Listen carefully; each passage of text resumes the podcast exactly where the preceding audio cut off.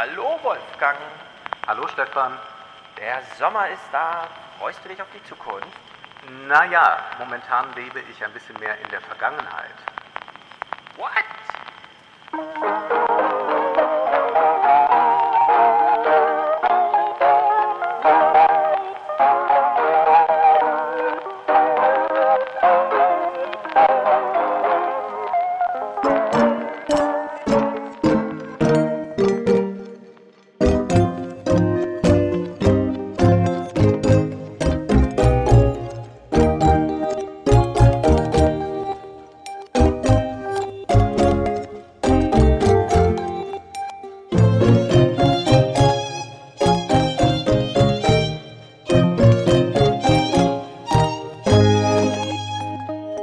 Was heißt, du lebst in der Vergangenheit? Ich meine, wenn man dich anschaut und deinem Stil so verfolgt, du bist ja jetzt auch ein Instagram-Influencer, ja. merkt man natürlich, du lebst nicht in der Jetztzeit, aber was ist mit Vergangenheit gemeint? Es war aber die Jetztzeit, die mir die Vergangenheit nahegebracht hat. Ich habe ja in der vergangenen Folge über Maria Callas gesprochen, dass man mhm. die jetzt besser hören kann, als man sie im Schallplattenzeitalter ja. hören konnte. Eigentlich jetzt so, als wäre man live dabei. Und YouTube ist ja auch so eine wunderbare Plattform, die uns die Vergangenheit präsent hält. Absolut. Und hin und wieder stöber ich am Abend, was gibt es da eigentlich so? Und dann bin ich auf was gestoßen, was ich vorher nicht kannte. Und zwar gab es eine Sendung des öffentlichen, öffentlich-rechtlichen Fernsehens in den 70er Jahren, die hieß die VIP Schaukel oder die VIP-Schaukel. Und die mhm. wurde moderiert, präsentiert von Margret Dünser. Offenbar hatte man Margret Dünser ein grenzenloses Budget zur Verfügung gestellt, so dass sie durch die gesamte Weltgeschichte jettete, um irgendwelche Stars zu treffen. Und diese Sendung ist immer 45 bis 60 Minuten lang und sie trifft aber dann richtige Stars, also Gina Lollobrigida, Alfred Hitchcock, Jerry Lewis, James Stewart, ist, äh, Kim Novak, mhm. sind alle dabei. Dann aber auch den Jet Set, Gunter Sachs, irgendwelche Leute aus dem englischen Hochadel, all das ist dort vertreten. Das Besondere aber, was mir dann in dieser ersten Folge aufgefallen war, ist, dass sie das auch kommentiert aus dem Offen einer Weise, die sehr interessant ist, weil sie erst einmal durchblicken lässt, was Margret Dünser von den Personen hält und zugleich hat das Ganze auch eine literarische Qualität und man merkt sehr gut, wenn sie äh, ja eine gewisse Distanz zu den Interviewpartnern hat. Und ich habe jetzt mal zwei Clips mitgebracht, denn ich kann das nur empfehlen, sich anzusehen, muss aber gleich hinzufügen, es gibt leider nur ein, zwei, drei Folgen bei YouTube und ich habe aber jetzt mir die gesamte die gesamte äh, DVD-Box bestellt äh, mit, ja, ja. Äh, und gucke jetzt jeden Abend eine Folge Margret Dünser Wipschaukel und es ist herrlich, die 70er Jahre, die Mode, der Lifestyle, alles wunderbar. Und dann solche Kommentare wie diesen hier. Margret Dünser besucht Jaja Gabor. Hollywood. Der sogenannte Wald aus Stechpalmen scheidet die weißen Villen der oberen 10.000 vom umweltverschmutzten Los Angeles. Im prominenten Viertel Bel Air ist die Luft erträglich. Es riecht höchstens nach Geld. Verborgene Elektronenaugen dulden das Sesam öffne dich zum mondänen Leben. Den geistigen Wert nie gelesener Bücher im Rücken gefällt sich Altstar Jaja Gabor in ihrer neuen Rolle als Direktor eines Kosmetikkonzerns den Geist nie gelesener Bücher im Hintergrund. Passt auch gut zum zoom nee, im Rücken. Im, Im Rücken. Rücken. Im Rücken, sie, ja. Äh, spricht sie äh, üblicherweise so, oder ist das jetzt fürs Fernsehen? Man hat ja damals noch sehr artifiziell, wir kommen auch nachher später nochmal drauf zurück, dass man zu dieser Zeit ja. im Fernsehen doch versuchte, gerade nicht die Realität abzubilden. Ganz richtig. Sie spricht immer so, auch in den Interviews. Es ist auch erstaunlich, was sie so trägt. Sie hat eine Betonfrisur und sie ist an Orten, an denen es zum Teil sehr heiß ist, Saint-Tropez, Nizza, so etwas. Mhm. Und man sieht dann auch, wie irgendwelche Interviewpartner dann lässig im Leinenhemd da rumlaufen. Und sie hat aber gerne auch dann noch einen Mantel übergeworfen. Ja. Es ist Sommer, aber man soll es auch nicht übertreiben. Sehr nee, schön. Nee. Und sie ist dann hier bei Jaja Gabor und ordnet das alles so ein bisschen ein, was wir eigentlich von Jaja Gabor Gabor, die ja nur durch einen Film berühmt wurde und dann vor allem so als Society Girl, wenn auch gealtert, immer wieder in Erscheinung trat, ja dann später auch äh, Frederik, den äh, eingekauften Prinz dort heiratete. Mhm. Ich glaube die achte oder neunte Ehe. Und jetzt hören wir noch einen Ausschnitt, denn ich möchte hier eines deutlich machen. Eigentlich kann Boulevardfernsehen richtig gut sein. Eigentlich kann das auch ein Unterhaltungsfaktor sein, der nicht dümmer macht. Und mhm. wenn ich jetzt an unsere ganzen High Society Sendungen sehe, von Frauke Ludewig oder was bei Vox oder auch bei äh, Leute heute im ZDF zu sehen ist, dann ist das enorm platt und eigentlich fragt man sich, liegt es an den Stars, dass die nicht mehr eine gewisse Höhe haben, ja. mit denen man sich auch über anderes unterhalten kann? Gut, sie trifft so Leute wie Orson Welles, das sind natürlich andere Gespräche. Andererseits geht's aber auch, glaube ich, darum, wie man auf das Ganze zugreift und was man daraus macht. Sie besucht jetzt hier die äh, Party des Star-Astrologen Carol Reiter der auch Ronald Reagan beraten hat, mhm. äh, als Reagan Präsident war. Und jetzt schildert sie ein bisschen die Szenerie. Ich bin ja jetzt nicht verheiratet, Gott sei Dank. So habe ich viele Freunde, aber Freundinnen sind ja etwas ganz anderes. Shashas Freundinnen, mit denen sie sich auf Hollywoods Dinnerpartys gerne zeigt, haben alle die Schwelle jenseits von Gut und Böse überschritten. Zum gesellschaftlichen Ereignis dieses Sommers, einer Löwenparty, Juli bis August Geborene vereinigt euch, versammeln also Löwenparty im Sinne von Sternzeichen, ne? Ganz richtig, okay, ja. Gut. Man weiß ja nicht. Carol Reider, Star-Astrologe von Dietrich bis Knef, die Alten, die Dame, die er begrüßt, ist 95 und die Reichen um seinen Swimmingpool. Und dann erneut Keep Smiling, Cesar Romero, Filmpartner von Shirley Temple bis Marlene und Junggeselle aus Neigung. Selten so grundlos gelacht. Man muss lachen, bevor man glücklich ist. Aus Angst, man könnte sterben, ehe man gelacht hat. Wenn nicht aus Überzeugung, so doch dem ehrwürdigen Astrologen zuliebe. Wer weiß, was der sonst aus den Sternen liest. Mann, da hat sich aber jemand Gedanken gemacht bei dem, was man da vorträgt. Toll, ne? Aus dem Off. Das ist ja Hochleistungsfernsehen. Ja, solche Sendungen waren damals Boulevardsendungen. Da sind wir jetzt noch nicht äh, in der Hochkultur angekommen. Äh, ja, kleiner Crazy. Tipp, wer sich also noch einmal in eine Zeit zurückversetzen möchte. Mhm. Als das Fernsehen auch noch besser war, wenn es das Seichte präsentierte, dann kann man das dort tun. Sehr gut. Wir behalten das alles im Hinterkopf. Es wird halt alles noch prüfungsrelevant, wenn wir auf die Verantwortung der Medien, die 60er, die 70er, es gibt eine 60 Jahre alte Rede, wo man nochmal an die Verantwortung der Medienmacher appellierte und wir fragen uns nachher, sollte man das nicht heute nochmal genauso machen? Gleiches Thema, nur die Medien austauschen. Aber wir steigen jetzt ein mit einem, ach, mit der trüben Realität, sagen wir es so. Ja. Wir sprachen ja das letzte Mal darüber, dass man das Klima retten kann, indem man sich auf den urbanen Lifestyle einschwenken lässt, außer man ist eine Orchidee, dann darf man natürlich auf dem Land leben. Äh, war natürlich nicht so ganz ernst gemeint, da ich darauf verwies, es gibt ja den fast natürlichen Urbanisierungsdruck. Also wenn uns eine Migration beschäftigt in Deutschland oder auch in Europa, in der westlichen Welt, dann ist es ja die Urbanisierung. Wir ziehen in die Städte und da will ich hier nochmal nachlegen, denn es gab äh, gute Aufarbeitungen oder Behandlungen von diesem Thema in der Kulturzeit, aus der wir uns auch das letzte Mal schon Clips äh, holten, um dieses Phänomen darzustellen. Und nur um mal äh, diesen, äh, diesen, wie, wie soll ich sagen, Automatismus, den natürlichen, Leute ziehen in die Stadt, sie wollen in die Stadt ziehen, es sind die Jungen, die in die Stadt ziehen und so weiter. Äh, das kann man durchaus mit einem Preisschild hier mal aufzeigen. Kulturzeit hat anhand eines Buchladens in Berlin die Misere nochmal aufgezeigt, denn man muss Miete zahlen, wenn man in einer Großstadt ist. Die Sachen gehören einem nicht selbst, die man nutzt, um äh, seine Sachen anzubieten oder zu wohnen oder wie auch immer. Und hier gibt's einen Buchladen in Berlin, der ganz konkret von Gentrifizierung betroffen ist und wo der Ladenbesitzer mal kurz darstellt, um welche Preisregionen es sich handelt und was es für die einen auf der Käuferseite und für die anderen auf der Mieterseite bedeutet. Kisch und Co. hat mit 12 Euro Kaltmiete pro Quadratmeter angefangen. Jetzt werden 40 Euro und mehr verlangt. Das Gewerbemietrecht erlaubt das. Alle Mieter des Hauses werden bald draußen sein. Leerstand bedeutet Wertsteigerung. Schon der letzte Hausbesitzer, die Holding des Milliardärs Nikolaus Berggrün, hat mit der Immobilie einen super Schnitt gemacht. Er hat das gekauft, äh, irgendwas zwischen 7,2 und 7,8 Millionen. Das erinnere ich nicht mehr genau, das hat der Vorbesitzer uns gesagt. Äh, und hat dann, wie es in der Zeitung stand, für 35,5 Millionen verkauft.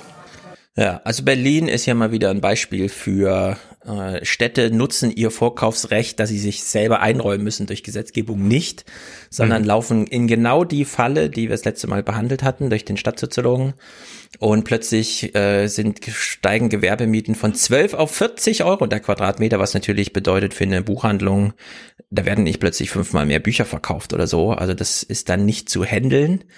Und im Hintergrund ist dann so jemand wie Berg Grünen, den wir kennen als Karstadt-Investor und so weiter. Ja.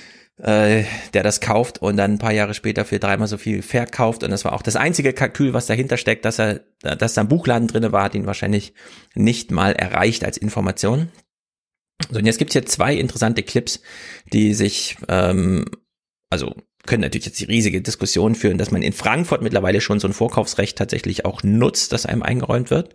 Also mal gucken, wie sich das so gestaltet. Aber hier sind nochmal zwei Clips, die ganz interessant sind. Zum einen, wem gehört eigentlich Berlin? Wir wissen aus Berlin 85 Prozent Mieter. Es gibt also mhm. mehrere Millionen einzelne Parteien, die mieten.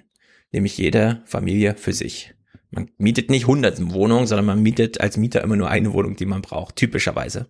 Wie ist das auf Vermieterseite? Hier gibt es einen Experten, der sich da mal geäußert hat. Christoph Trautvetter. Ein Steuerspezialist mit langer Erfahrung in Online-Recherche.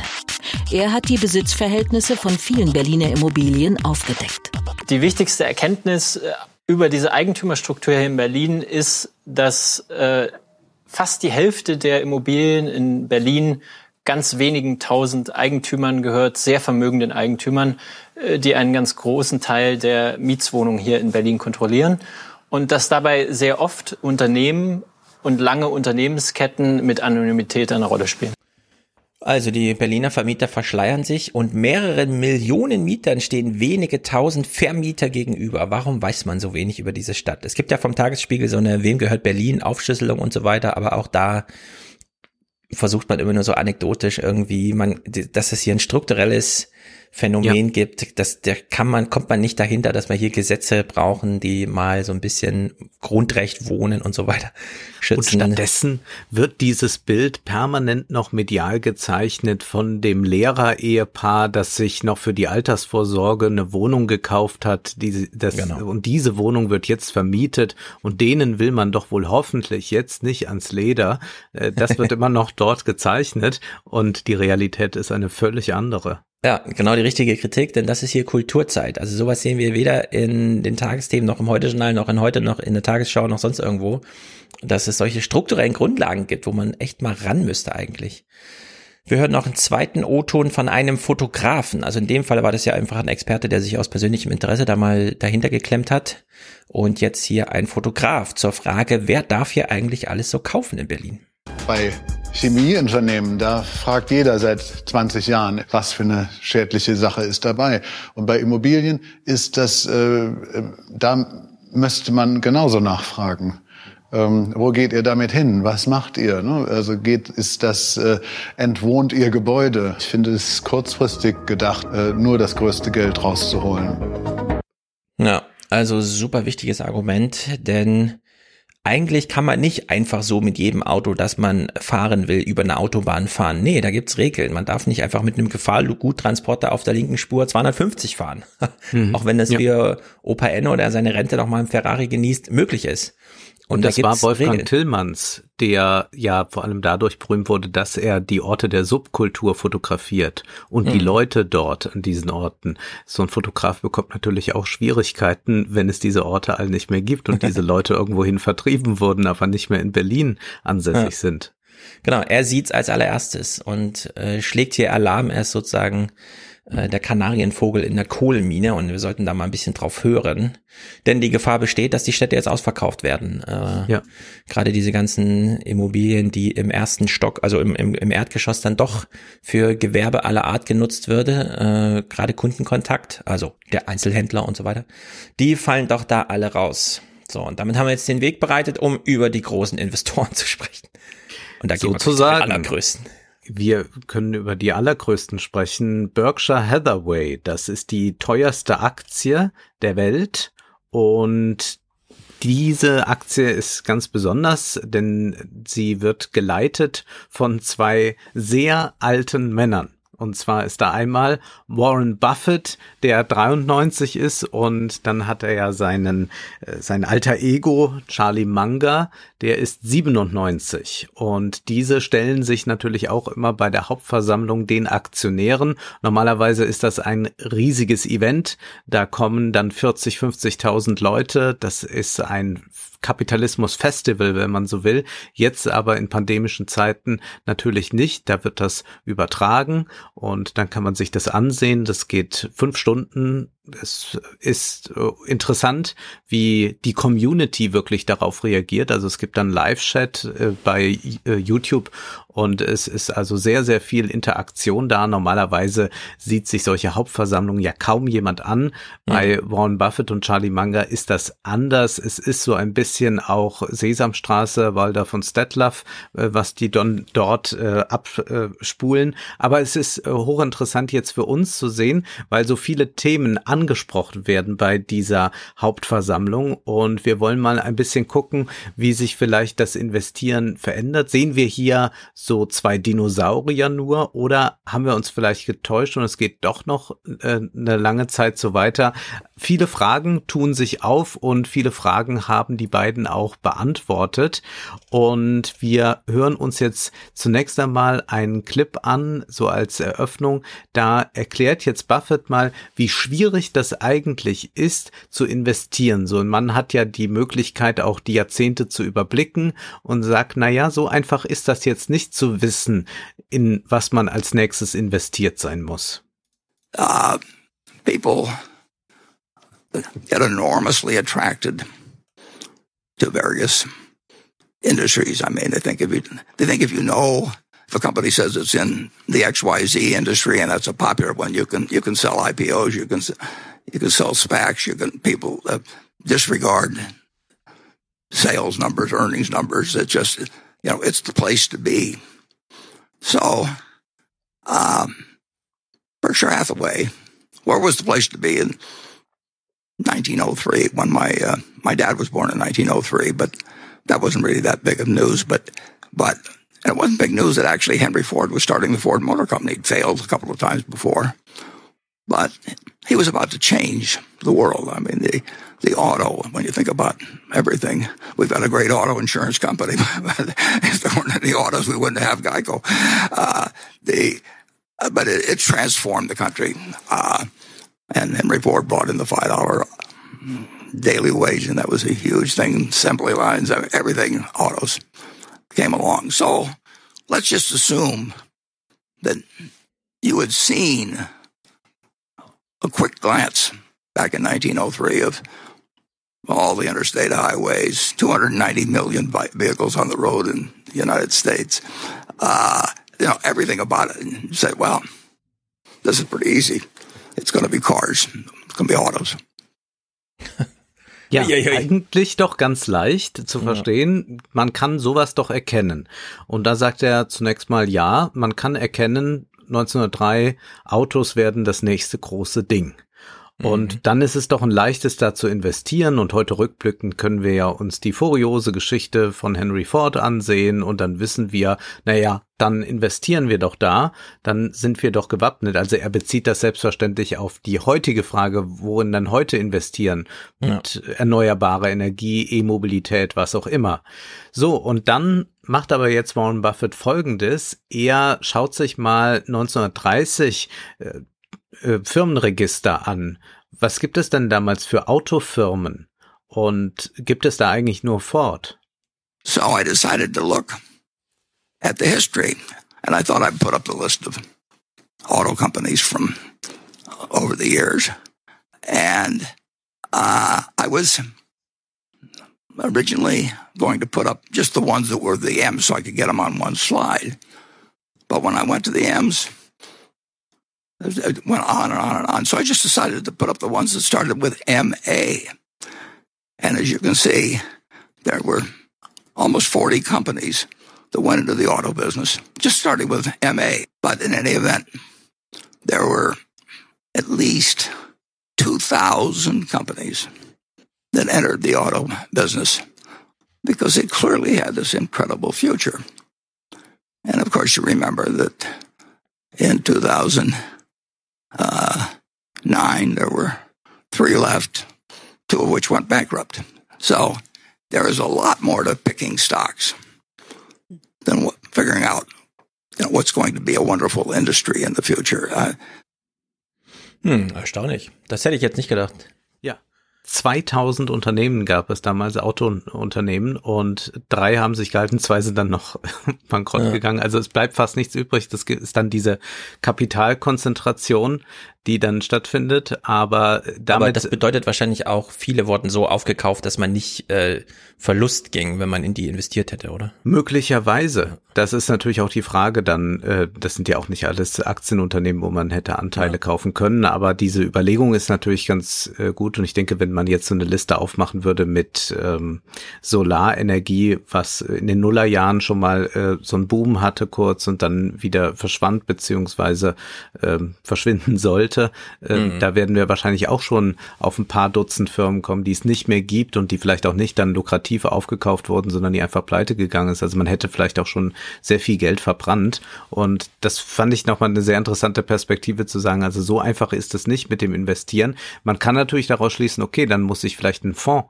äh, in einen Fonds investieren für erneuerbare Energie. Äh, da sind dann Manager, die sowas im Blick haben und dann entsprechend ja. wieder neu sortieren. Aber das selbst zu machen, also wie er das ja machen muss, also zu sagen, ich kaufe jetzt Einzelaktien von einem Unternehmen, da ist es äh, gar nicht so leicht zu erkennen, was ist denn wirklich jetzt das Unternehmen, äh, bei dem es sich lohnt. Und Warren Buffett macht dann auch mal so eine kleine Bilanz. Er schaut sich nämlich das Jahr 1989 an und äh, sagt, wie sich das dort verhalten hat mit äh, Unternehmen. Japan war ja noch sehr groß und wie wir eigentlich so die vergangenen Jahrzehnte jetzt einordnen und betrachten können. Japan had this wonderful bull market for a very long time, so you had a number of Japanese companies on the list. Today there there are none. The United States had the six, now we have 13, but they aren't the same six.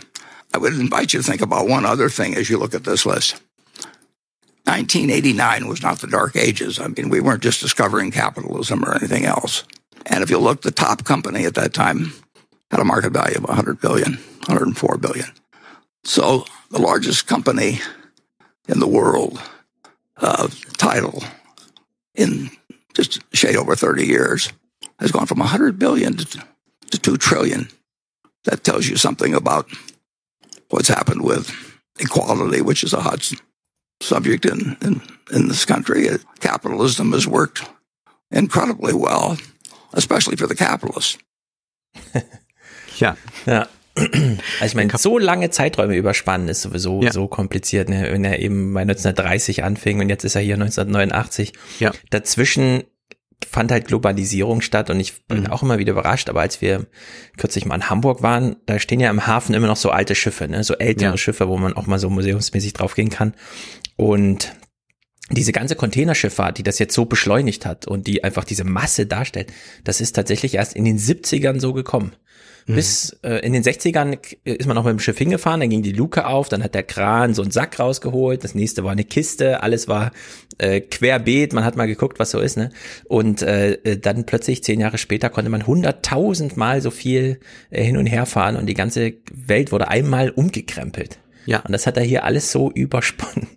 Und das kann man so schön sehen, wenn man sich dann Listen ansieht. Also er nimmt jetzt hier die erfolgreichsten Unternehmen der Welt und schaut die sich 89 an und da sind dann sehr viele japanische Unternehmen noch da, denn es gab ja, ja diesen Japan-Boom. Man dachte, oh, Japan wird vielleicht sogar die USA ablösen.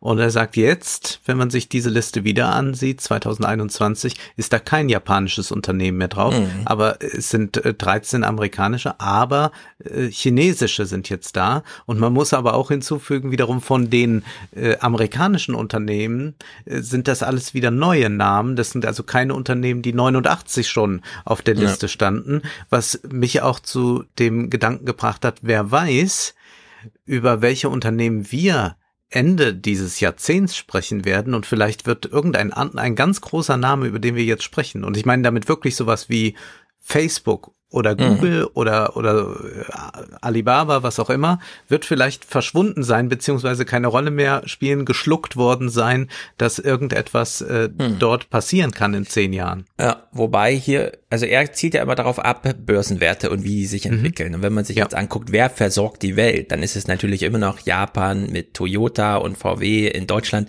Die spielen auf diesen Listen keine Rolle, weil die keine ja. große Zukunftserwartung haben, sind aber trotzdem immer noch immens wichtig. Also wir haben sozusagen diesen Finanzinvestoren, Aussichtsentwicklungsteil ähm, dieser ganzen Wirtschaftsgeschichte.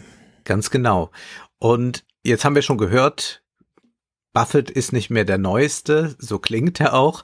Und die Frage stellt sich ja überhaupt, ist das nicht eigentlich ein Relikt, dass man so einen genialen Investor hat, der natürlich ein großes Team zur Hand hat, aber der doch am Ende die großen Entscheidungen ja selbst trifft? Ist das eigentlich noch zeitgemäß? Denn wir haben ja diese Indexfonds, die einfach die Index-Performance abbilden, die ETFs. Mhm. Und ist das nicht etwas, was eigentlich die Zukunft ist? Brauchen wir so jemanden wie äh, Buffett, wie Manga noch? Denn was ja auch erstaunlich ist, äh, Buffett wird ja 97 Prozent etwa seines Vermögens spenden. Dazu kommen wir gleich nochmal ganz kurz. Mhm. Und er hatte aber dann diese restlichen äh, drei äh, Prozent oder zweieinhalb Prozent für seine Frau angelegt äh, oder die sollen dann angelegt werden in ETFs, damit die Frau dann noch äh, ihre Lebensabend sich ein bisschen vergolden lassen kann. Mit der Milliarde.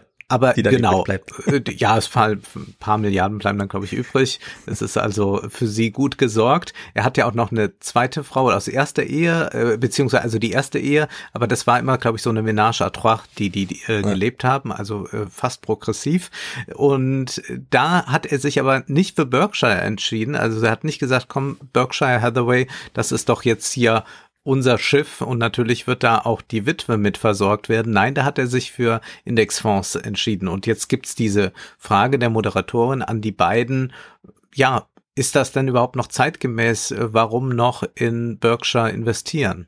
And he says, Mr. Munger and Mr. Buffett, after a 15 year period of market underperformance, you're cautious about predicting Berkshire being able to outperform the market in the future. Given this, what do you see as the arguments for longtime shareholders to continue holding their stock versus diversifying their risk across an index? Charlie, you want to answer that? Well, sure. Well, I personally prefer holding Berkshire to holding the market. So because I'm quite comfortable holding Berkshire. I, I think our businesses are better than the average in the market. Is it because you don't think the market values it fairly?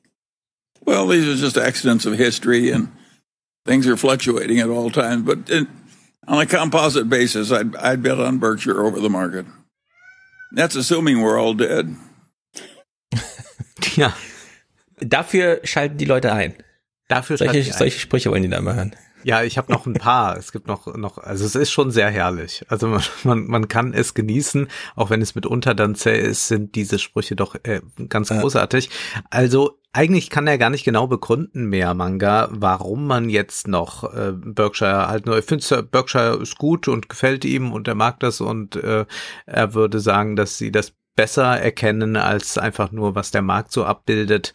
Und äh, die Frage kommt natürlich nicht von ungefähr, sondern sie kommt auch deshalb, weil äh, Berkshire es ein bisschen verschlafen hat, die Krise ordentlich zu nutzen.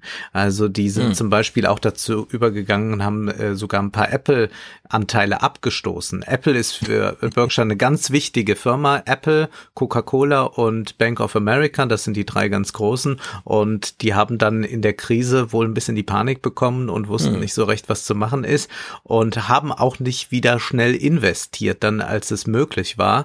Und das wird ihnen so ein bisschen vorgehalten dann. Aber da gehen sie halt drüber hinweg, weil jetzt die Zahlen auch wieder entsprechend gut sind.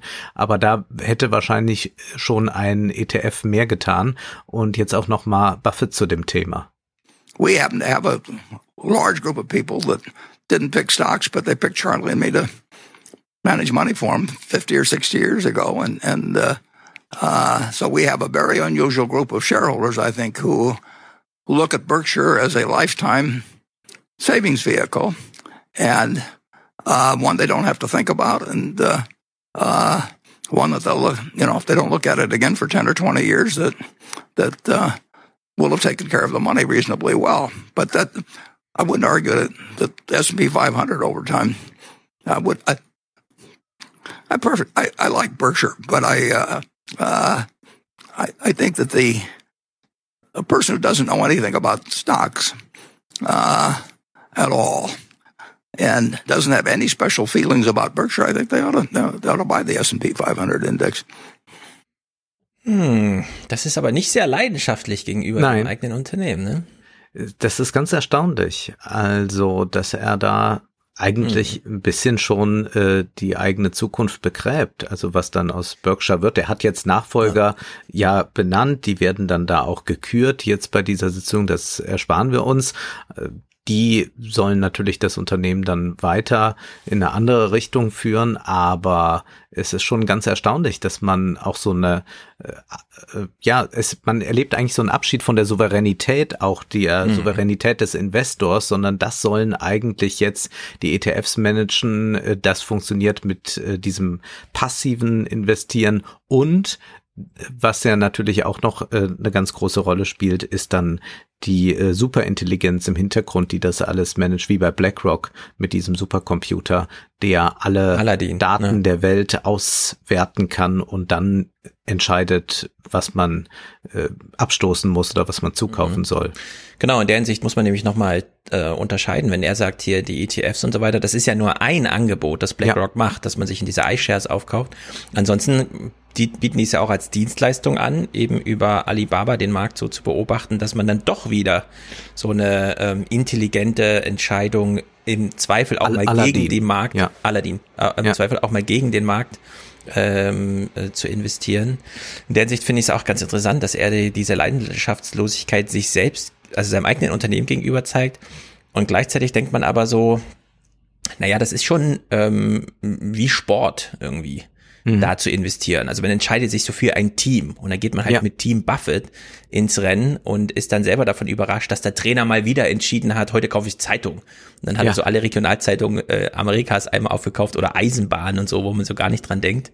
Äh, und dass er selber ähm, da so wenig Leidenschaft jetzt zeigt, ja, das ist ja schon bezeichnend. Also vielleicht äh, will er wirklich so nach mir die Sinnflut, ja, so ein Argument, dass man jetzt das Unternehmen nur noch pro forma in die nächste Generation führt.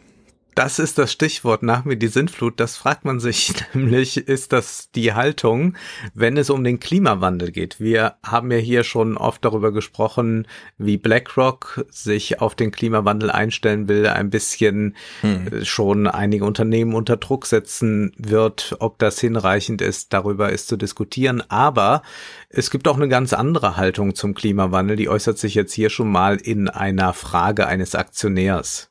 With hydrocarbons, the societal costs and benefits are far more complex to evaluate. However, an increasing portion of society is drawing their lines in such a way that their painting does not include hydrocarbons, period. My question is, has the alarmism from the climate community now become pervasive across society to the extent it has become irrational? Have we built our own unrealistic consensus on the pace of change achievable with regards to the transition to greener energy sources to the extent that this is becoming an overly expensive tax worn by the current younger generation? Can we gather from your purchase of Chevron stock that you do not believe the howling from society, regulators, and politicians will impair the prospects of hydrocarbons, and Chevron for that matter, in the next 10 years? Can investors still assume an oil and gas business that finds and produces oil at low cost per barrel can generate a sufficient return on capital for a long time to come? Ja, ja. Die sind noch in Chevron gut investiert und ja. haben damit auch, wie wir jetzt hören, gar keine Probleme. Die würden wahrscheinlich auch eher vom Klimaalarmismus sprechen, wie das jetzt dieser Aktionär tat. Und wir hören mal, wie sich jetzt äh, die beiden Herren dazu äußern. I don't like making the moral judgments on stocks in terms of actually running the businesses. But there's something about every business that you knew what you wouldn't like. Uh, and, uh, uh, you know, meat packers or anything. Have you ever gone through a meat packing? you know, it, there's, it, it, if you expect perfection, you know, in your spouse or in your friends or in companies, you're not going to find it. And, and, uh, what you elect to do yourself. If you own an index fund, you're going to own Chevron. And believe me, Chevron is not an evil company in the least. and and, and uh, I have no compunction about owning, in the least about owning Chevron. And if if we own the entire business, I wouldn't I would not feel uncomfortable about being in that business. Charlie? Hmm. Also ich muss hier auch immer an Stefan ausdenken, der kommt ja auch langsam in diese ja. Altersregion, ja. verdient sehr viel mehr Geld mit Pferdezucht als mit Journalismus, ist aber Herausgeber der Welt, keine Ahnung, ja. und äußert sich halt auch immer ganz komisch zum Klimawandel und sagt einfach, ja, diese Hysterie wird schon bald vorbeigehen, so in zwei Jahren ist das Thema medial durch, ich weiß ja, was ein medialer Hype ist, das ist einer und dann ist es vorbei und das ist ja auch wieder so eine komische Herangehensweise von alten Leuten an, an dieses dann doch so wichtige Thema eigentlich, von dem wir irgendwie dann doch wissen, Klar, man kann jetzt über 100 Jahre Geschichte, äh, äh, Wirtschaftsgeschichte reden, aber man kann eben auch über Millionen Jahre von Klimaentwicklung sprechen und eigentlich sind wir ja so, haben wir jetzt diesen grünen Faden mal so gesponnen für das große Gespräch, ne? Aber irgendwie prallt das da einfach ab.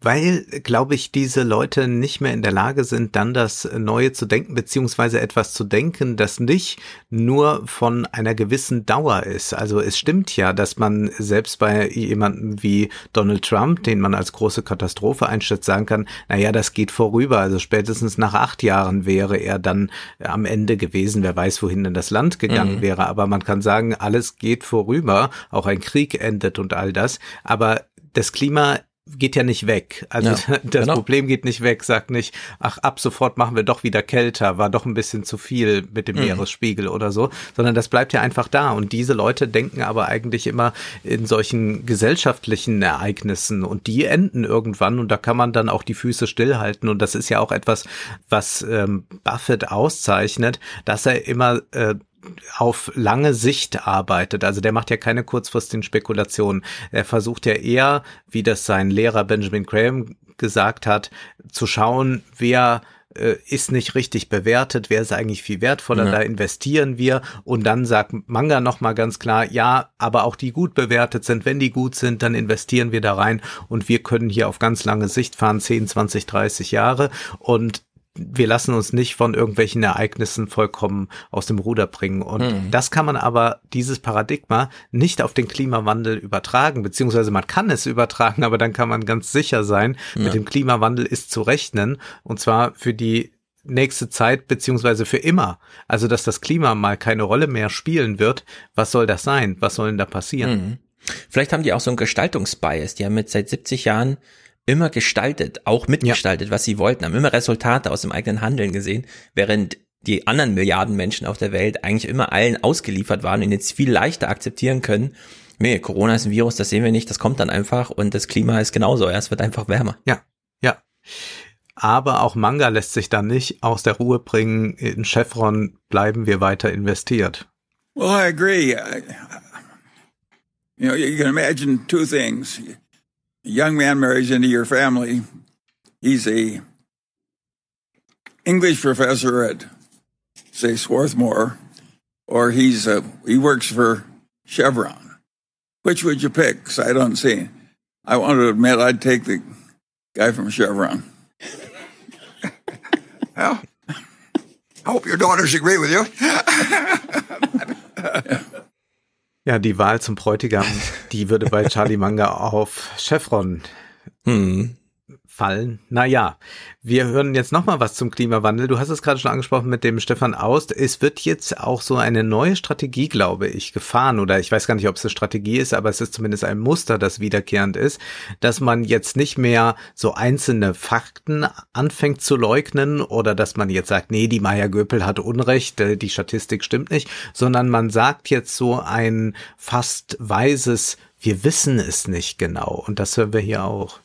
Warren, I don't, th- I don't think we think we know the answer to the, all these questions about global warming and so forth. And the people who ask the questions think they know the answers. We're just more modest.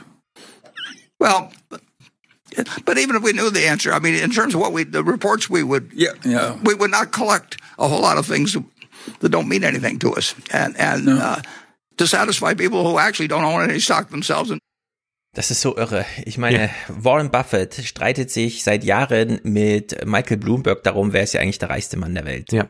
So, und Bloomberg hat diese Terminals entwickelt, wo alle, und zwar wirklich alle, die irgendwas mit Aktien weltweit machen, vor so Bildschirmen sitzen, wo irgendwelche Graphen sich bewegen, wo man irgendwelche Linien einblenden kann, um Prognosen abzugeben. Ja. Und die müssten einfach nur ihre Finanzdaten austauschen gegen die Klimadaten und sehen dann ganz genau, was ist. Ja. Und trotzdem da gibt's gar nichts dran zu rütteln. Ab. Ja. Ja, es ist wirklich, die sind hermeneutisch so nah dran eigentlich, ja, wirklich ja. zu wissen, was passiert. Und da ist es auch wieder erstaunlich, dass es bei Larry Fink eben ganz anders geht. Larry Fink ja. hat eben mal diese Daten ausgetauscht und guckt sich die Klimagraphen an und macht jetzt diese Investitionen. Wir haben es ja gelesen, dass man da die ganzen äh, Grund- und Bodeninvestitionen auf 30 Jahre mal abklopft, ob dann überhaupt da noch Grund und Boden ist und nicht schon das Meer über die mhm. Ufer getreten ist und so weiter und so fort. Also ganz erstaunlich, wie sich hier die Mega-Investoren so ganz unterschiedlich entwickeln, was das angeht. Nur haben diese beiden alten Herren ja sehr viele junge Fans.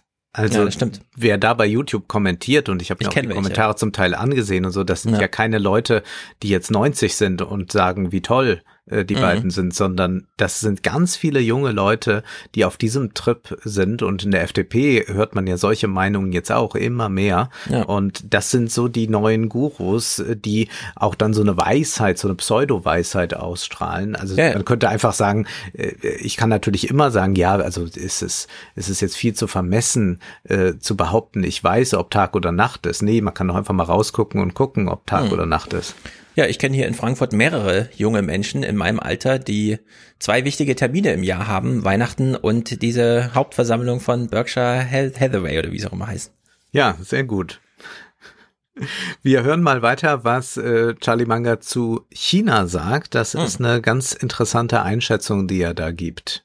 Well, I think that, uh, that the Chinese government will allow businesses to flourish.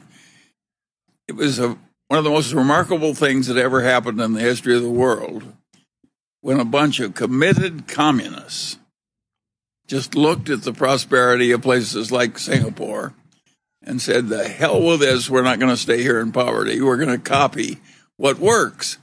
And they changed communism. They just accepted Adam Smith and added it to their communism. And said, now we have communism with Chinese characteristics which is China with a free market with a bunch of billionaires and so forth. And they made that shift. They deserve a lot of credit. Warren and I are not quite as good at that as changing our minds in many cases. yeah. and, and that was a remarkable change coming from such a place. And of course, it's worked like gangbusters. It had this enormous growth in the average income of the average Chinese. They've lifted 800 million people out of poverty fast. And it, it, there was never anything like it in the history of the world. So my hat is off to the Chinese. And I think they will continue to allow people to make money. They've learned it works. The Chinese, I love what the guy said in the first place. I don't care whether the cat is black and white as long as it catches mice. Ja, eine sehr technokratische Sicht auf die Technokraten. In der Tat, aber was äh, doch erstaunlich ist, dass er nicht äh, den Chinesen zuspricht, dass sie da eigentlich einen Kapitalismus haben. Also er sagt dann, mm. es ist mir egal, ob ja. die Katze schwarz oder weiß ist, Hauptsache sie fängt Mäuse. Aber was er sagt, ist, sie integrieren Adam Smith in den Kommunismus, was natürlich ja. vollkommener Unsinn ist. Mm. Ganz klar haben die einen Staatskapitalismus, der in gewisser Weise dann noch geprägt ist von einem äh, sozialistischen Kollektivismus, aber der auf eine Marktwirtschaft Wirtschaft hinausläuft und die Frage, auf die er da reagiert, war ja die, wie das denn jetzt ist mit Jack Ma. Der wurde ja ausgebremst von der chinesischen Regierung. Da wurde der Börsengang verhindert. Dann verschwand er mal eine Zeit lang von der Bildfläche. Mhm. Was ist eigentlich da? Wie wird die Macht von Alibaba beschnitten? Und da ist aber Manga zuversichtlich, dass die jetzt nicht dort generell äh, alles einhegen wollen, aber dass wahrscheinlich äh, man doch mit den Chinesen weiterhin rechnen kann. Und das denke ich auch. Also ich glaube, dass China wahrscheinlich noch mal größere Absichten mit Alibaba hat, äh, so dass sie das äh, nicht jetzt so einem äh, in die Hand nur geben wollen, der jetzt äh, freidreht mhm. vielleicht. Vielleicht gucken die auch schon, na ja, Jack Ma ist der nicht schon auch sehr nah an dem, was ein Elon Musk oder so tut. Und das wollen wir hier nicht haben. Und deswegen ja. wird der dann ausgebremst, aber natürlich wollen die nicht die Marktwirtschaft abschaffen. Wir kommen nachher auf China kurz zurück. Äh, während man beim Klima nicht davon ausgehen kann, dass das nur so ein Hype ist und man so ein Ende absehen kann, ist das bei China vielleicht ein bisschen anders. Mhm. An der mhm. Stelle mal kurz angeteasert. Die ja nicht mehr äh, wachsen, ja. Also das Ganz ist genau. ja jetzt auch neu rausgekommen. Äh, die Chinesen werden ja, nicht mehr mehr. Gerade jetzt hat ja. die New York Times vermeldet, dass China jetzt drei Kinder pro Familie erlaubt seit mhm. heute. Ach ja. Also da ist einiges in Bewegung. Wir kommen gleich drauf zurück. Ah, sehr interessant. Wir sprechen ja im Salon über ein Buch von Amy Klobuchar, Antitrust, mhm. also über das Kartellrecht geht es da. Es geht um die Konzerne, die Monopole. Und ich habe bislang nur die Einleitung gelesen, die schon dramatisch anfängt und äh, sehr interessant ist. Ich weiß noch von nichts. Es äh, geht darum, dass äh, es um ein Medikament ja. geht, das für äh, herzkranke Säuglinge wichtig ist. Und dann kommt der Konzern und sagt, nö, wir nehmen jetzt nicht mehr 60 Dollar, sondern 1600 Dollar dafür. Ja. Was das eigentlich bedeutet. Also damit steigt sie ein, um zu sagen, das ist hier ein lebenswichtiges Thema. Eigentlich sehr gut. Und Sie sieht natürlich diese Konzerne Facebook, Google als große Gefahr und ich bin sehr gespannt, was wir dann zu dem Buch sagen werden.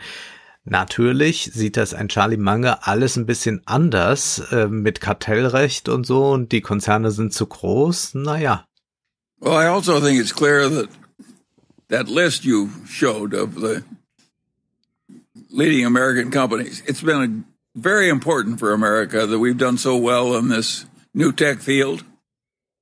And I personally would not like to see our present giants brought down to some low level by some anti competitive reasonings. I don't think they're doing a lot of harm anti competitively. I think they're a credit to the Americans, credit to our civilization. They're, and they're and they're huge. And they're huge, and that's good for us.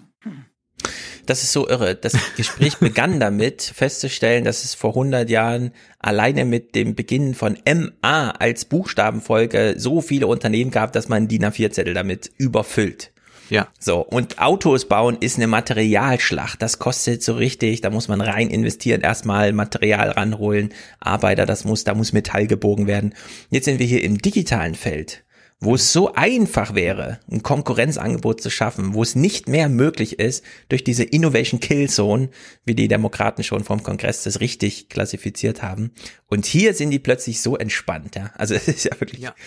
Ja, weil sie nur auf die Kurse schauen ja. und nur auf ihre Listen und sagen, ach, das ist aber gut, wenn wir in der Top 20 mindestens 13 amerikanische Unternehmen haben, dann ist Amerika immer ja. noch die Weltmacht. Ja. Das muss doch äh, gut sein für alle, für alle Amerikaner. Mhm. Das ist die Denkweise, die äh, ja vollkommen irre ist, aber man sieht, wie präsent dieses Denken noch ist. Also das ist ja jetzt nicht hier irgendwie eine kleine Meinung von irgendeiner Minderheit, die wir hier raussuchen, sondern das ist schon Common Sense für sehr viele Leute, was hier so verzapft wird. Aber wir hören jetzt noch mal weiter. Es geht nämlich auch um die Thema, äh, ums Thema Steuererhöhung, also um Joe Biden, was der davor hat. Aber da ist man auch gelassen. One more question for you. Jack Robbins asks, how will a 25 to 28% corporate tax rate affect Berkshire's companies? Well, I don't think it would be the end of the world. We've adapted to the tax rate, whatever it is. No. Macht Berkshire, Berkshire gar nichts aus. Egal. Und umso mehr das für alle gilt, ist es eh egal. Ja. Dann ist ja der ganze Markt betroffen. Aber wie ist es jetzt mit der Geldmenge, die erhöht wird? Die FED druckt Geld. Wie ist es da mit den Schulden? Und auch hier Ratlosigkeit beziehungsweise so ein Eingeständnis. Ach ja, hätten wir gar nicht gedacht, dass es auch noch anders geht. it's a, it's a fascinating time. We've never really seen what shoveling money in on the basis that we're doing it on a on a, uh, a fiscal basis while following a monetary policy of something close to zero interest rates. And it is enormously pleasant. But in economics, there's one thing always to remember. You can, you can never do one thing. You always have to say, and then what? And we're sending out huge sums. I mean, President said it on Wednesday, 85% of the people we're going to get a $1,400 check, you know, or uh, 85%. And a couple of years ago, we were saying 40% of the people couldn't, never could come up with $400 of cash. So we've got 85% of the people getting those sums And so far, we've had no unpleasant consequences from it. I mean, people feel better. Uh, the people who get the money feel better. And also wenn die reichsten Männer der Welt feststellen, dass es gar kein Problem ist, 85 Prozent der Leute so viel Geld zu schicken, äh, warum hat man es dann nicht wirklich schon vor zehn Jahren gemacht, wo ja. sie hier noch sagen, äh, damals haben wir das befürchtet, dass das kommt und am Schlimmstes erwartet, stellt ja. sich raus, nee, hätte man auch damals schon machen können. Ja, interessant. Also da hier haben wir es nochmal ganz, ganz klar. Es ist die Starrsinnigkeit von ja, Leuten, genau. die verhindert, dass es anderen besser geht. Also mhm. das ist, das ist der Grund. Hier nochmal Charlie Munger, da geht's um die MMT. Of course, I've been very surprised by what's happened. It reminds me of what Churchill said about Clement Attlee. He said he was a very modest man and had a great deal to be modest about. And that's exactly what's happened with the professional economists. You know, they were so confident about everything. And it, it turns out the world is more complicated than, than they thought. As a follow up to that, Pat King, what's your opinion about the economic theory MMT? Um, especially the United States, because it's the reserve currency for the world? Well, I think they're more, I think the modern monetary theorists are more confident than they ought to be, too. I don't think we, any of us know what's going to happen to this stuff. I do think there's a good chance that, that this extreme conduct is more feasible than everybody thought. but I do know if you keep just doing it without any limit, it will end in disaster. Ja, nicht schlecht. Und man fragt sich, bei wie vielen Dingen ist das noch so, dass man einfach ja. mal sagt, ja, das hätten wir gar nicht gedacht, aber jetzt sieht man es ja. mal. Also muss man es alles mal erst äh, sie dazu zwingen. Also man muss erst mhm. mal die dahin zerren, damit sie dann erkennen, ach so, so schlimm ist das doch nicht. Aber wir haben uns immer uns irgendwie gedacht, dass ja. es nicht so gut wäre, wenn wir zu viel Geld da im Umlauf haben. Ja, es ist ja auch wirklich schwierig. Ich habe ja auch häufiger darauf hingewiesen, so MMT, okay, das kann man so nennen, aber eigentlich muss man sich mal mhm. genau angucken. Und die beiden bestätigen das auch nochmal. Am Ende ist einfach kommt drauf an, was gemacht wird, was wird Realität dann kann man äh, sozusagen anhand von praktischer Intelligenz einfach Effekte ja. beobachten. Aber alle äh, theoretischen, also stellt ja so eine Anne Will-Sendung vor, wo ja. man so überlegt, was könnte in Deutschland MMT-mäßig und so weiter. Da könnten alle aufeinander einreden und am Ende hätten irgendwie alle Recht und alle hätten Unrecht und man weiß es auch nicht so genau. Man muss es dann tatsächlich einmal sich entfalten lassen. Das findet jetzt in Amerika gerade statt. Und dann sitzen die reichsten Typen da und sagen, ja, pff, ja, ja, mal gucken, ja, es scheint ja irgendwie zu funktionieren. Larry Summers warnt ja, das wissen wir schon ja, aus ja. dem Salon, er warnt, um Gottes immer, Willen, ja. was passiert jetzt, die Hyperinflation kommt oder was auch immer. Und äh, da sagt Manga, das ist ein cleverer Typ, aber ja, hier folgendes dazu. It's not at all clear whether Larry is right or wrong. And ja, ist nicht klar. Mal schauen, ja, wie es so, so kann man wirtschaftlich diskutieren, ja. Das ist wirklich ja. großartig. So, Buffett äußert sich nicht direkt zu MMT und dann doch. Eigentlich ist das der beste Kommentar zu MMT, den man überhaupt abgeben kann. Es geht darum, dass ja auch die beiden Regierungen eine Erbschaftssteuererhöhung plant. Und jetzt mhm. ist es ja so, dass Buffett sein Vermögen 97 Prozent ja. Charity äh, an zu, zu äh, ja an, an wohltätige Zwecke spenden will. Aber wie ist denn das jetzt, wenn diese Erbschaftssteuer kommt? Dann kann er ja gar nicht so einen großen Betrag einfach da abgeben. Wie funktioniert denn das dann? Besorgt ihn das und was hält er eigentlich davon? Wäre das nicht auch dann eine Alternative zu sagen, gut, dann zahle ich halt die Steuern und kann nicht so viel Charity machen? Hören wir mal ganz genau, was er da sagt. Hm. One last tax question. This one um comes from William Barnard, who says, in the owner's manual portion of your annual report, Warren, you state, on my death, none of my stock will have to be sold to take care of the cash bequests I've made or for taxes. Would the recent Biden proposal to treat unrealized gains as sold and taxable at death at a 43.4% rate change the amount of stock required to be sold for payment of taxes upon your death? Yeah, well, the, the tax law can be changed tomorrow. And I don't, you know, it can be done a lot of different ways, and it's been done a lot of different ways in the past. I can tell you, I, I can actually make a promise to society that 99.7% of what I have when I die will either go to philanthropy or to the federal government.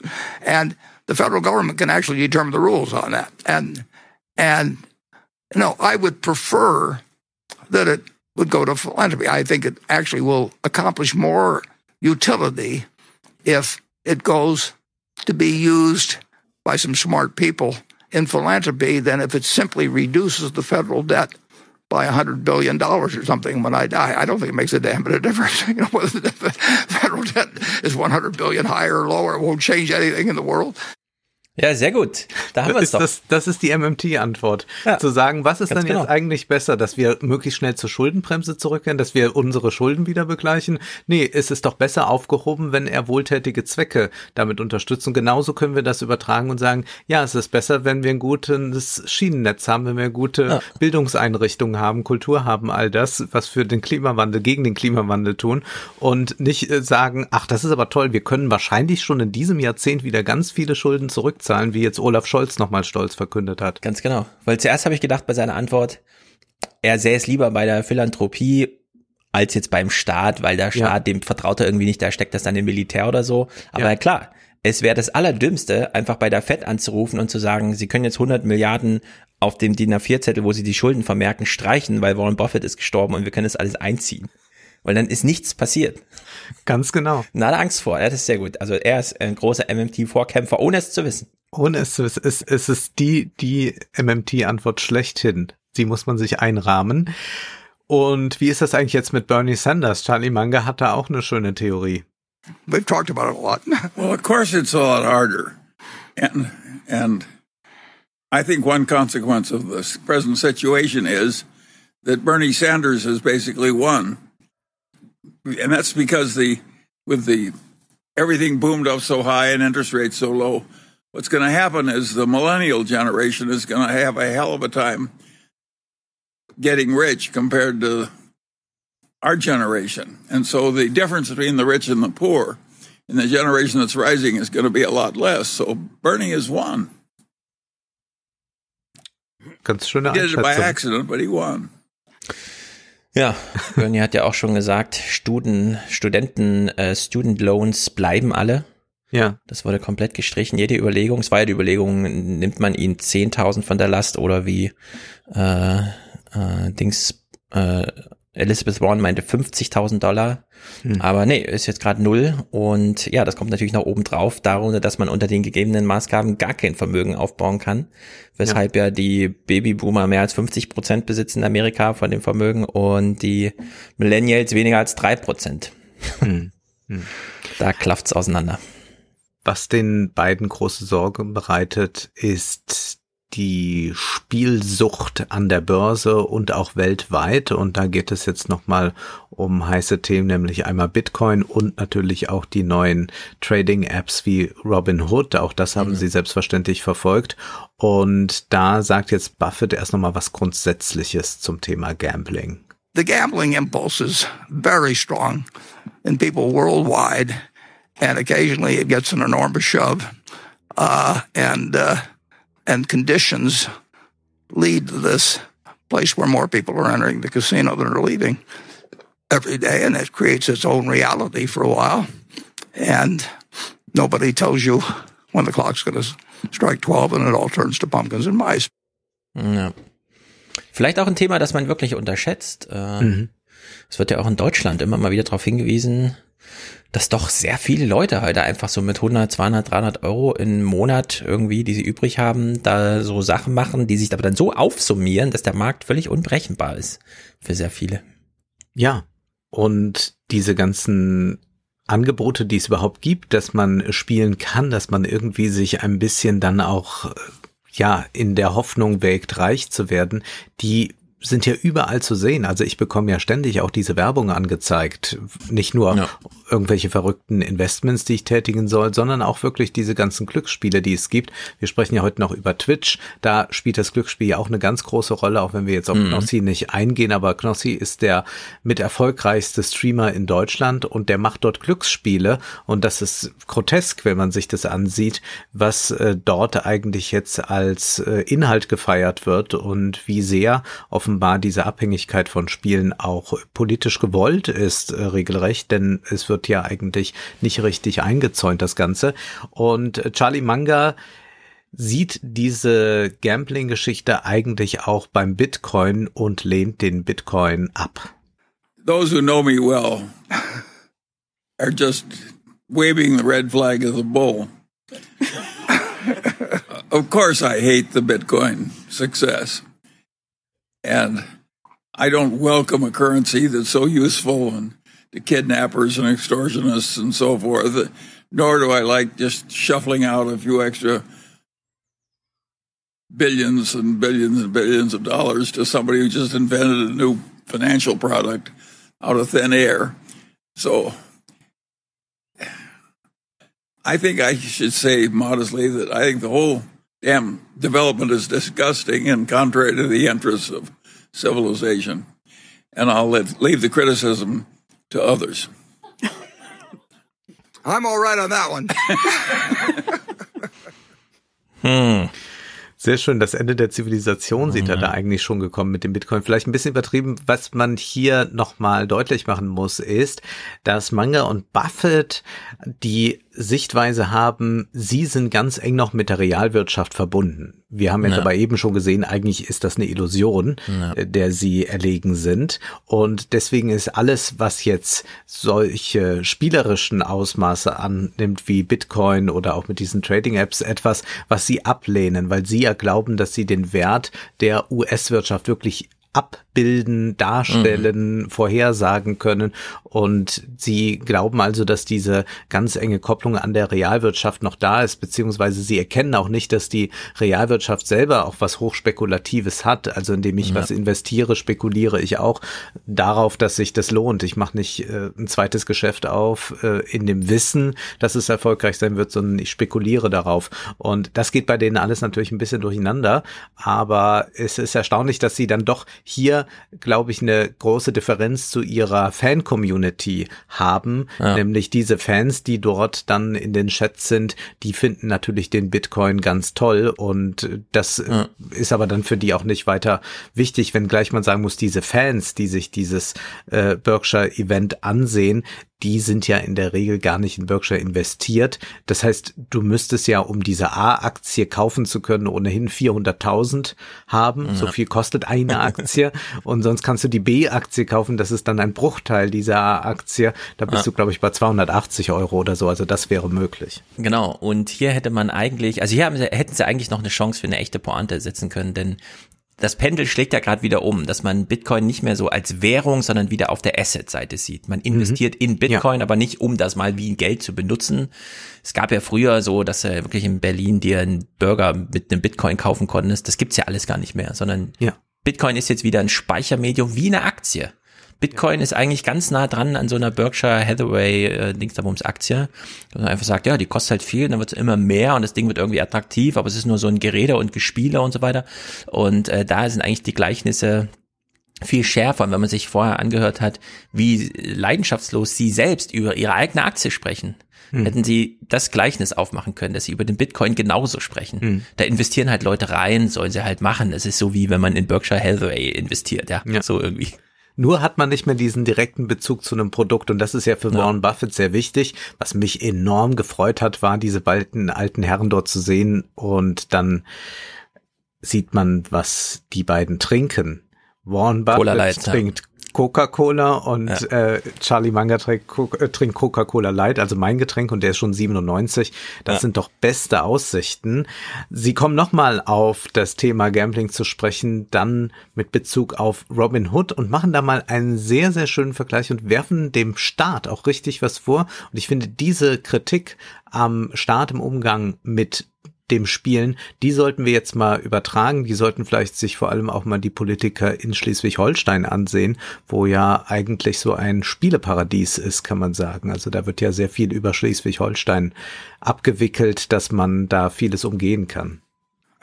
I, I think it's just god awful that something like that would draw investment from civilized men and decent citizens. It's it's deeply wrong. We don't want to make our money selling things that are bad for people. But we got the states doing it with the lottery, you know. No, but that's bad too. Yeah, I understand. That's very but I mean, bad. once that's you very bad. First, that's yeah. one of the things that's wrong with it. It's getting respectable to be to do these things. The states are just as bad as Robin Hood. Well, in a sense, they're worse. I mean, they're they're really taxing I know it's, it's I know, I know. Yeah, they're taxing hope.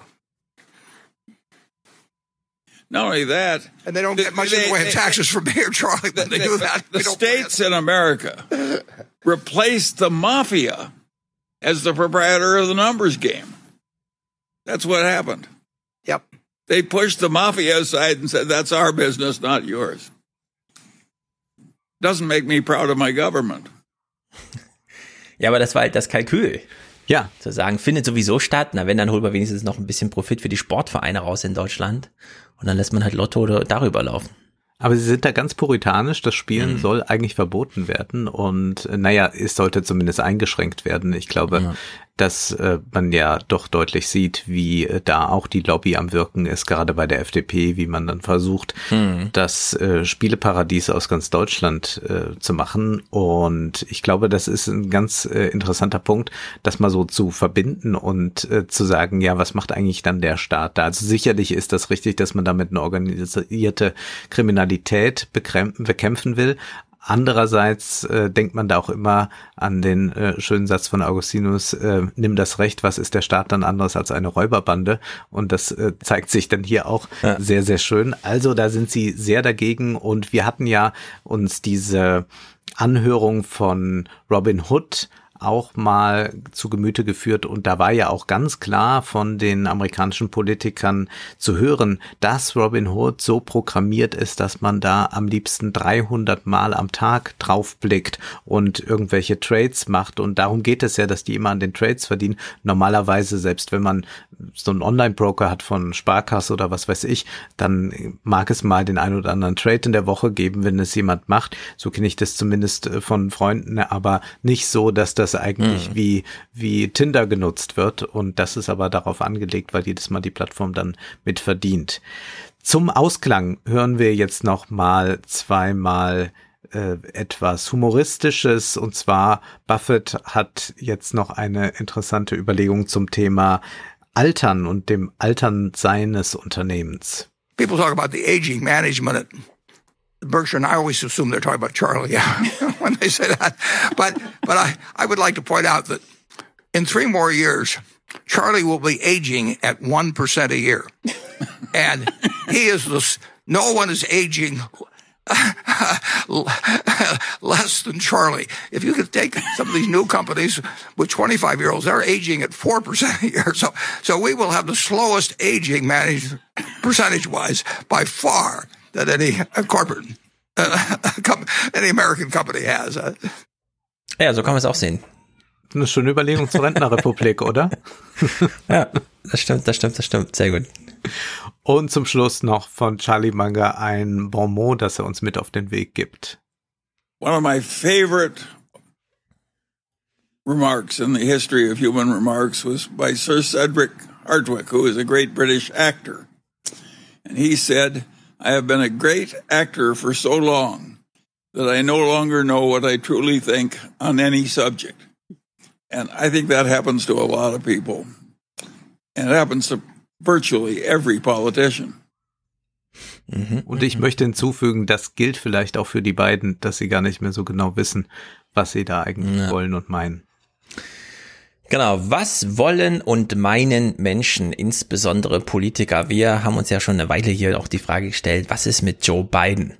Der kommt dann nach Amerika, krempelt mit seinen bla bla 70 Jahren irgendwie alles nochmal um äh, übersteigt sogar diese progressive Agenda, also selbst AOC oder so, die wissen gar nicht, wie ihnen geschieht, sondern die stehen staunend daneben und wundern sich über die Billionen. Und jetzt habe ich im Fernsehpodcast mit Thomas äh, schon diese beiden Rede vom Kongress gehört, die ja wirklich hochinteressant mhm. ist. Und ein Clip davon hatte ich auch in unserer Besprechung schon ausgeklammert und gesagt, den gucken wir hier nochmal, äh, denn das ist wirklich erstaunlich auf die ganze Frage, warum schickt Biden jetzt irgendwelchen Familien Paycheck im Sinne von, also nicht ein Paycheck, sondern im Sinne von, ähm, wie soll man sagen, eigentlich bedingungsloses Grundeinkommen, wenn auch nur mal als Einmalzahlung oder so, dass man als fünfköpfige Familie wirklich einfach durchgezählt bekommt, ah, fünf mal 1400 Euro sind und dann kriegt man halt fünf, sechs, sieben, acht, je nachdem wie viele Köpfe es sind, einfach in den Briefkasten. Und dann geht man damit zur Bank und kriegt dann dafür Geld. Und das ist auch nicht unter Vorbehalt, wie in Deutschland, dass dann doch nochmal das Finanzamt nachschaut und sagt, sie müssen es aber zurückzahlen, sie haben das unberechtigt bekommen oder wie auch immer. Sondern nee, einfach nur, weil man eine fünfköpfige, eine vierköpfige Familie ist, bekommt man so viel Geld. Oder eben alleine und dann 1400 Dollar. Und es ist doch ganz erstaunlich, wie Joe Biden das hier so ganz geruhsam vorm Kongress, der natürlich nicht versammelt anwesend war wegen Corona, aber trotzdem vorm Kongress, also an höchster Stelle, an der ein Präsident sprechen kann, wie er das hier begründet. Secretary Blinken can tell you I spent a lot of time with President Xi. Traveled over 17,000 miles with him. Spent, they tell me, over 24 hours in private discussions with him. When he called to congratulate him, we had a two hour discussion. He's deadly earnest about becoming the most significant, consequential nation in the world. He and others, autocrats, think that democracy can't compete in the 21st century with autocracies. It takes too long to get consensus. To win that competition for the future, in my view, we also need to make a once in a generation investment in our families and our children. That's why I've introduced the American Families Plan tonight, which addresses four of the biggest challenges facing American families and in turn America. Also das ist einfach ein mhm. Wahnsinnsclip, wo plötzlich ja. die Familien ja. an die Front gestellt werden im Systemkrieg gegen China, den man hier, und das ist jetzt der Plan für das nächste, für dieses Jahrhundert, äh, gewinnen möchte. Und das leuchtet absolut ein und man merkt hier auch, Biden wird richtig beraten, liest auch vielleicht die Reden von Xi sehr genau, denn Xi verspricht ja den chinesischen Familien ein bisschen Wohlstand. Ich kriege jetzt gerade die Formulierung nicht exakt mhm. zustande, aber so ein, ein bescheidenes Maß an Wohlstand verspricht er. Und das ist das große Versprechen, an das dann Patriotismus äh, geknüpft wird, äh, eine Renationalisierung, Militarisierung der Gesellschaft. All das mhm dieser, dieses große geopolitische Projekt wird immer wieder von Xi verknüpft mit diesem ja. bisschen Wohlstand, dass man doch den Familien schaffen will und was wir gemeinsam erreichen, äh, so dass wir alle aus der Armut gehoben werden. Und das ist deshalb sehr, sehr klug, da eigentlich anzuknüpfen mhm. und zu sagen, wir brauchen da ein Gegenstück auf amerikanischer Seite. Genau, wenn man das jetzt historisch aufschlüsselt, kommt man natürlich gleich in die Bredouille, weil man ist dann sofort gerade in Deutschland beim Mutterkreuz, äh, bei ja, der ja. Verehrung der Mutter als und so weiter. Dieses Denken hatte aber nur in, im Nazireich äh, sozusagen seinen Gipfel erreicht, äh, nachdem es dann das hören wir nachher auch, so durchindividualisiert wurde, die Babyboomer, jeder für sich kämpfte und so weiter und uns jetzt so diesen Schlamassel hinterlässt. Auch damals schon bei der Kolonialgeschichte, als Großbritannien loszog, war es völlig klar, äh, als Politiker an die Sache ranzugehen. Also wenn wir in äh, wenn wir die größte Seemacht der Welt werden wollen, brauchen wir volle Kindergärten. Und da hat mhm. man schon an Kindergärten als, man kann auch außerhalb der Familie erzogen werden und da bekommt man auch mal das ein oder andere Denken mit und so weiter. Also dieses kollektivistische Denken war damals ganz normal und das kommt jetzt bei Joe Biden hier wieder zurück, dem man einfach sagt, die Familie steht jetzt wieder im Zentrum. Wir müssen Amerika vom aus, aus der Basis heraus neu bauen. Deswegen auch dieser starke Satz, Trickle Down has never worked. Mhm. Also wir setzen nicht weiter bei den Reichen an, sondern wir gehen jetzt wieder ans Elementarteilchen der äh, Gesellschaft ran. Wir streiten sie nicht weiter ab, wie in der englischen Ideologie mit Margaret Thatcher und so weiter. Es gibt keine Gesellschaft. Nee, es gibt jetzt plötzlich wieder Gesellschaft und äh, der Kern der Gesellschaft ist die Familie. Und das haben wir jetzt überall auf der Welt. Äh, wir hatten ja gestern zum Beispiel die Meldung von Jens Spahn, deswegen ist Twitter schon wieder ein Aufruhr. Kinderlose sollen höheren Beitrag zahlen für die Pflegeversicherung. Also wer keine Kinder beisteuert in die Gesellschaft, der soll 3,4 Prozent des Bruttolohns bezahlen, um die Pflege abzusichern. Oder, wie eben schon genannt, und das ist von heute, dass China jetzt seinen Familien erlaubt, drei Kinder zu bekommen. Also sie wollen immer noch den Deckel draufhalten, ähm, aber von der Ein-Kind-Politik genau. Äh, ist man ja schon lange abgerückt und jetzt sogar zu sagen drei Kinder. Hm. Genau, also seit heute levelt man von zwei auf drei Kinder und das ist natürlich Wunschdenken. Hier hören wir mal im ja. Heute-Journal vom 11. Mai. China, das bevölkerungsreichste Land, droht zu schrumpfen. Wie das Statistikamt in Peking mitteilte, ist die chinesische Bevölkerung in den vergangenen zehn Jahren nur noch um jährlich 0,53 Prozent gewachsen auf aktuell rund 1,4 Milliarden Menschen. Nach Jahrzehnten der Ein-Kind-Politik gingen die Geburten das vierte Jahr in Folge massiv zurück. Die Altersgruppe der über 60-Jährigen hingegen wuchs um gut 5 Prozent an. Experten warnen angesichts der Alterung der chinesischen Bevölkerung vor möglichen Folgen für das Wirtschaftswachstum der Volksrepublik. Ja, wir haben es ja oft besprochen. China droht wirklich alt zu werden, bevor sie reich werden und damit so das vietnamesische Schicksal. Und selbst mhm. wenn man es schafft, vorher reich zu werden, bevor man alt wird, hat man das südkoreanische Schicksal, weil es immer noch bedeutet, mehr als 50 Prozent der Rentner leben dort unterhalb der Armutsgrenze. Das droht Deutschland übrigens auch. Spätestens zehn Jahren haben wir hier eine ganz andere Sachlage in Deutschland. Schon jetzt ist ja die Hälfte aller Renten unter 1000 Euro wird allerdings noch aufgewogen dadurch, dass immer noch relativ viele Ehen einfach gemeinsam und so weiter hm. sich da durchboxen. Aber jetzt ist doch einiges in Bewegung. Das war jetzt äh, China. Also China, schlechteste Zahlen ever, obwohl die Politik wirklich krampfhaft versucht gegenzusteuern. Wie sieht's in Amerika aus? The U.S. birth rate fell 4% last year. That's the most in nearly 50 years and due in part to the pandemic. CDC numbers show that pregnancy declines in nearly all races, ethnicities, and age groups. The overall birth rate is now the lowest in more than a century. Yeah. Oh, oh, oh, und das hätte man nicht unbedingt erwartet, denn es gibt ja manchmal gerade dann in solchen Zeiten, wenn man mal wieder zu Hause ist, auch genügend Möglichkeiten, Gelegenheit schafft Diebe. Und äh, das gab es ja immer mal wieder, dass es solche ja. äh, äh, kleinen äh, Peaks nach oben gibt, aber hier offenbar überhaupt nicht, beziehungsweise vielleicht wäre es sonst noch schlechter, man weiß es nicht. Ja. Keine Ahnung, man kann dann auch fragen, ist es äh, da nochmal, Überlegung geschuldet, oh Gott, wir sind in pandemischen Zeiten, kann ich jetzt das verantworten, will ich das jetzt gerade? Aber ich mhm. glaube nicht. Ich glaube, man kann diese Ereignisse doch auch abziehen und ich kenne ein paar Leute, die äh, jetzt Eltern geworden sind oder zum zweiten, dritten Mal Eltern geworden sind und für die spielten diese pandemischen Sachen gar keine Rolle in dem Sinn in der Überlegung, sondern vielleicht nur noch bei der Frage, bei der Entbindung, wie wird das jetzt sein? Äh, darf der Mann mit in den Kreissaal oder so? Das waren dann Fragen, die sich da nochmal stellten äh, in Bezug mhm. auf Corona. Aber ich glaube, dass diese Tendenz generell einfach die ist. Und zwar weltweit. Und zwar hängt sie ja wohl dann auch mit einem Wohlstand zusammen, der natürlich eine gewisse äh, Individualisierung bedeutet und auch eine hm. berufliche Laufbahn, die gar nicht mehr darauf ausgelegt ist, dass man äh, viele Kinder hat. Ja, genau. Also Berufslaufbahnen sind heute hochspezialisiert am Ende und vor allem sehr geplant. Also man muss relativ früh überlegen, was macht man denn und dann zieht man das durch und so nach zehn Jahren ist man dann durch die Ausbildung durch und ist dann wirklich angekommen.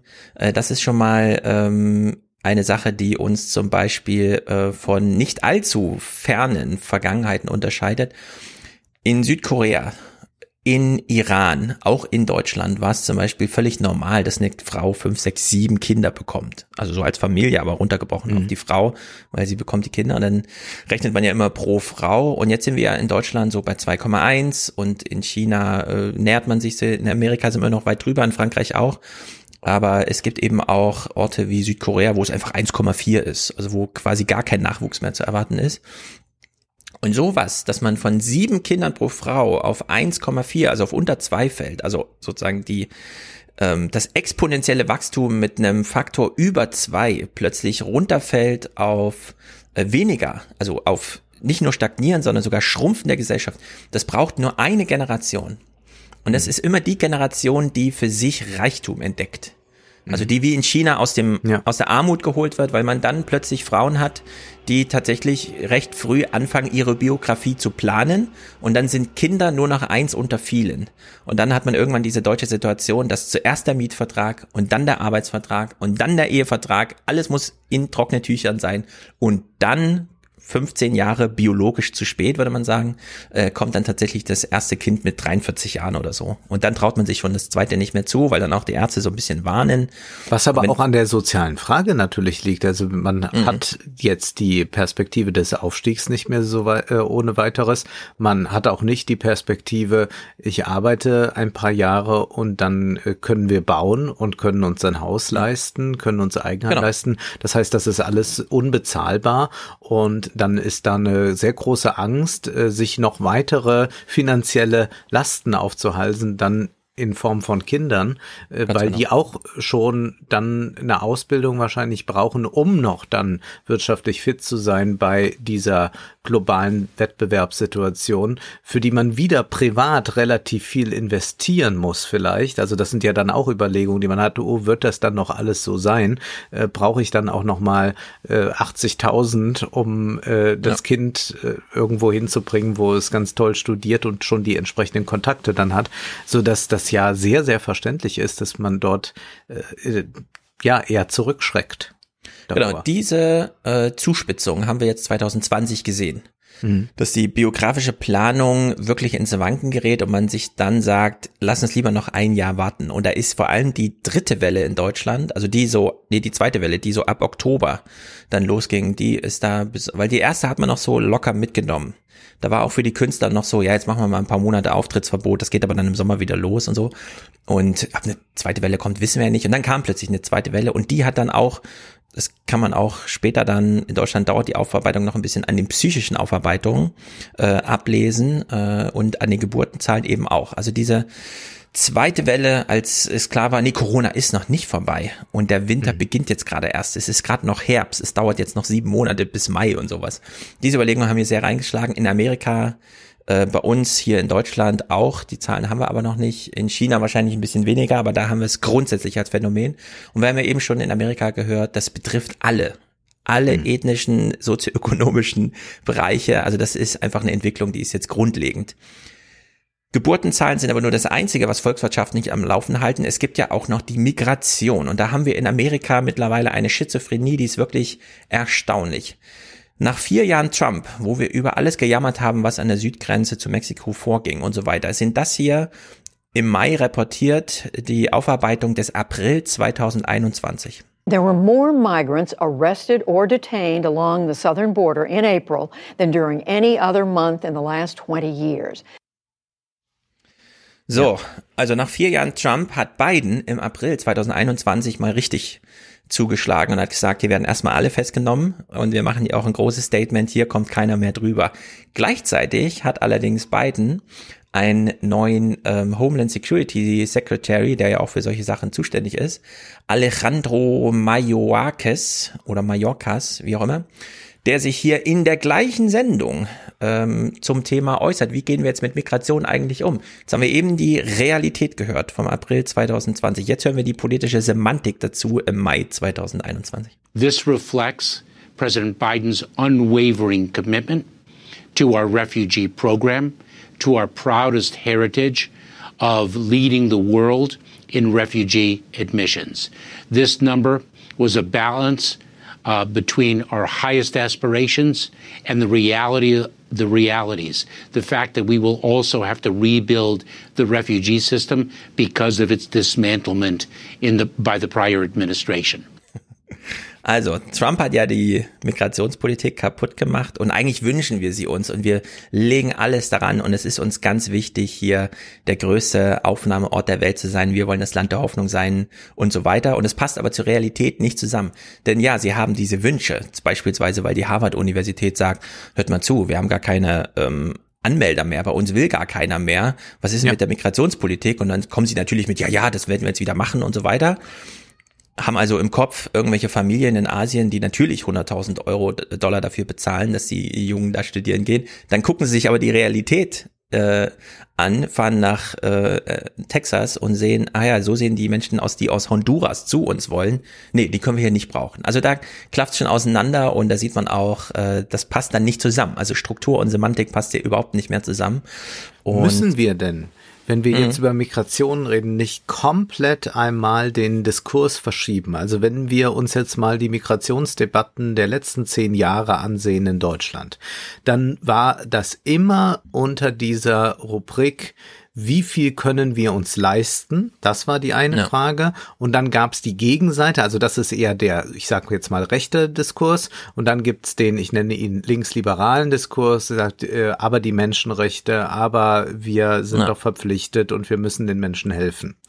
Was ist, wenn diese beiden Diskurse vollkommen unsinnig sind? Erstmal, weil sie voll komplett aneinander vorbeireden. Also das eine ist ein ökonomisches Argument und das andere ist eines, äh, mit dem man wahrscheinlich relativ relativ schwierig äh, auf Dauer Politik machen kann, äh, wenn man äh, sich immer auf diese äh, Gefühle ähm, konzentriert, äh, beziehungsweise, glaube ich, äh, nimmt man eine eigenartige Fokussierung vor. Dann sucht man sich auch äh, Flüchtlinge aus und äh, mhm. schaut sich aber andere Migrationsbewegungen nicht mehr an. Und es gibt dann äh, so eine, eine mehr, mehr äh, deutige Politik dann auch. Also man konnte das jetzt bei Saskia Eske nochmal so schön sehen. Es gab ja jetzt auch wieder dramatische Bilder von Flüchtlingen, die nach äh, Europa kommen wollten, die dann mhm. wieder dort ähm, ins Meer gestoßen wurden. Anders kann man es ja nicht nennen. Und dann auch selbst noch ähm, äh, kleine Babys, die da hochgehalten wurden von ein paar Monaten. Und dann äh, schreibt dann Saskia Esken bei Twitter, dass ihr das, das Herz zerbricht, diese Bilder zu sehen. Zugleich stimmt sie aber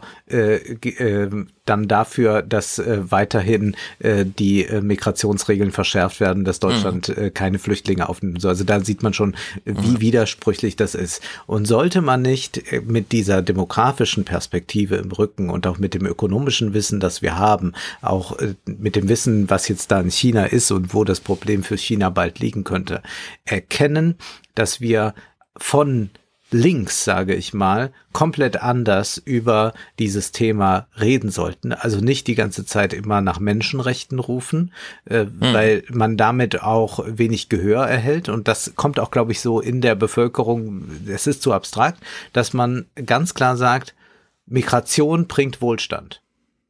Und ja.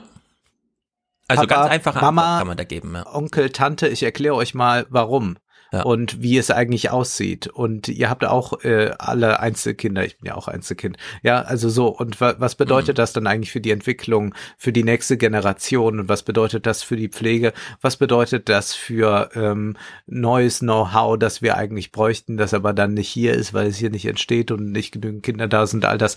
Also könnte man nicht eigentlich mit diesem Slogan ähm, Migration bringt Wohlstand zunächst mhm. einmal diesen Diskurs verschieben und dann auch nochmal anders nachdenken, wie Migration organisiert wird. Also es gibt ja von äh, Branko Milanovic so solche Beispiele, wie man dann äh, durchaus auch so ähm, ähm, für einige Jahre Migration äh, für in gewisse Gebiete äh, macht zu, zu, so Sonderregelungen. Also wo dann die Frage ist, äh, dürfen die Leute dann, äh, die jetzt hier sind, die nicht gleich die Staatsbürgerschaft bekommen, dürfen die trotzdem wählen oder nicht? Äh, wie werden die steuerlich belastet, beziehungsweise wo zahlen die eigentlich dann ein, wenn ja. äh, sie äh, vielleicht in zehn Jahren woanders hingehen? Also weil sie sich, äh, nicht weil sie wieder ähm, äh, vertrieben werden, werden, weil sie äh, wieder zurückgeschickt werden, sondern weil sie sich vielleicht umorientieren in ein ganz anderes Land und sagen so, ich war jetzt hier Maschinenbauer in Deutschland, ich gehe jetzt nochmal nach Amerika. Also das müsste ja auch anders geregelt werden. Aber wir haben ja nach wie vor eine konservative Politik und Seehofer ist an erster Stelle zu nennen,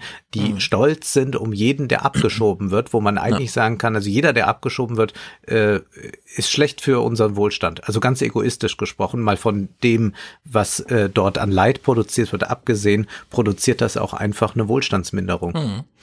Also darauf gibt es eine ganz eigentlich, eigentlich eine ganz einfache Antwort. Wir haben erstens eine Bundestagswahl. Mhm. Zweitens haben wir eine Bundeskanzlerin, die mit dem Jahr 2015 eine politische Verknüpfung ähm, anbietet medial, bei der man wirklich sagen kann, können wir doch jetzt mal aufarbeiten, oder? Der große ja. Rückblick auf Merkel könnte ja sich durchaus mal auf 2015 zuspitzen. Und wir haben den Vorteil, wir liegen jetzt schon sechs Jahre, sechs Jahre nach 2015. Das heißt, die jungen Menschen, die äh, mit 14 Jahren hierher kamen, sind mittlerweile 20. Die mit 12 hierher kamen, haben mit Abitur gemacht. Die machen in diesen Tagen Abitur hier in Deutschland oder ihr, ihr Schulab also die machen ihren Schulabschluss, haben ihn entweder schon oder im besten Fall kommen sie mit dem Abitur und kamen aber eigentlich als kleine Kinder, die gerade so mhm. in die äh, weiterführenden Schulen dann reingekommen sind. Und äh, man kann sich ja durchaus die realen Zahlen jetzt angucken. Ich weiß noch genau, wie nach 2015 in die Spitze hinein die Neue Zürcher Zeitung getitelt hat, die Migrationskrise wird Deutschland eine Billion Euro kosten. Und wir können heute die volkswirtschaftliche Rechnung machen und kommen genau zu dem umgedrehten Ergebnis. Sie bringen uns 1,5 Milliarden, äh, äh, sie bringen uns eine Billion äh, mindestens. Ja? ja. Und wir können eben auch ähm, hier wirklich jetzt breitflächig Bilanz ziehen. Es gibt diese Zitate von Jens Spahn und so weiter. Die Hälfte der Flüchtlinge, die damals kamen in diesem Millionenjahrgang 2015, ist mittlerweile sozialversicherungspflichtig beschäftigt, bringt also Zusatz. Es geht hier um 300, 400.000 Menschen, die zusätzlich äh, in die Sozialversicherung einzahlen. Und wir haben mit 2015 das einzige Jahr, wo Deutschland äh, wirklich mal im Plus war.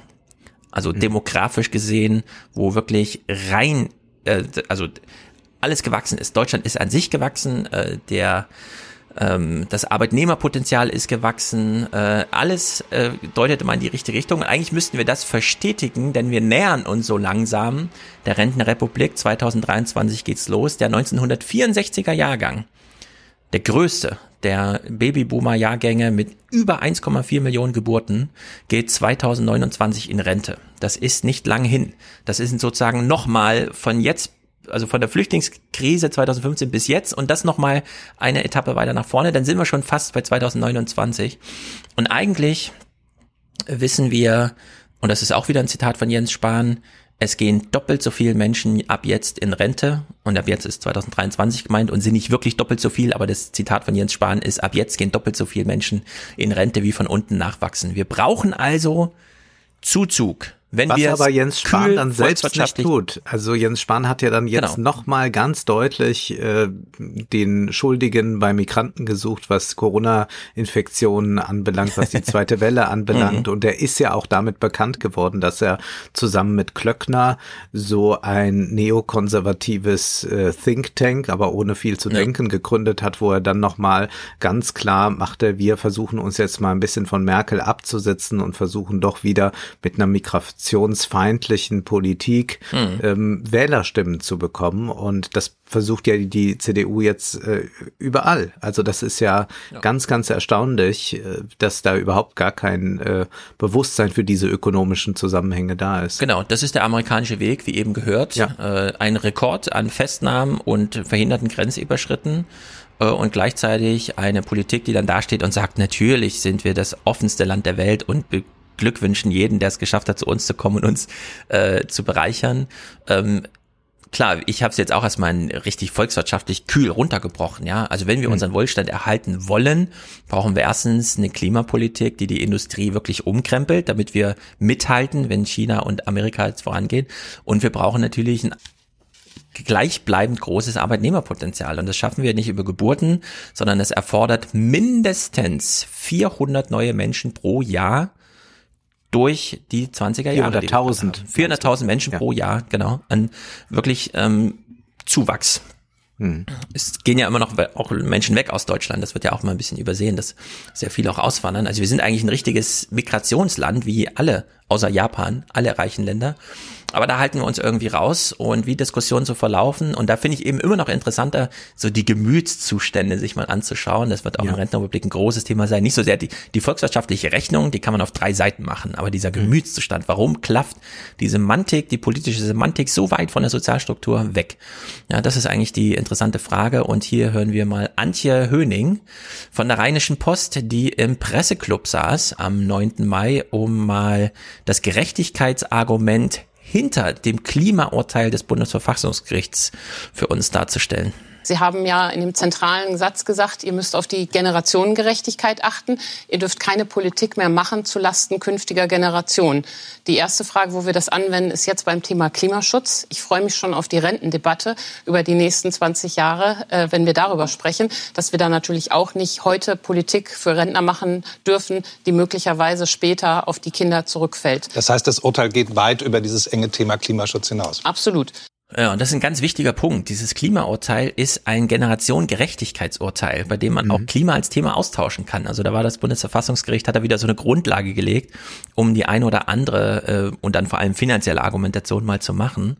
Und Eva Hummers, eine Ärztin, saß bei Markus Lanz und hat hier ganz interessanterweise mal Familien zur kritischen Infrastruktur erklärt.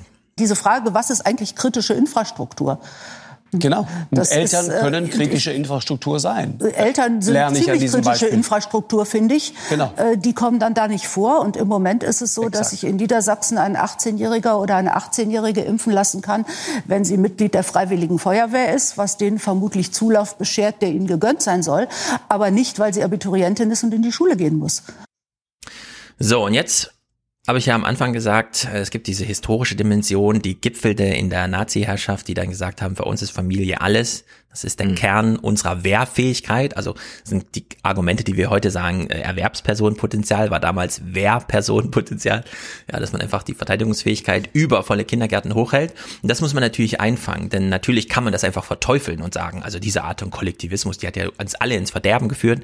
Das geht ja gar nicht. Und deswegen spielen wir das kurz mit dem, was wir jetzt gerade, von dem wir uns jetzt gerade verabschieden, nämlich von dieser hochklassischen, äh, durch und durch von uns allen ähm, inkorporierten Individualisierung.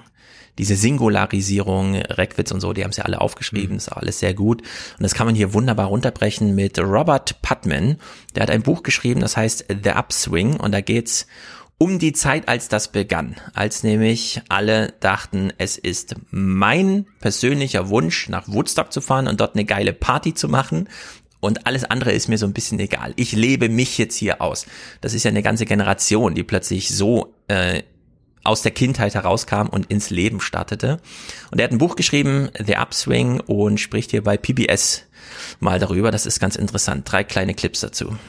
I pledge myself to a new deal for the American people. The Great Society rests on abundance and liberty for all. The Great Society of the 1960s, Rotary clubs, bowling leagues, ever more economic equality. But what swung up sure swung down. When the boomers came of age, they inherited a society that was moving in the right direction yes. and very, very affluent and they blew it. But we thought we were doing the right thing yeah. and bringing America to the right place. I know you did. So, rock and roll. Never trust anybody over 30, down with authority, nonconformity, self expression. That began the downswing? Yes. Which then expressed itself economically? Yeah. If you think we're not all in this together, it's every man for himself. Every man for himself, oder sagen. Ja, wir haben ich bin gerade erstaunt, die tragen noch beide Hut, die Herren, die sich da unterhalten. Ja, das ist ganz, das ganz ist ja das ist klassisch. Ja. Naja, und äh, inhaltlich ist das natürlich hochinteressant, denn nicht nur können wir den Babyboomern jetzt unterstellen, sie gehen mit ihrem eigenen Erbe falsch um, indem sie es nicht weitergeben. Davon, äh, da hat Sarah Wagenknecht zum Beispiel, ich lese jetzt ihr wirklich sehr schlechtes Buch im Salon, aber die, eine gute These, die sie auf einen Satz zusammenstellt, ist dann doch drin. Irgendwann hat die Gesellschaft gesagt, nee, politische Macht kann man nicht vererben. Und dann war irgendwie klar, das nennen wir heute Vetternwirtschaft und das ist illegal und das macht man nicht. Und natürlich muss man sich in der Ochsentour durch die Parteien kämpfen und nicht einfach, weil man der Sohn von Willy Brandt ist, wird man hier irgendwer, ja. sondern das ist klar, da ist einfach ein Generationenabriss. Ja, man muss, politische Macht lässt sich nicht vererben. So, was ist mit ökonomischer Macht? Die wird natürlich vererbt wie im Mittelalter mittlerweile, immer noch, ja. ja. Und das ist natürlich, da kann man ja wirklich mal drüber nachdenken, warum eigentlich? Und jetzt kann man hier dem, dem Boomern sagen, erstens, ihr geht völlig falsch mit eurem eigenen Vermögen um, das euch in den Schoß gefallen ist durch historische Zufälle. Ihr seid halt nun mal die Glücksrittergeneration.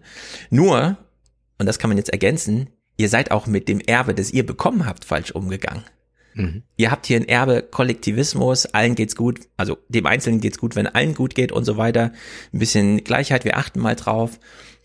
Und dann sind sie reingestartet und haben das alles äh, kurz und klein geschlagen und haben nur noch äh, den individualisierten Glücksritter gespielt. Und das ist natürlich ein Problem. Du kennst den bösen Satz von Peter Sloterdijk. Alle Wege von 68 führen in den Supermarkt.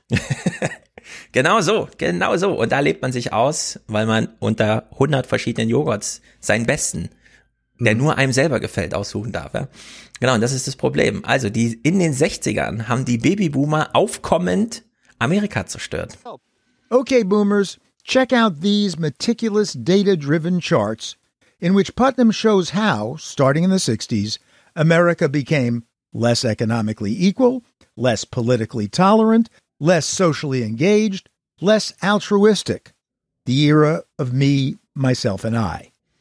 So, und das finale Argument ist hier folgendes. Lass uns mal gerade hier einhaken, weil das ja eine ganz erstaunliche Sache ist, dass man hier noch, noch paar Dinge dazu äh, gebracht ja. hat. Nämlich, es geht ja nicht nur darum, dass hier aufgezeigt wird, also ökonomisch wird es schlechter, politisch wird es schlechter, sozial, sondern auch noch kulturell, also was hm. die ähm, Bandbreite ansieht. Ich erinnere mich an eine Talksendung mit Bettina Böttinger, da war Romy Haag zu Gast. Äh, äh, Romy Haag ist äh, ein Travestie-Star äh, und hat sich irgendwann auch dann umwandeln lassen in äh, eine Frau, äh, war äh, zeitweise auch zusammen mit David Bowie in den 70er Jahren und Romy Haag wurde gefragt, ob sie das nicht unglaublich genießt, jetzt heute diese Freiheit, die man dann hat, äh, Transpersonen haben einen ganz anderen Stellenwert in der Gesellschaft und so. Da sagte sie was sehr interessantes, sie sagte, nee, eigentlich äh, war es in den 70er Jahren freier für mich. Also das ja. fand ich sehr interessant, dass ähm, also der Eindruck hier ganz eindeutig war, nein, es gab äh, da eine äh, große Freiheit und äh, die ist keineswegs äh, jetzt immer größer geworden. Das ist immer diese Fortschrittsgeschichte, die erzählt wird. Aber zu fragen ist, ob das wirklich so äh, der Fall ist, ob wir nicht auch wieder so eine Rekulturalisierung erleben, dass äh, Leute sich auf ihre Identitäten zurückziehen, dass es da wieder äh, ganz große Konflikte gibt, so ja. eine Tribalisierung, die die wir nicht nur in den sozialen Medien verfolgen, sondern auch, dass eben die Identität so wichtig wird und dort wieder ein Platz äh, des Kampfes ist und dass man in den 70er Jahren vielleicht eher so ein Nebeneinander her hatte, dass eine gewisse Buntheit und Vielfalt war, ohne das mhm. jetzt zu verklären, weil ich ja auch nicht leugnen kann, dass es einfach äh, rechtliche Dinge gab, die heute besser sind, beispielsweise für Homosexuelle als in den 70er Jahren. Aber dennoch äh, scheint sich da mental auch sehr viel verhärtet zu haben, was man ja äh, deutlich erkennen kann. Also was ähm, auch zum Beispiel, wenn man sich bei YouTube was ansieht, was äh, dort so kommentiert wird. Also wenn dort äh, Transgender-Personen oder so wo sitzen, welche Kommentare dort drunter stattfinden. Und die Frage ist, ähm, wo ist eigentlich da die Toleranz so unglaublich gewachsen? Andererseits haben wir es wieder mit einem modernen Kapitalismus zu tun, der diese alternativen Lebensweisen wusste sehr gut zu inkorporieren. Also ich bin, ich bin äh, da zwiegespalten, was diese äh, Idee jetzt von äh, Putnam äh, anbelangt, inwieweit mhm. die stimmt. Also es gibt ja so ein berühmtes Buch, die kulturellen Widersprüche des Kapitalismus. Ähm, heißt das, glaube ich, äh, das ist von Daniel Bell. Und da wirft er eigentlich schon dieser neuen Generation, also dieser 68er Generation, wo, oh Gott, die werden hier Amerika äh, in den Bankrott äh, treiben und die sind zu hedonistisch. Und dann hat man aber eigentlich gesehen, dass zumindest ähm, der moderne Kapitalismus ja sehr gut darauf reagieren konnte und konnte all das auch integrieren. Und zugleich haben wir aber dann nicht mehr äh, eine so sehr blühende Volkswirtschaft? Also wie geht das eigentlich alles zusammen? Mhm. Ja, das sind alles Fragen, die nur ein guter Ideologiekritiker beantworten kann, denn wir haben es ja auf so einer Semantikebene eben mit Verwirrung zu tun und die strukturelle Grundlage, ob die dann, wie die dazu passt und so weiter. Also das sind genau diese Gemütszustandsfragen, auf die es vielleicht nicht immer auch eine Antwort gibt. Deswegen kann man sich immer darauf beziehen, bei der Behandlung solcher Fragen einfach auf Leute zu kommen, die sich damit beschäftigt haben und auch ein gewisses Lebensalter mitbringen, um so Vergleiche anzustellen. Mhm. Jetzige Generation später. Und das haben wir ja mit den beiden, also sowohl der Journalist als auch der Robert Putnam, die sind beide 60 plus. Die reden also über Woodstock im Sinne von, habe ich im Fernsehen gesehen und so. Ja. Und dieses Finale, was der Robert Putnam hier einwirft. Und dazu haben sie noch mal ein zweites Interview geführt, später über äh, Videokonferenz, weil er dann doch noch mal so ein paar Fragen hatte und so. Und da packt der Putnam noch mal so richtig aus.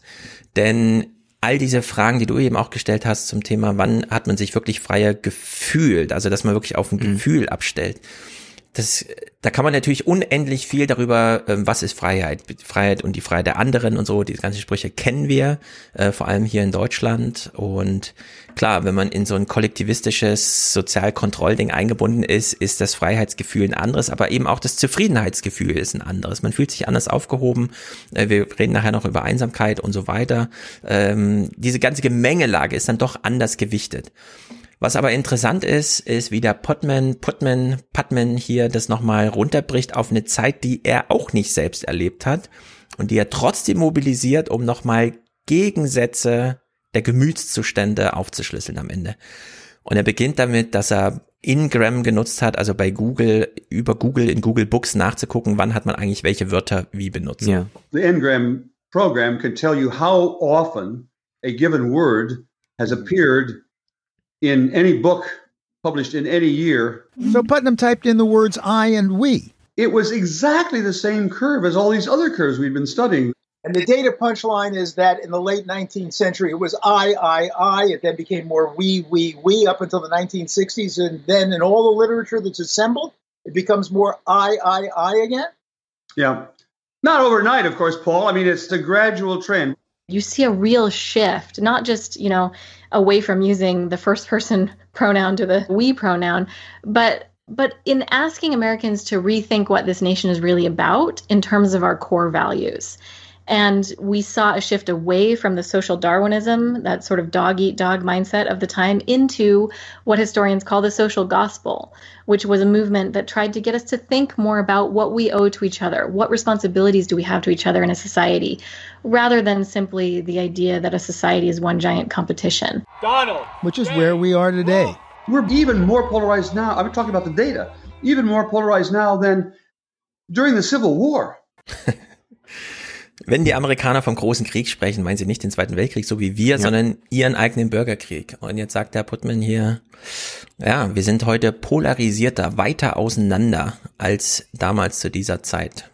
Wie auch immer das empirisch sozusagen das Argument gemacht ist, ja, aber er macht ja. es eben heute so im Fernsehen. Und ich finde, das sagt doch einiges über die Gemütszustände, die hier so zugrunde liegen. Und naja, es klafft jetzt wirklich auseinander.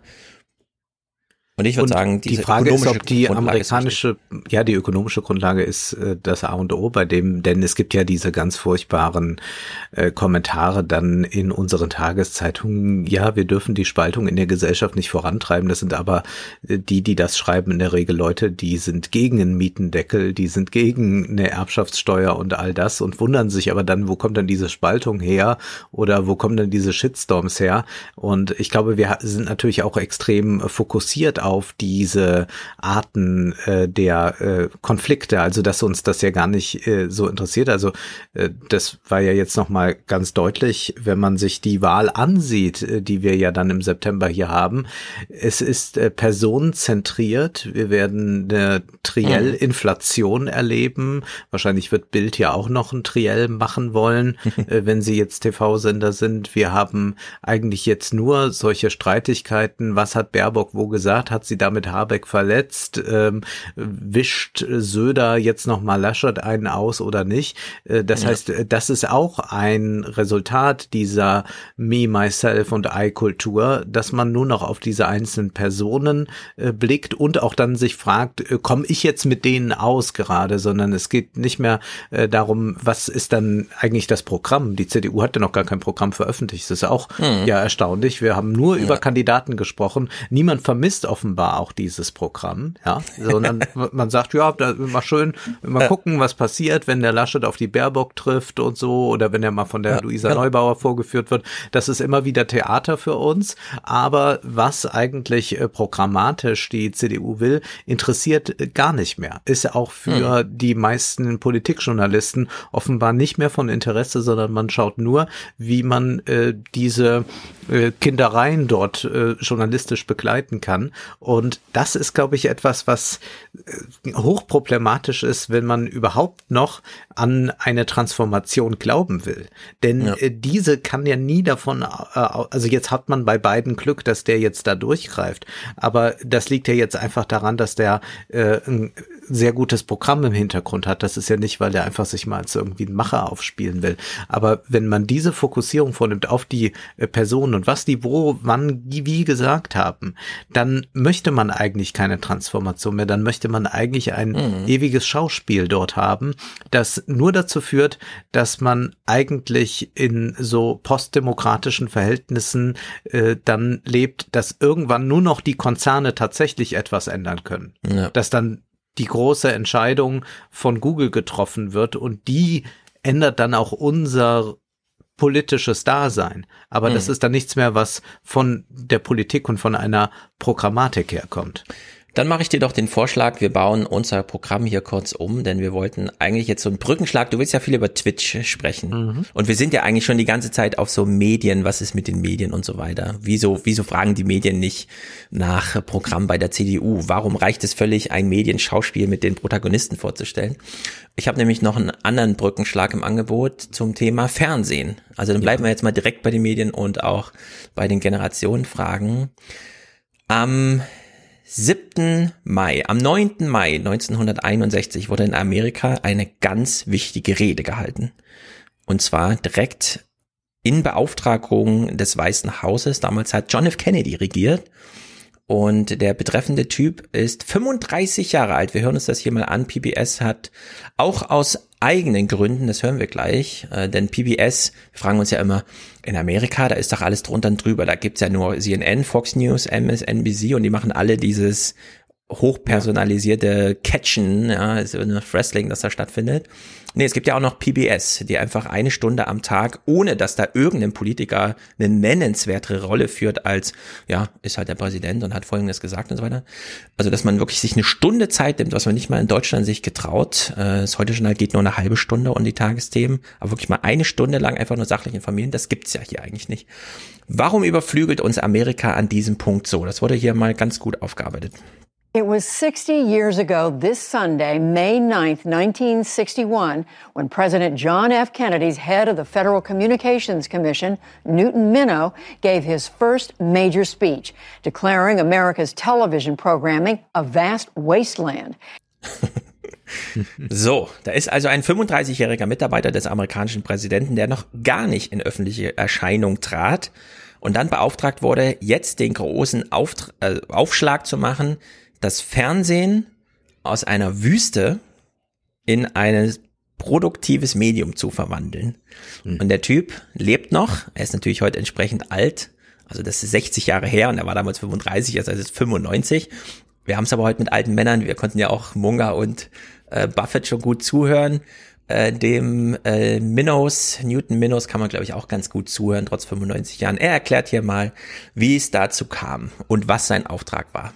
It was 1961. You were the uh, just what 35 year old precocious uh, head of the Federal Communications Commission. Television was exploding in popularity with Americans, but something you saw bothered you. It, what bothered me was that we were wasting this extraordinary technology. I was particularly concerned about children. Children were spending more time with television than, than they were in school. And they were learning that too often that the solution to a problem was a smack in the head or shot with a gun. And I was very concerned that children, in particular, and also I was very concerned with the lack of what we then called educational television, now called public television. And I was determined to do something about it, and so was President Kennedy. Also, vor 60 Jahren hat aber in Amerika die Erfahrung gemacht, ähm, die Jugendlichen sind fasziniert von Medien sind, na klar, den ganzen Vormittag in der Schule, dann gehen sie aber nach Hause und was machen sie? Sie verbringen noch zweimal so viel Zeit am Nachmittag bis abends vor dem Fernsehen, als sie in der Schule sind und eigentlich wird alles, äh, was sie am Vormittag gelernt haben, abends wieder ausgetrieben, weil irgendein Typ kommt und meint, ich löse das mit meiner Pistole und dann guckt man sich so eine Krimiserie an, wo irgendwer. Und das, diese Art von Medienkritik kommt einem ja heute irgendwie bekannt vor, ne? Die Jugendlichen sitzen nur an TikTok und Twitch und scrollen da durch und mhm. machen irgendwas und verschwenden eigentlich ihre Zeit. Und jetzt kann man ja sagen, nehmen wir uns doch mal den Newton Minnow hier zum Vorbild. Was hat er denn damals gemacht? And what was the reaction from the commercial uh, network bosses when you when you made that speech? Well, the founder of Gilligan's Island was so irritated with me and with what I'd said that he named the sinking boat in Gilligan's Island the SS Minnow, which actually I think uh, many broadcasters realized for the first time that their obligation under the law was to serve the public interest, the public interest, not the private interest. Also wir können ja hier einfach nehmen, äh, YouTube, Twitch, TikTok mhm. und so weiter und sagen, ja klar, das sind alles Unternehmen, die wollen unglaublich viel Geld verdienen. Nur wie wär's, wenn man denen auch mal ein Public Interest unterjubeln? Ja. Beim Fernsehen ist das natürlich einfach möglich, weil die haben ja so eine Sendelizenz und so weiter. Da kann man den auch Sat 1 einfach sagen, du musst eine halbe Stunde am Tag und dann darf eben Alexander Kluge da irgendwie Quatschinterviews mit Harald Schmidt führen oder so, ja. Also so Aber in die das Richtung. ist ja dann auch um ein Uhr nachts. Also da würde ich sagen, das ist ja auch nur noch ein Placebo ja. oder wie auch immer man das nennen möchte. Ein Feigenblatt ja. vielleicht. Man kann es groß und klein denken. Damals haben sie sehr groß gedacht. I had the privilege, Judy, of giving the first license for WETA personally giving it to Mrs. Elizabeth Campbell on the same day I gave that speech. And what I envisioned has my dream has been fulfilled.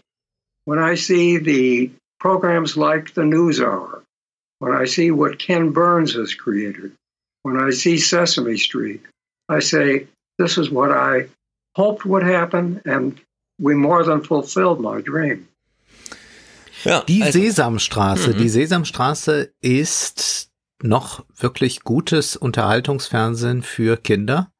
Und die Sesamstraße hat ja auch eine enorme Pluralität reingebracht. Also die Sesamstraße hat ja viel mehr Pluralität schon abgebildet, gesellschaftliche, als das die äh, großen Serien oder so getan haben. Also da gab es das auch in der Nische, aber die Sesamstraße ist ja nicht zu verachten, äh, was äh, äh, sehr äh, reaktionäre Leute ja auch immer mal wieder erkannt haben und äh, die Sesamstraße als gefährlich eingestuft haben. Mhm. Äh, zum Beispiel gab es ja mal wohl in Deutschland den Fall, ist aber schon Jahre her, äh, dass ein äh, Priesteramtskandidat eine Alumne Ärger bekam, weil er so ein Fensterbild von Ernie und Bert hatte. Denn ja. wir wissen ja, Ernie und Bert leben zusammen. Warum mhm. eigentlich? Weil sie gute Freunde sind. Weil sie gute Freunde sind, ganz genau. Ja. Genau, also die Sesamstraße, PBS News Hour, bis heute ja auf Sendung, dieser Walter Cronkite, der da immer genannt wird, weil er auch diese Namensgeber jetzt für verschiedene Institute ja. ist und so. Also äh, große Blütezeit des informativen Fernsehens vor 60 Jahren durch einen politischen Akt. Im Weißen Haus wollte man das so, also hm. hat man den Weg dafür bereitet einen Weg gefunden, das zu institutionalisieren. Und ich würde sagen, das kann man ja eigentlich mal übertragen auf heute. Und der Minnow wurde damals auch inspiriert von einem Zitat, das ihm heute noch wichtig ist, weshalb er es hier in der Sendung nochmal vorliest. Und äh, es bietet sich wirklich an, dass wir jetzt auch die Transferleistung herstellen und sagen, das ist heute genauso drängend. Man kann die Medien jetzt einmal austauschen, nimmt sich das neue Internet, guckt sich die ganzen Phänomene dort mal an und fordert im Grunde dasselbe. There's a favorite quote I have almost memorized, but I'd like to read it to you. But E.B. White said what he hoped television would be. Non commercial television should address itself to the idea of excellence, not the idea of acceptability. TV television should be providing the visual counterpart of the literary essay should arouse our dreams, should satisfy our hunger for beauty, should take us on journeys, should enable us to participate in events, should present great dramas and music, explore the sea and the sky and the woods and the hills. It should restate and clarify the social dilemma and the political pickle. Once in a while it does, and you get a quick glimpse of its potential. That's what we were dreaming about when we created public television. Also wo ist eigentlich das Schöne, Wahre und Gute? Wo Bei ist TikTok, das? YouTube und Twitch. Wo ist das auch im öffentlich-rechtlichen Fernsehen, kann man sich fragen. Es gibt so in den aktuellen Blättern ja einen sehr guten Artikel von jemand, der aus diesem Rundfunkrat mal ein bisschen plaudert, wie das da ja. ist und welche neue Strategie das öffentlich-rechtliche dort hat. Und da wird einem Angst und Bange. Da geht es ja nur noch darum, wir müssen irgendwie das Publikum erreichen, wir emotionalisieren alles und das bedeutet ja. auch immer personalisieren. Also das, was wir jetzt hier erleben, was ich eben kritisiert habe, ist das Prinzip Emotionalisierung durch Personalisierung und dadurch hat man eigentlich dann Desinformationssendungen geschaffen. Anders mhm. kann man das nicht nennen. Und wenn man dann in die anderen Medien schaut, also Twitch, YouTube, dann ist das ja noch alles viel schlimmer. Also ich habe heute Beispiele dabei. Es werden, äh, also ja, ich, es wird schlimm ja. werden, aber ich glaube, wir müssen uns dem einmal aussetzen. Genau, dann lass uns einen letzten Clip als Brückenschlag gucken. Denn jetzt haben wir es aus der politischen Richtung. Das ist jetzt PBS und so weiter. Es gibt allerdings das Gleiche nochmal aus der anderen Richtung beobachtet, äh, denn es gibt ja aber noch eine Gesellschaft, die damals empfänglich war für dann das neue Fernsehen und so weiter. Und äh, Ronald Brownstein, Steen, wie auch immer, hat ein Buch geschrieben über das Jahr 1974 in Amerika. Eben der Minnow, das ist John F. Kennedy, 1974 heißt, ähm, Nixon hat zweimal die amerikanische Wahl gewonnen. Mhm. Gleichzeitig haben wir aber schon im Untergrund sozusagen, dieses ganze Woodstock-Zeug ist auch schon wieder fünf Jahre alt. Aber man war schon auf dem Mond und man hat schon das ein oder andere und jetzt geht eigentlich so diese neue moderne Gesellschaft los, technikgetrieben, Finanzialisierung und so weiter, das kennen wir alles. Und das Fernsehen musste tatsächlich erst lernen, sich mit der Realität auseinanderzusetzen. Also ist ganz interessant, äh, wie man aus vielerlei Richtungen natürlich wieder mal nur im Fernsehen, wir gucken wieder PBS News Hour, drüber aufgeklärt wird, wie schwer es sich das Fernsehen mit der Realität getan hat. Genauso schwer, wie wir heute, wenn Influencer und so Thema sind, wie wir immer mitlaufen lassen, dass das natürlich fake ist und dass das zu falschen Emotionen und zu falschen Ängsten, also falsch im Sinne von, dass es zu Ängsten führt, die eigentlich nicht gerechtfertigt sind, sondern die mehr über das Medium kommen als über die Leute, die im Medium sind, sondern dass das Medium selbst da generative Mechanismen hat. Und wie der Ronald Brownstein hier, also der hat auch eine ganz wunderbare Formulierung gebracht, die man sich merken kann, um einfach dieses Problem mal auf den Nenner zu bringen. Brownstein is a veteran political reporter and analyst at CNN and The Atlantic. In his new book, Rock Me on the Water, his focus turns to a particular time and place and how cultural change interacts with politics.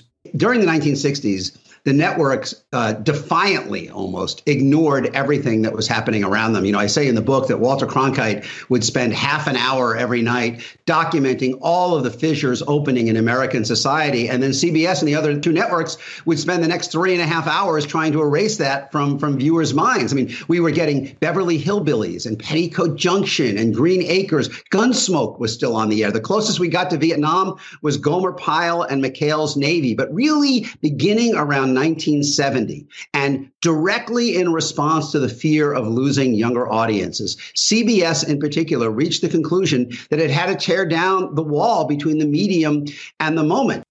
Ja, die Wall between the medium and the moment, also der Realität und dem Medium. Da gibt's einfach eine große Kluft, die musste dann irgendwann mal eingerissen werden. Und diese Kluft hat ja zur Krise Hollywoods geführt damals. Das kann man übrigens bei Margaret Nünzer dann auch nochmal sehen, weil sie immer sehr schön zeigt, wie abgewirtschaftet das alte Hollywood ist. Sie zeigt dann, mhm. wie diese Kulissen nicht mehr gebraucht werden und man kann dann noch für paar Dollar sich mal durchfahren lassen. Aber was ja dort stattgefunden hat, war in den 70er Jahren, dass diese großen Studioproduktionen nicht mehr angenommen wurden vom Publikum. Da war nicht mehr ein Bezug zum Moment, sondern da war eine Mauer und die war unüberbrückbar. Dadurch gingen viele pleite, es hat äh, enorm viele Arbeitslose dann auch in Hollywood gegeben und dann kam New Hollywood und die haben gesagt, wir gehen jetzt mal raus mit der Kamera und wir mhm. schauen jetzt auch mal, was ist denn eigentlich die Lebenswirklichkeit von jungen Menschen und da sind dann diese ganzen großen Scorsese und Co, die alle dann ihre Filme machen, die ganz anders mhm. sind, die also dann diese Mauer einreißen und das ist äh, sehr erstaunlich, dass das erst da stattfindet und vorher hat man immer mehr in Großproduktionen äh, Geld hinein investiert, dass man aber dann nicht mehr rausbekommen hat. Also man hat solche Monumentalfilme gemacht, Musicalfilme für immens viel Geld, aber die hatten nichts mehr mit dem Moment zu tun, in dem das eigentlich gezeigt wurde. Und äh, wir können das vielleicht sogar noch ähnlich äh, erleben in der Schlagerbranche in den 70er Jahren in Deutschland, ja.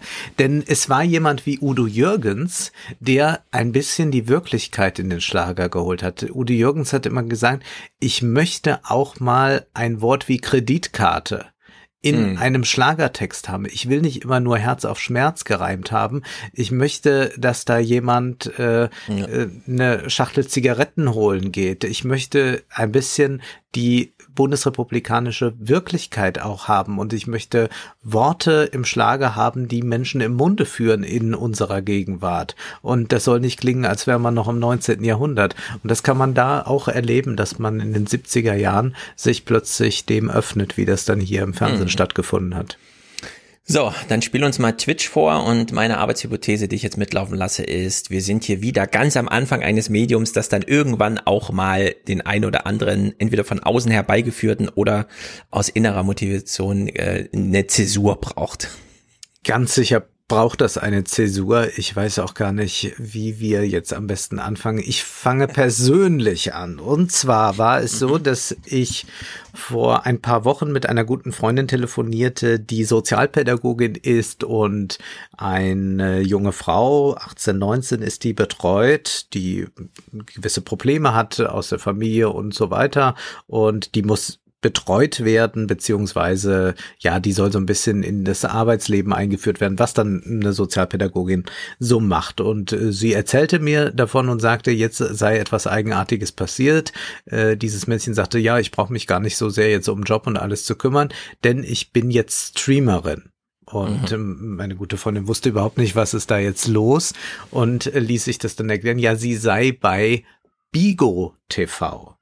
Ich hatte das auch noch nicht gehört, äh, sie auch nicht. Und das ist eine Streaming-Plattform, die wirbt Leute an, dass man dort äh, zum Livestreamer wird. Und dann sagte ich ja, was macht sie denn da? Ja, sie sitzt da, sie malt dann so ein bisschen, was ihr aber schon aufgefallen sei, dass sie äh, sich sehr freizügig kleidet. Also sie kennt die schon ein bisschen länger, betreut die länger und ihr fiel dann auf, weil sie die dann auch mal besuchte, als sie äh, so, mit so einem Livestream gerade fertig war, dass sie wohl ähm, jetzt äh, sehr viel Dekolleté dort äh, präsentiert und alles und, und dann hat sie dann auch gleich irgendwie so gedacht, was ist da los? Nee, nee, das ist jetzt so ihre Art, sich da zu zeigen. Also sie, es mhm. ist natürlich keine sexuelle Plattform, aber interessant war es dann schon, also es fiel ihr auf. Naja, und was ist dann Bigo? Das habe ich dann nachgesehen und wir hören uns jetzt mal hier so einen Clip an von irgendeiner Agentur, äh, die einem Ratschläge gibt, wie man auf Bigo, das ist eine Plattform aus Singapur, wie man auf Bigo erfolgreich sein kann, beziehungsweise wie man dort so eintritt in die Bigo-Welt. Wie verdiene ich auf Bigo Geld und vor allem, was kann ich verdienen? Um Geld zu verdienen, brauchst du unbedingt eine Agentur, die dich als offiziellen Streamer registriert. Du hast dich jetzt also für eine Agentur entschieden und schon einen Termin mit der Agentur für deine Audition vereinbart. In der Audition kommt es darauf an, zu zeigen, dass man für das Livestreaming gemacht ist und dass man in das Gesamtkonzept Bigo hineinpasst. Ob du nun als offizieller Streamer zugelassen wirst, das entscheidet Bigo. Wichtig ist, dass du in deiner Audition wohnst. ja, du mm. hast also ein Vorstellungsgespräch bei einer Agentur und so war das wohl auch äh, bei ihr. Und dann hat sie so gesagt, wer sie ist, äh, was sie kann. Äh, man muss nicht so viel können, muss man hinzufügen. Und mhm. dann wird man aufgenommen in diese Agentur. Das heißt, man ist also nicht selbstständig dort, wie man jetzt sich einfach einen YouTube-Kanal machen kann. Und wenn er erfolgreich ist, kann man vielleicht auch ein bisschen Geld damit verdienen, sondern man muss in eine Agentur, um überhaupt auf Bigo stattzufinden. Ich habe jetzt das hier ausgewählt, weil mir das jetzt nahe war durch diese Anekdote, die mir erzählt wurde. Es gibt ganz viele solcher Plattformen und dieses Bigo ist äh, sehr, sehr dubios.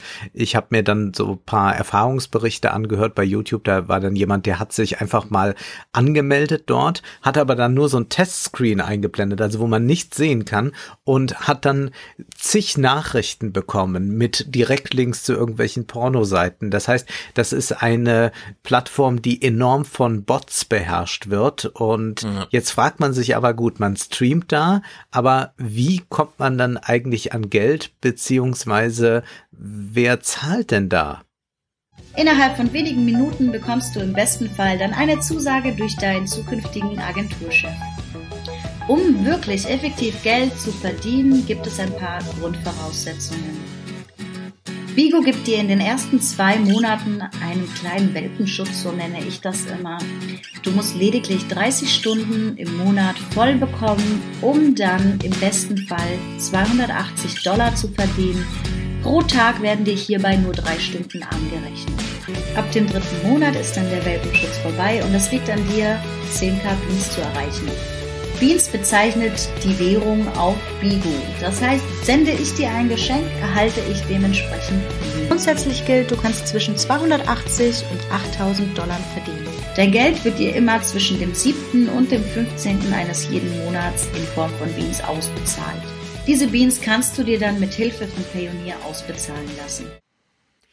Du musst nämlich dann, das habe ich dann auch erfahren mhm. durch meine Freundin, du musst dann noch irgendeine Kreditkarte dir bei diesem Unternehmen zulegen und auf diese Karte bekommst du dann Geld ausgezahlt. Also es ist schlimm, aber dann fragt man sich ja, wie kann das denn überhaupt sein, dass man auf so eine Plattform in Singapur stößt, aber offenbar wird das beworben und da gibt es jetzt viele Glücksritter, die unterwegs sind, um Leute in den sozialen Medien und so weiter anzusprechen und zu sagen, hier, Geld verdienen kann so leicht sein. Du brauchst dich jetzt nicht um eine Ausbildung zu kümmern.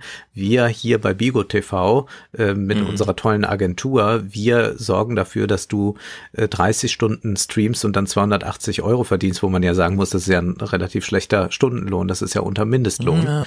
Äh, ja. Aber äh, dann kannst du irgendwann richtig reich werden, wenn dir viele Beans gesendet werden, so die Währung dort. Ich meine, wir lachen jetzt darüber, aber es scheint ja, wohl ein größeres Phänomen alles, zu sein, wie schlimm das ist und auch, äh, dass diese äh, versprochene Selbstständigkeit natürlich überhaupt keine ist, sondern du bist einfach da in einem neuen Angestelltenverhältnis mhm. und zwar in einem, dem du äh, noch nicht mal normal entlohnt wirst, sondern schlecht entlohnt wirst und dann noch so eine mhm. komische äh, Mitgliedschaft da abschließen musst, um überhaupt deinen Lohn zu bekommen. Ja, also das ist äh, absurd. Ich habe das aber mal als ein Beispiel rausgesucht, also wie wichtig dieses Streaming-Business generell ist, um äh, sich jetzt auf äh, die Plattform, die ein bisschen seriöser ist, zu konzentrieren, nämlich Twitch. Twitch hat einen enormen Zulauf erlebt. Durch die Pandemie sind die Aufrufe dort, äh, beziehungsweise die Streaming-Zeit, also was dort gestreamt wurde, die ist jetzt äh, mit der Pandemie um 82 Prozent auf Twitch gestiegen. Bei Facebook Gaming um 79 Prozent. Facebook Gaming ist natürlich nur sehr klein im Vergleich ja. zu Twitch. Äh, das ist äh, aber auch ein, äh, ein starkes Wachstum ist da zu verzeichnen. Also Twitch hat jetzt im pro Monat werden auf Twitch 1,8 Milliarden Stunden gestreamt. Das heißt, ähm, das sind also fast zwei Milliarden Stunden werden auf äh, Twitch monatlich äh, gestreamt. Das sind bei Facebook Gaming noch äh, sehr viel weniger. Da sprechen wir mhm. von 345 Millionen Stre äh, Stunden Streams. Und wir sehen aber auch, dass äh, es bei Facebook einen erheblichen Anstieg gibt. Also möglicherweise kann Facebook Gaming sich dann wieder erwarten, doch noch besser äh, etablieren, ja. als man das erst dachte. Das wird sich noch herausstellen. Es gibt ja auch bei Facebook Gaming nicht nur Gaming jetzt, sondern dort gibt's jetzt auch schon andere Streams, die angeboten werden. Also mal sehen, wie man sich dort neu aufstellt. Was man festhalten kann, ist, es wird extrem viel gestreamt und ganz viele Menschen sitzen davor und schauen sich an, wie Leute irgendetwas streamen. Du streamst ja auch schon mal hin und wieder über Twitch äh, den Podcast, aber ich glaube, das hat rein pragmatische Gründe, oder? Ja, genau. Äh, bei YouTube wird ja sehr hart durchgegriffen, was Content ID angeht. Und da wir im Fernsehpodcast viele Clips spielen, die dann auch immer mal rausfallen, äh, wird ja immer mal gesperrt. Dann greift dieser Automatismus. Ich lege Einspruch ein. Dann hat die Gegenseite 48 Stunden Zeit, Widerspruch zu machen, was sie nie machen, weil sich niemand dafür interessiert. Also weiß ich, okay, der ist jetzt erstmal zwei Tage gesperrt. Manchmal ist es dann auch nur ein Tag. Das ist dann ganz komisch. Dann taucht er plötzlich wieder auf. Deswegen nutze ich jetzt das Angebot von Restream.io wo man mhm. nämlich ein Stream hinschickt und die verteilen das dann an alle Plattformen. Das heißt, der Fernsehpodcast ist dann immer in einem Tweet eingebunden. Also der ganze vierstündige in einem Tweet so, ne? Also ja. läuft einfach live mit in, in einem Tweet, der in dem Moment äh, gemacht wird, wo der Podcast losgeht. Bei Twitch lasse ich es mitlaufen, weil Twitch kann ich dann wiederum auf der Webseite einbinden, bis dann das YouTube-Video fertig ist, weil auf YouTube kann man immer noch besser gucken. Ja. Ich habe auch nie verstanden, ja. warum Twitch so hinterherhängt, einfache Annehmlichkeiten, wie ich habe den Anfang eines Streams verpasst, also lass mich doch ja. mal zurückspulen und in höherer Geschwindigkeit aufholen. So habe ich zum Beispiel deinen. Du hast ja auch zehn Jahre, äh, zehn Jahre Filmanalyse, Livestream gemacht, zwei Stunden. Da habe ich ja die erste Stunde verpasst, konnte dann sozusagen in doppelter Geschwindigkeit aufholen und war dann fünf Minuten bevor du fertig warst, bin ich vorne angekommen. Ah, sehr gut. Ja. Die letzten fünf Minuten liefen dann noch äh, in Echtzeit sozusagen durch. Und das fehlt mir bei Twitch, dass man diese Möglichkeit hat, da einfach mal ein bisschen mitzusteuern als ähm, Zuschauer. Und was ich wirklich krass finde, weil du eben Facebook Gaming ansprachst, hm. mein Lieblingsstreamer, King Gathalion, der immer Destiny gespielt hat, und das habe ich dann immer geguckt, nachdem ich Rentner, äh, Redaktionsschluss 2015 geschrieben habe. Äh, nachmittags immer noch zwei Stunden Dings. ist auch erstaunlich, der war ja immer online so, ne? Ja. Wurde dann aufgekauft von Mixer. Der ist also von Twitch zum Mixer gegangen. Mixer hat dann irgendwie Microsoft gehört oder so, ich habe es nicht ganz verstanden, ist dann hat, hat den Laden zugemacht, weil sie es nicht gelohnt hat. Und die sind dann alle gesammelt, äh, gekauft worden von Facebook. Also sind die jetzt bei Facebook angekommen, wo ich es natürlich nicht gucke, weil ich rufe keine Facebook-Seite auf, um mir äh, das anzuschauen. Ja. So, und jetzt habe ich Twitch wieder ein bisschen für mich entdeckt, um, äh, na klar, selber das da einfach da mit hochzuladen. Und ich, manchmal gucke ich aber eigentlich wenig, muss ich sagen. Ich habe das jetzt mal als Experiment gemacht. Ich habe mir in diesem Monat extra für den Podcast jeden Tag bei Twitch ein bisschen was angesehen. Nie besonders lang, also ich habe da jetzt nicht fünf Stunden gesessen, sondern ich habe mich einfach so durchgeklickt, habe mir ein bisschen irgendwelche Gamer angesehen, aber das mhm. kannte ich ja schon, das war mir jetzt äh, nichts Neues.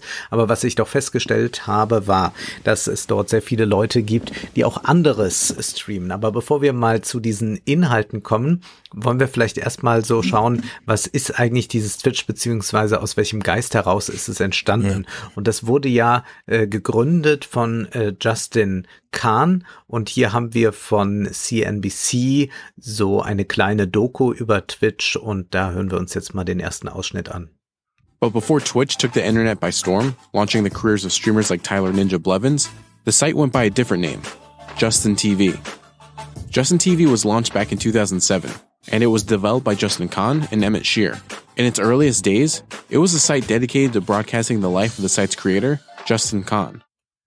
Ja, klärst du uns noch darüber auf, was dieser Justin damals gemacht hat? Das habe ich nämlich ganz eng verfolgt damals. Ja, dieser Justin hat etwas gemacht, was äh, Big Brother 2.0 ist. Ja. Er hat nämlich ein Programm entworfen, das wir dann alle uns runterladen können. Wir können oder beziehungsweise hat diese Seite entworfen und da konnte man sein Leben 24 Stunden mitverfolgen als Livestream. Mhm. So und deswegen heißt es Justin TV. Das ja. ist die Ursprungsidee von Twitch, denn mich hatten auch schon mal ein paar Leute darauf hingewiesen, in Bezug auf unser Buch, weil wir da von Twitch sprechen, wie das für die Influencer interessant wird. Da wurde gesagt, nee, nee, Twitch ist nur für Gaming. Das hat, hatten mir welche geschrieben. Und hier kann man nochmal ganz klar sehen, nee, an Gaming hat anfangs überhaupt niemand gedacht. Es ging darum, äh, dass dieser Justin Kahn, der ein hohes Aufmerksamkeitsbedürfnis hat, um es mal so zu sagen, dass dieser Justin Kahn dort gesehen werden kann und dass man ihn dort äh, verfolgen kann äh, mit ihm leben kann, indem man ihn sieht. Mhm. Und dieser Justin Kahn ist immer noch jemand, obwohl er ja ganz gut das Ding dann verkauft hat, jemand, der eigentlich in den sozialen Medien nach Anerkennung giert. Er hat jetzt einen YouTube-Kanal seit ein paar Monaten und mhm. bettelt dann auch immer regelrecht um Abonnenten und sagt, ja, es wäre toll, wenn ich hier bald 250.000 Abonnenten habe. Und dann denkt man, meine Güte, äh, der hat das für fast eine Milliarde verkauft, das Unternehmen. Was will mhm. der denn jetzt mit so ein paar Abonnenten hier anfangen bei YouTube? Also das war damals ganz irre, weil Twitch heißt ja für viele immer noch, sie sitzen in ihrem eigenes, eigenes geschaffenen Home-Studio und streamen ja. halt von da, was sie tun. Und der Justin hat sich aber damals, und wir denken, also 2007, das iPhone war noch gar nicht vorgestellt. Das wurde erst 2007 dann im, im äh, spät vorgestellt. Oder nee, es wurde früh im, im Januar, Februar vorgestellt, aber es gab's noch, es gab noch kein iPhone. Und der hat sich gedacht, okay, ich, wenn ich jetzt draußen rumlaufe, mache ich mir meine Mütze oben eine Kamera mit einem Kabel in den Rucksack. Und im Rucksack ist da ein Handy und so weiter und das sendet das irgendwie ins Internet. Also der hat diese Pionierleistung erbracht, als es noch gar kein mobiles Internet gab, einfach einen Livestream von unterwegs zu machen. Äh, deswegen gibt's ja auch, ähm, wird selten genutzt, aber die App ist tatsächlich ganz gut, dass man über die Twitch-App auf seinem Handy wirklich einfach sendet, was man sieht, aber auch die ganze Twitch-Sache, also inklusive Chat und so weiter, dargestellt bekommt. Also man könnte so wie Justin damals rumlaufen und mit seinem Handy streamen. Er hat es damals als Kamera an seine Mütze geklemmt und ist dann immer wie so ein Cyborg irgendwie rumgelaufen. Und das hat damals eine ganz schöne Welle gemacht. Also ich habe das auch immer so ein bisschen verfolgt. Mhm. Und wir hören jetzt mal seinen Kompagnon Emmett Shear. The community that formed around Justin TV was a little bit more of a reality television show community, as you'd expect. So it was people who were attracted by the idea. There's probably about 10,000 people in the core Justin TV community originally. who really wanted to be part of this sort of social experiment to share Justin's life on the internet. Das war ein soziales Experiment. Das war so erstaunlich, dass das da wirklich einer macht, sich so dauerhaft zu zeigen. Und dieses Experiment ist jetzt aber eigentlich so ein Flächenexperiment geworden, beziehungsweise es ist kein Experiment mehr. Es ist jetzt die neue Realität von Twitch mit zu dem Erfolg beigetragen hat dann vor allem ein Konzern, nämlich Amazon, denn als dann Twitch gegründet wurde, also was sich aus Justin TV ergeben hat, hat Amazon dann dort äh, sehr früh das Potenzial entdeckt und die haben dann dieses Unternehmen in den äh, zehner Jahren gekauft. 2014 war das für knapp eine Milliarde Dollar und da kann man jetzt im Nachhinein sagen, das war ein Wahnsinnsschnäppchen. Mm. And we never could have done Twitch Prime uh, without Amazon. Like the ability to let any Amazon Prime customer get benefits on Twitch and get benefits for our streamers by upselling people into buying an Amazon Prime subscription is just a great dynamic. It's great for our streamers, it's great for our viewers, it's great for us, good for Amazon.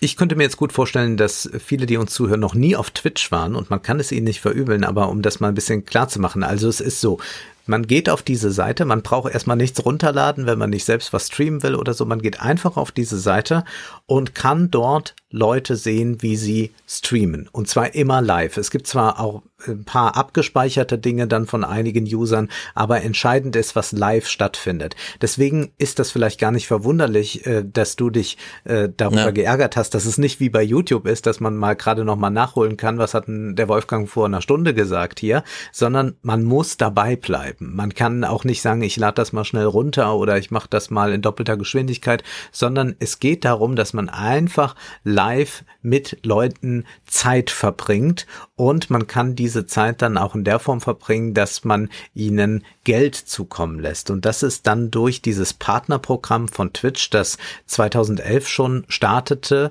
äh, und eigentlich YouTube sehr ähnelt, etabliert worden und was dann optimiert wurde mit Amazon Prime. Das heißt, ich kann mir äh, gewisse Abonnements dann äh, äh, kann ich verteilen. Also ich kann sagen, das ist jetzt so ein toller Streamer, der bekommt jetzt 4,99 Dollar im Monat von mir. Das wird dann alles über Amazon äh, Prime abgerechnet. Oder das kann auch höher gehen bis 9,99 Euro oder 24,99 Euro. Außerdem habe ich dann die Möglichkeit, sogenannte Bits äh, zu senden. Also das ist so ein Token-System, dass ich also Trinkgelder gebe und das kann auch extrem hoch sein. Auch kann ich dann dort äh, gewisse Emojis Emojis oder so einblenden, die Geld kosten. Also die kann ich dann meinem Streamer zukommen mhm. lassen. Und dann haben die auch so richtige Preislisten, dass die sagen, also wenn mir jemand für 24 Euro irgendwas zukommen lässt, dann sage ich noch, danke Stefan, vielen Dank für deinen Support. Genau, das kann ich ja mal kurz erklären. Ich nehme ja meine Podcasts alle, also neue 20er Fernsehpodcasts, damals Aufwärmpodcast, alle mit dieser Software auf, die auch damals äh, äh, also die von den Streamern kommt. OBS, ja. OBS Studio, Streamlabs, verschiedene Richtungen, alles das gleiche. Und das ist ganz interessant, weil das ist eine große Entwickler-Community, die erstmal ohne finanziellen Incentive arbeitet. Also es ist Open Source. Mhm. Und äh, dies geht mittlerweile so weit, dass man äh, tatsächlich verschiedene Layer auf seinem Bild hat. Und bei Ereignissen, die auf der Plattform stattfinden, also bei YouTube neue Kommentare, neue Abonnenten, bei Twitch, wie auch immer, äh, gibt es dann Dienste, die dir anbieten, dass sie in dem Moment Einblendung machen auf deiner Seite, die du als Streamer und das Publikum gleichzeitig siehst und ja. auch hörst.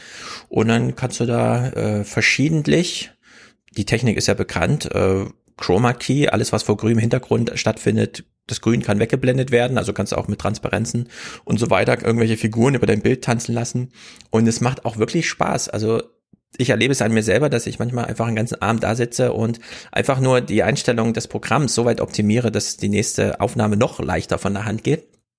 Und in der Hinsicht haben sie da wirklich äh, so einen Volltreffer gelandet, so insgesamt, also so als Twitch-Plattform. Alle anderen, die das jetzt auch machen, YouTube und so, die sind alle Nachzügler. Twitch hat ja. äh, wirklich Pionierleistung erbracht.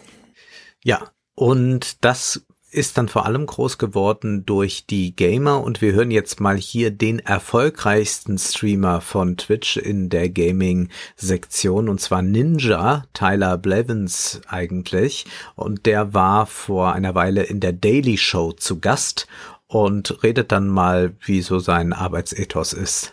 How many hours do you play a day? Minimum like eight hours, minimum. Yeah. Yeah. And and not just eight hours, but it's like eight hours of of like grinding and practicing yeah. what you do. It's a lot of mental strain. I mean, imagine someone, you know, imagine like playing a, a really, really stressful mind, you know, challenging game like chess for just eight hours straight. Right. At a, at a high level. It's it's difficult. It's really exhausting in a way. Uh, but yeah, I mean, every day I did it for like honestly eight years straight with minimal breaks. I would say maximum actually took the longest break was like one week. Ja. Will man Aber das? wurde dann auch mal weggekauft von Twitch, ne? Ist auch so eine Figur, die, wo es dann drunter und drüber ging. Ja. Aber, Aber er war der Erste, das? der irgendwie 10 Millionen äh, Abonnenten hat oder so. Nee, das will man nicht. Acht Stunden. Äh, ich find's auch ganz komisch, weil diesen Typ, den ich da immer verfolgt habe, King Gothalion, ich fand's halt gut, dass er immer da war, aber der Typ spricht ja immer nur in eine Kamera hinein. Also für den ja. ist ja null Interaktivität. Ja, der muss also den Chat mitlesen genau, oder hat ja. noch jemand, der den für ihn mitliest und ihm noch ein bisschen was reinfunkt. Und sonst hat man dort Leute, die mit wirklich viereckigen Augen da sitzen mhm. und irgendwie versuchen, diesen Tag dort äh, zu verleben. Denn das ist äh, extrem anstrengend. Also man kann dann mal sehen, wenn dort Leute sind, die seit sechs, sieben Stunden streamen, wie die dann aussehen. Also das ist Akkordarbeit. Ja. Äh, manche werden da natürlich fürstlich entlohnt, andere mhm. versuchen es dann irgendwie. Und da sind dann auch ganz viele Leute, die äh, 50 äh, Zuschauer haben oder 10 Zuschauer haben und dann aber irgendwie mhm. versuchen, diese Show da zu machen.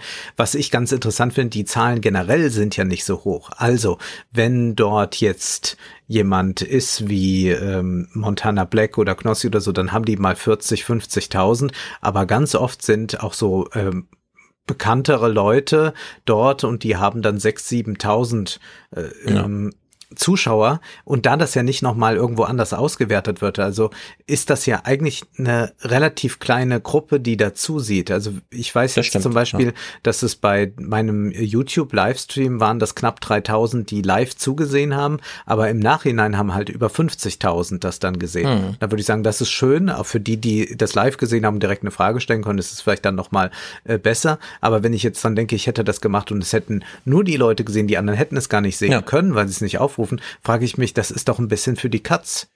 Genau, und die Twitch-Aufnahmen, also man kann ja sagen, bitte archivier den Livestream. Ja. ja, das ist dann auf der Seite irgendwo nochmal verfügbar und so, aber der verschwindet auch nach sechs Wochen, also der wird dann ja. automatisch gelöscht, da kann man noch nichts gegen tun.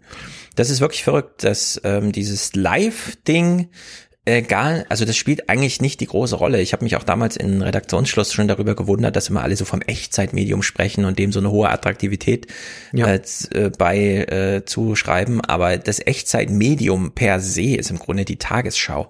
Alle sitzen gleichzeitig 20 Uhr ja. da und das war aber auch vor 50 Jahren möglich. Also dafür musste kein Internet entwickelt werden.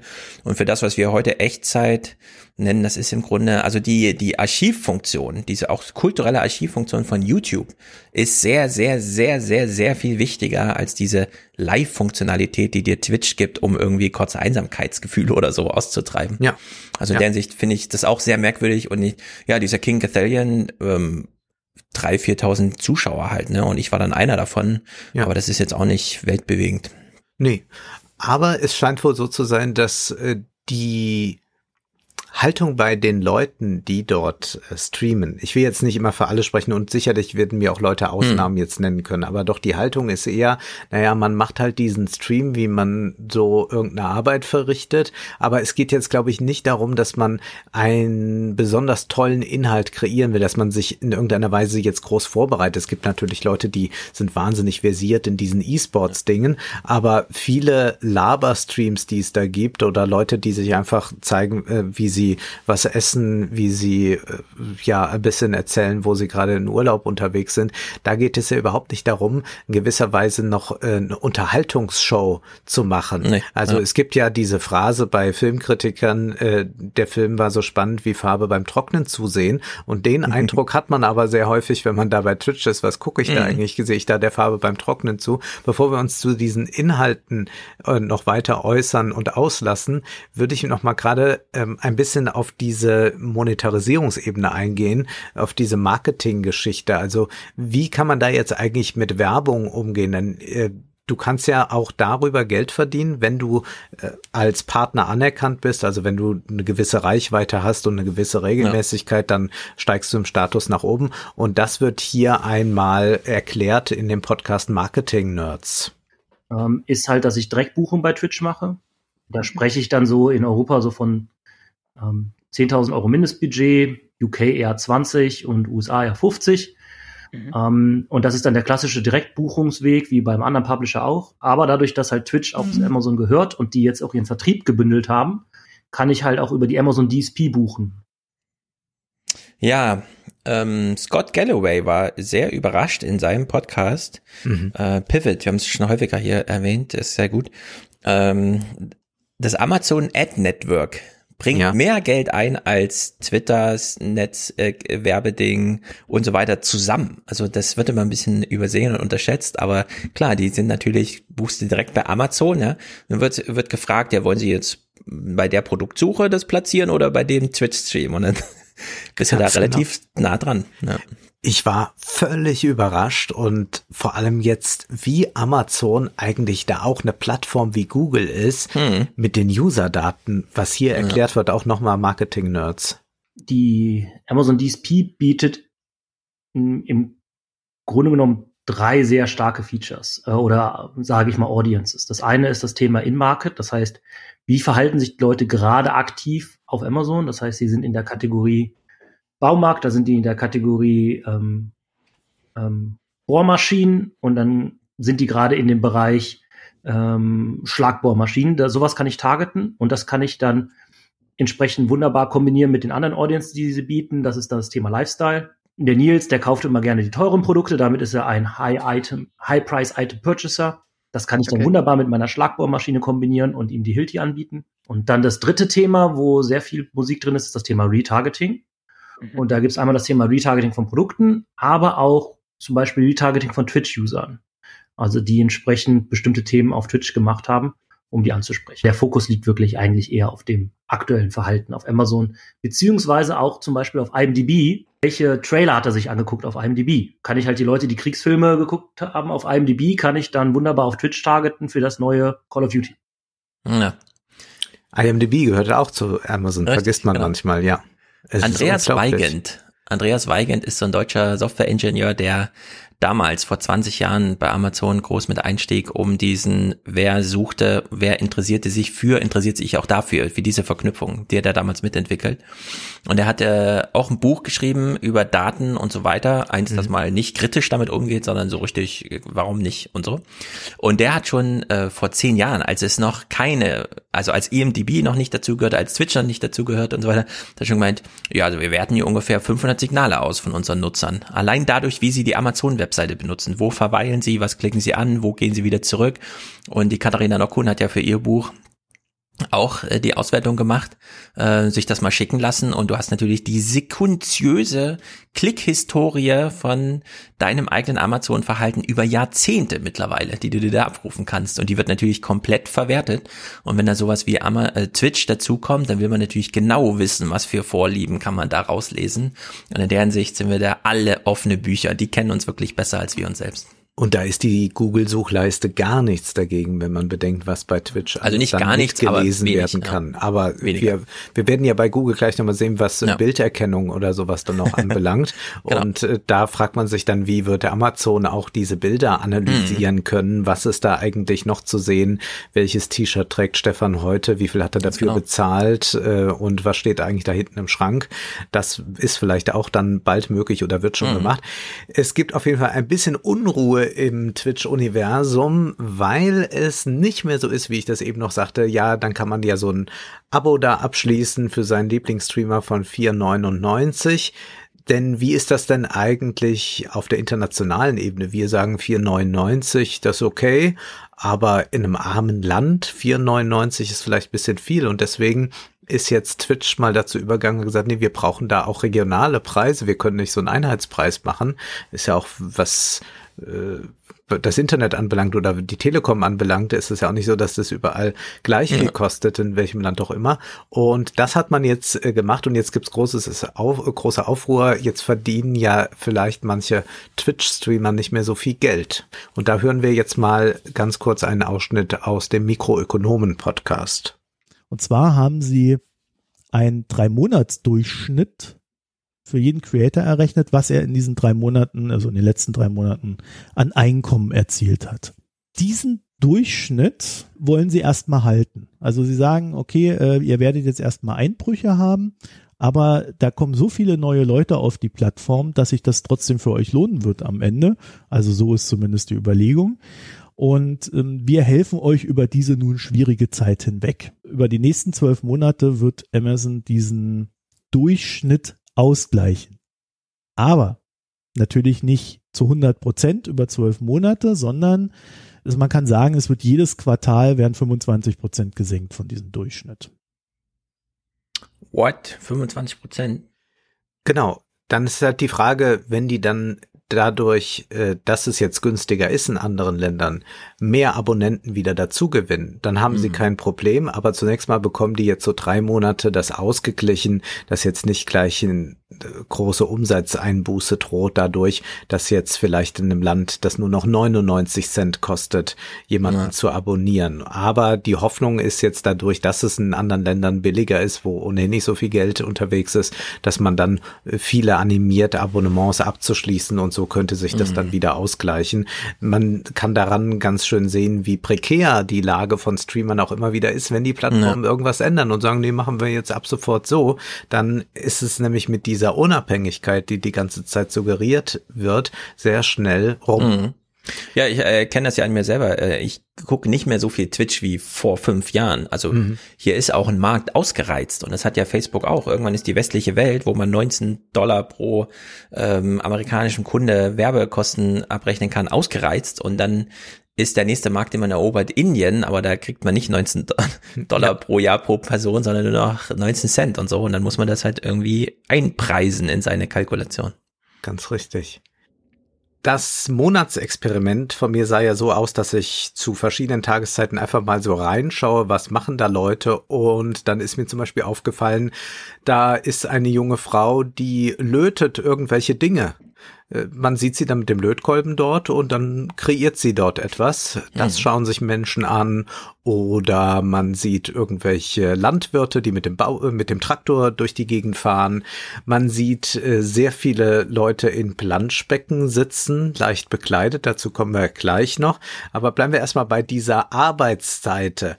Und zwar haben wir ja vor einigen Wochen ein Pro-7-Ereignis erlebt. Nämlich hat man ja dort eine Intensivpflegerin mit einer Bodycam ausgestattet mhm. und hat ja dann mal sieben Stunden live gestreamt, Just beziehungsweise nicht live, war das glaube ich nicht live, aber man hat es aufgezeichnet ja. und dann nachher etwas zusammengeschnitten, aber man hat die gesamte Schicht einer Intensivpflegerin gezeigt. Zwischendurch gab es ein paar äh, Kommentare dann mal von Alexander Jorde und ein paar anderen äh, bekannteren Pflegern oder unbekannteren Pflegern, aber man wollte einfach mal die Arbeit wirklich zeigen und das wurde ja dann auch entsprechend gefeiert und Man kann aber bei Twitch sehen, eigentlich gibt es dieses Genre schon ganz lange. Also das hat jetzt nicht Pro7 erfunden, sondern das machen die eigentlich da die ganze Zeit.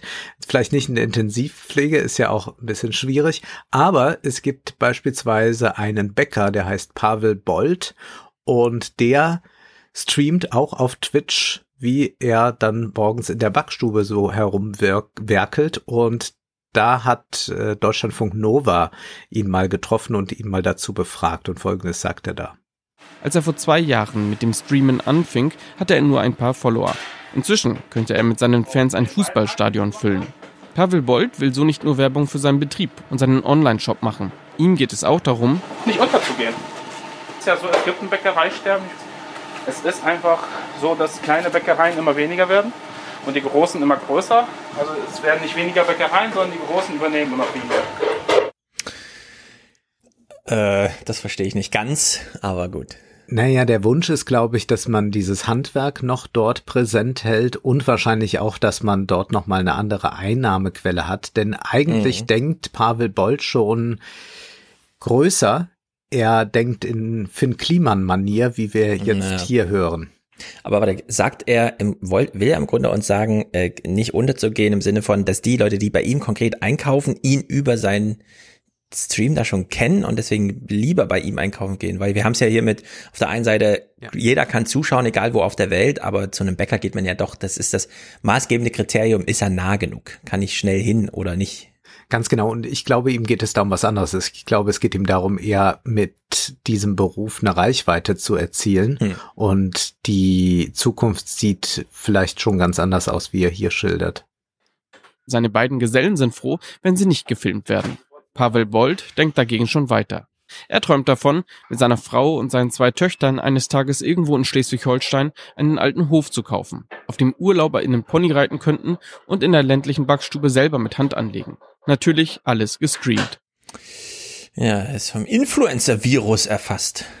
Gewissermaßen ja. Und das ist, glaube ich, etwas, was aber sehr viele sich erträumen, dass sie eine Selbstständigkeit mit diesem Stream kreieren können und dass sie dann ja in einer Weise unabhängig werden von äh, Dingen wie jetzt zum Beispiel so einer Kapitalkonzentration, was die mhm. Bäckereien anbelangt. Oder was man auch sehr viel sehen kann, ist, dass Leute sagen, ich reise eigentlich gerne, aber ich kann mir das ja eigentlich nicht leisten.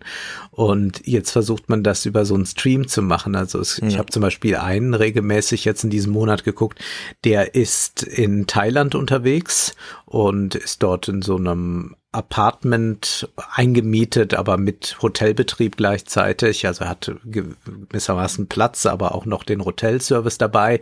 Und der reist dann so durchs Land und erzählt ein bisschen was, fährt dann mal Boot, nimmt einen mit. Und da sind dann Leute, die ihm dabei permanent zusehen, die aber auch solche Abonnements abschließen oder kleine mhm. Spenden mhm. machen. Und er sagt dann, naja, ich zahle hier die Woche 80 Euro oder was. Äh, das reicht dann, davon kann ich das machen. Und äh, dieser Wunsch ist wohl bei bei sehr vielen präsent, was man dort äh, eindeutig beobachten kann. Hier nochmal in dem Nova-Beitrag kommt ein Landwirt zu Wort, der Landwirt Eike. Oder Landwirts kleine Farm, wo Eike aus dem schönen Niedersachsen zeigt, wie der Alltag als Landwirt ist. Fast 6000 Follower sind dabei, wenn Eike mit dem Traktor neue Strohladungen holt und nebenbei Fragen zu seinem Beruf beantwortet. Tendenziell soll der Betrieb so aufgestellt werden, dass er mit Eigentumsflächen leben können. Und das wären 40 Hektar. Das ist eigentlich das Ziel, dass man nicht unbedingt auf Pachtflächen angewiesen ist. 6000 Leute mit auf dem Acker, das ist viel. Das habe ich mir auch angesehen und es stimmt, die Zahlen stimmen. Ich habe das auch gesehen an einem Samstag, einem Sonntag mal. Ich glaube auch Jenny, äh, unsere Podcast-Kollegin, hat sich auch mhm. äh, diesen Landwirt mal angesehen. Ja, das ist äh, erstaunlich, was dann auch so für Fragen kommen, also diese üblichen Twitch-Fragen und zum Blabla, aber es kommen dann auch ganz klare Fragen zum Thema Landwirtschaft, mhm. die er dann beantworten kann. Ansonsten ist das jetzt auch nicht übermäßig spannend und ich bin ja jemand, der noch äh, Filme guckt der eigentlich nicht zu dieser Streamer-Generation gehört und deswegen habe ich da ein anderes Verständnis von Dramaturgie und Spannungsaufbau und ich musste selbstverständlich an einen Film denken, der schon das Streaming vorwegnimmt, nämlich Das Fenster zum Hof von Alfred Hitchcock. Den kennst du bestimmt auch. Wir haben es ja dort mit jemand zu tun, der einen Unfall hat. James Stewart, der ist jetzt erst einmal ähm, dazu verdammt, eingegipst da zu sitzen und er kann nur aus dem Fenster blicken und was sieht er dort? Er sieht den Innenhof, er sieht die Nachbarn und schaut in diese Fenster hinein. Und wir hören uns jetzt eine ganz kleine Szene an. Er sitzt da, blickt mal wieder raus, beobachtet dann manchmal auch äh, die eine Nachbarin, die da im Bikini irgendwelche Übungen verrichtet. Und jetzt kommt mhm. die äh, Pflegerin rein, die ihm immer einmal am Tag den Rücken massiert und kommentiert das folgendermaßen. New York state sentence for a peeping Tom is six months in the workhouse. Oh, hello, Scott. They got no windows in the workhouse. You know, in the old days, they used to put your eyes out with a red hot poker. Any of those bikini bombshells you're always watching worth a red hot poker? Oh, dear. We become a race of peeping toms. What people ought to do is get outside their own house and look in for a change. Ja, wir sind eine Gesellschaft von Spannern geworden. Ja, und von wann ist der Film? Von, ich glaube, 54 oder 56. Ah ja. Ah, ja, sehr prophetisch. Grandios, wer ihn noch nicht gesehen hat, sollte ihn jetzt mal einfach nur unter dieser Rubrik Streaming sich nur mal mhm. und, und, mit dieser Brille quasi ansehen. Es ist äh, ein äh, genialer Film, der auch noch das hat, was, was ähm, Twitch nicht hat, nämlich Spannung. Was passiert eigentlich auf Twitch? Ja, es ist, es ist ganz äh, grässlich. Und ich habe jetzt mal Beispiele rausgesucht. Und zwar äh, habe ich jetzt nicht irgendwas da abgefilmt und das jetzt hier reingeschnitten, sondern es gibt ja auch schon Material über Twitch. Und zwar gibt's ja von Funk dieses Format Y-Kollektiv und die haben damals zwei Streamer besucht unter anderem Fräulein Freitag. Und da wird das jetzt mal eingeführt, was Fräulein Freitag dort eigentlich so macht bei Twitch. Das ist Fräulein Freitags Stream. Vivi heißt sie in echt und sie ist 23 Jahre alt. Sie streamt auf Twitch hier gerade im Just Chatting Bereich. Manchmal streamt sie auch, wie sie spielt. Insgesamt wurde dieser Stream bisher über 15.000 Mal angeschaut. Im Chatfenster rechts kommen ständig Nachrichten rein. Auf die meisten reagiert sie. Bei dir wurden immer allen geholfen. Das ist schön. Das ist das, wie es sein sollte. Mein Eindruck, die Themen sind eher belanglos. Hauptsache keine weißen Wände. Also ich muss sagen, ich mag so dunkelgrau, finde ich schön. Dafür gibt's aber verbale Fürsorge für jedes Wehwehchen. Das ist gar kein Problem, du darfst gerne schlafen. Ruh dich ein bisschen aus. Und sie macht das hauptberuflich. Pro 5 Euro Monatsabo geht die Hälfte an sie und man kann ihr während des Streams Geldgeschenke machen. Dann sagt sie meistens, Everly, Dankeschön. Dankeschön. Vielen Dank. Also, die große Anke Engelke hat ja irgendwann mal das Fernsehen damit revolutioniert, dass sie zwar noch Witze im Fernsehen macht, die aber keine Pointe mehr haben. Mhm, die mhm. nämlich einfach nur albern sind. Ja. Dann guckt man sich das an und nach 30 Sekunden ist Schluss. Und ja. hier geht halt ein bisschen länger. Naja, also dieser Vergleich hinkt mir doch sehr, da Anke Engelke nun ein riesengroßes Talent ist und die natürlich diese Nicht-Pointe ja. zu einer enormen Pointe ausgebaut hat. Aber das ist schon ganz erstaunlich, was hier stattfindet. Und ich musste ja schon bei der Beschäftigung mit den Influencern immer wieder denken, nicht nur die Follower, auch die Influencer selbst scheinen sehr einsam zu sein. Bei den mhm. Streamern wird das noch offensichtlicher, wie wir hier auch hören bedeutet mir einfach so viel, dass ich es gar nicht wirklich in Worte fassen kann.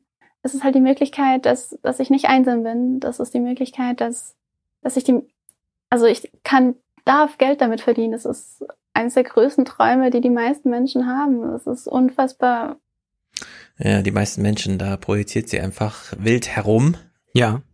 Die meisten Menschen wollen vielleicht eine andere Form der Anerkennung, vielleicht auch eine ja. im Kollegenkreis oder wollen irgendetwas produzieren und wollen sich nicht die ganze Zeit ausstellen, denn das ist ein Leben, das ja auch den Acht-Stunden-Tag nicht aufhebt, sondern eigentlich ihn noch verlängert und auch mhm. noch äh, weiter auf den Samstag und den Sonntag dann ausweitet.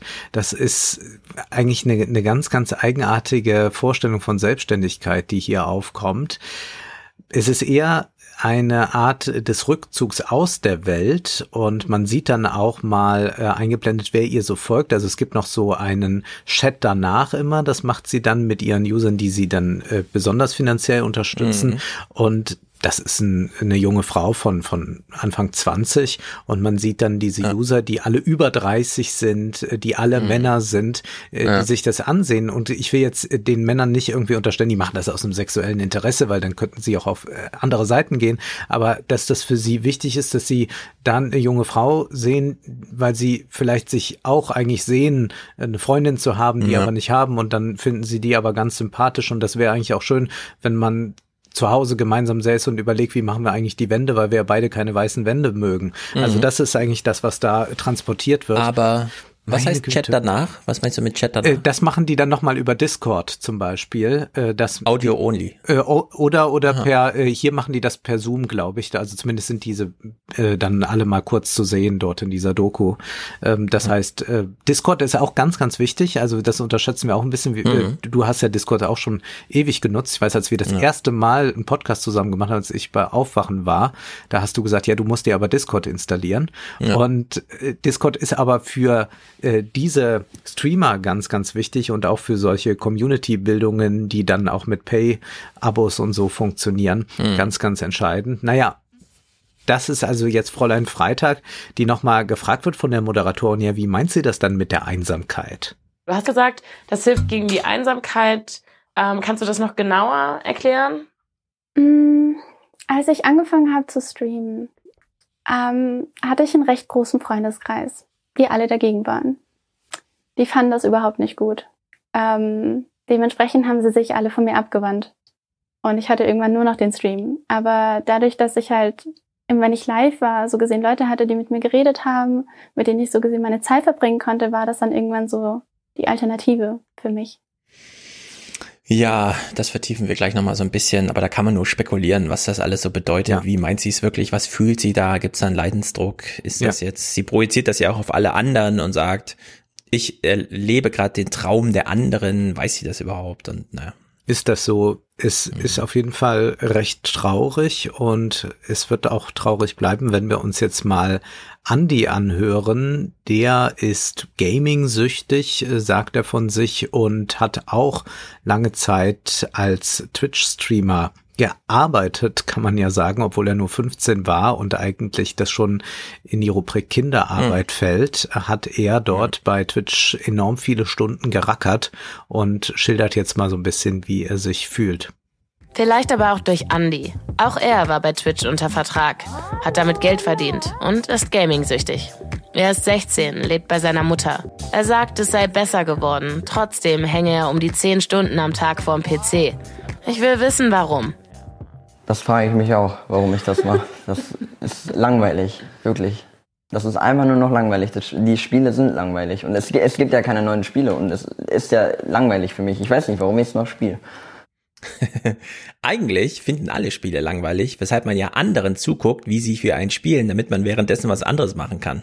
Ja. Und äh, ich habe gerade äh, als wir hier kleine Pause gemacht haben, äh, heute kommt auch die neue N Unreal Engine Nummer 5. Da gibt's ja auch diesen großen Streit noch, Epic gegen Apple und so weiter, den wir heute nicht groß behandeln, aber der liegt auf der Liste. Und mittlerweile sehen die Welten ja aus, als hätte man sie abgefilmt, als hätte man sie fotografiert. Und mhm. ich, das kenne ich mir von mir selber äh, ich, ich will diese Spiele nicht spielen, aber ich finde es nicht schlecht, wenn das so als Kulisse, ich habe das ja auch für James Bond schon mal gesagt, wenn das als Kulisse einfach so auf Bildschirm nebenher dudelt und das Angebot machen ja diese Streamer, dass sie für einen diese Welt eröffnen, ohne dass man selber die Hände voll hat, eben sich in dieser Welt zurechtzufinden, sondern die machen das. Und wenn er sich aber selber schon darin langweilt, ist natürlich problematisch. Ja, und das ist die Tendenz zum Second Screen selbstverständlich. Also mhm. man ist nochmal auf dem Smartphone absolut, mit anderen absolut. Dingen dann beschäftigt oder ja. hat nochmal ein Tablet auf dem Schoß.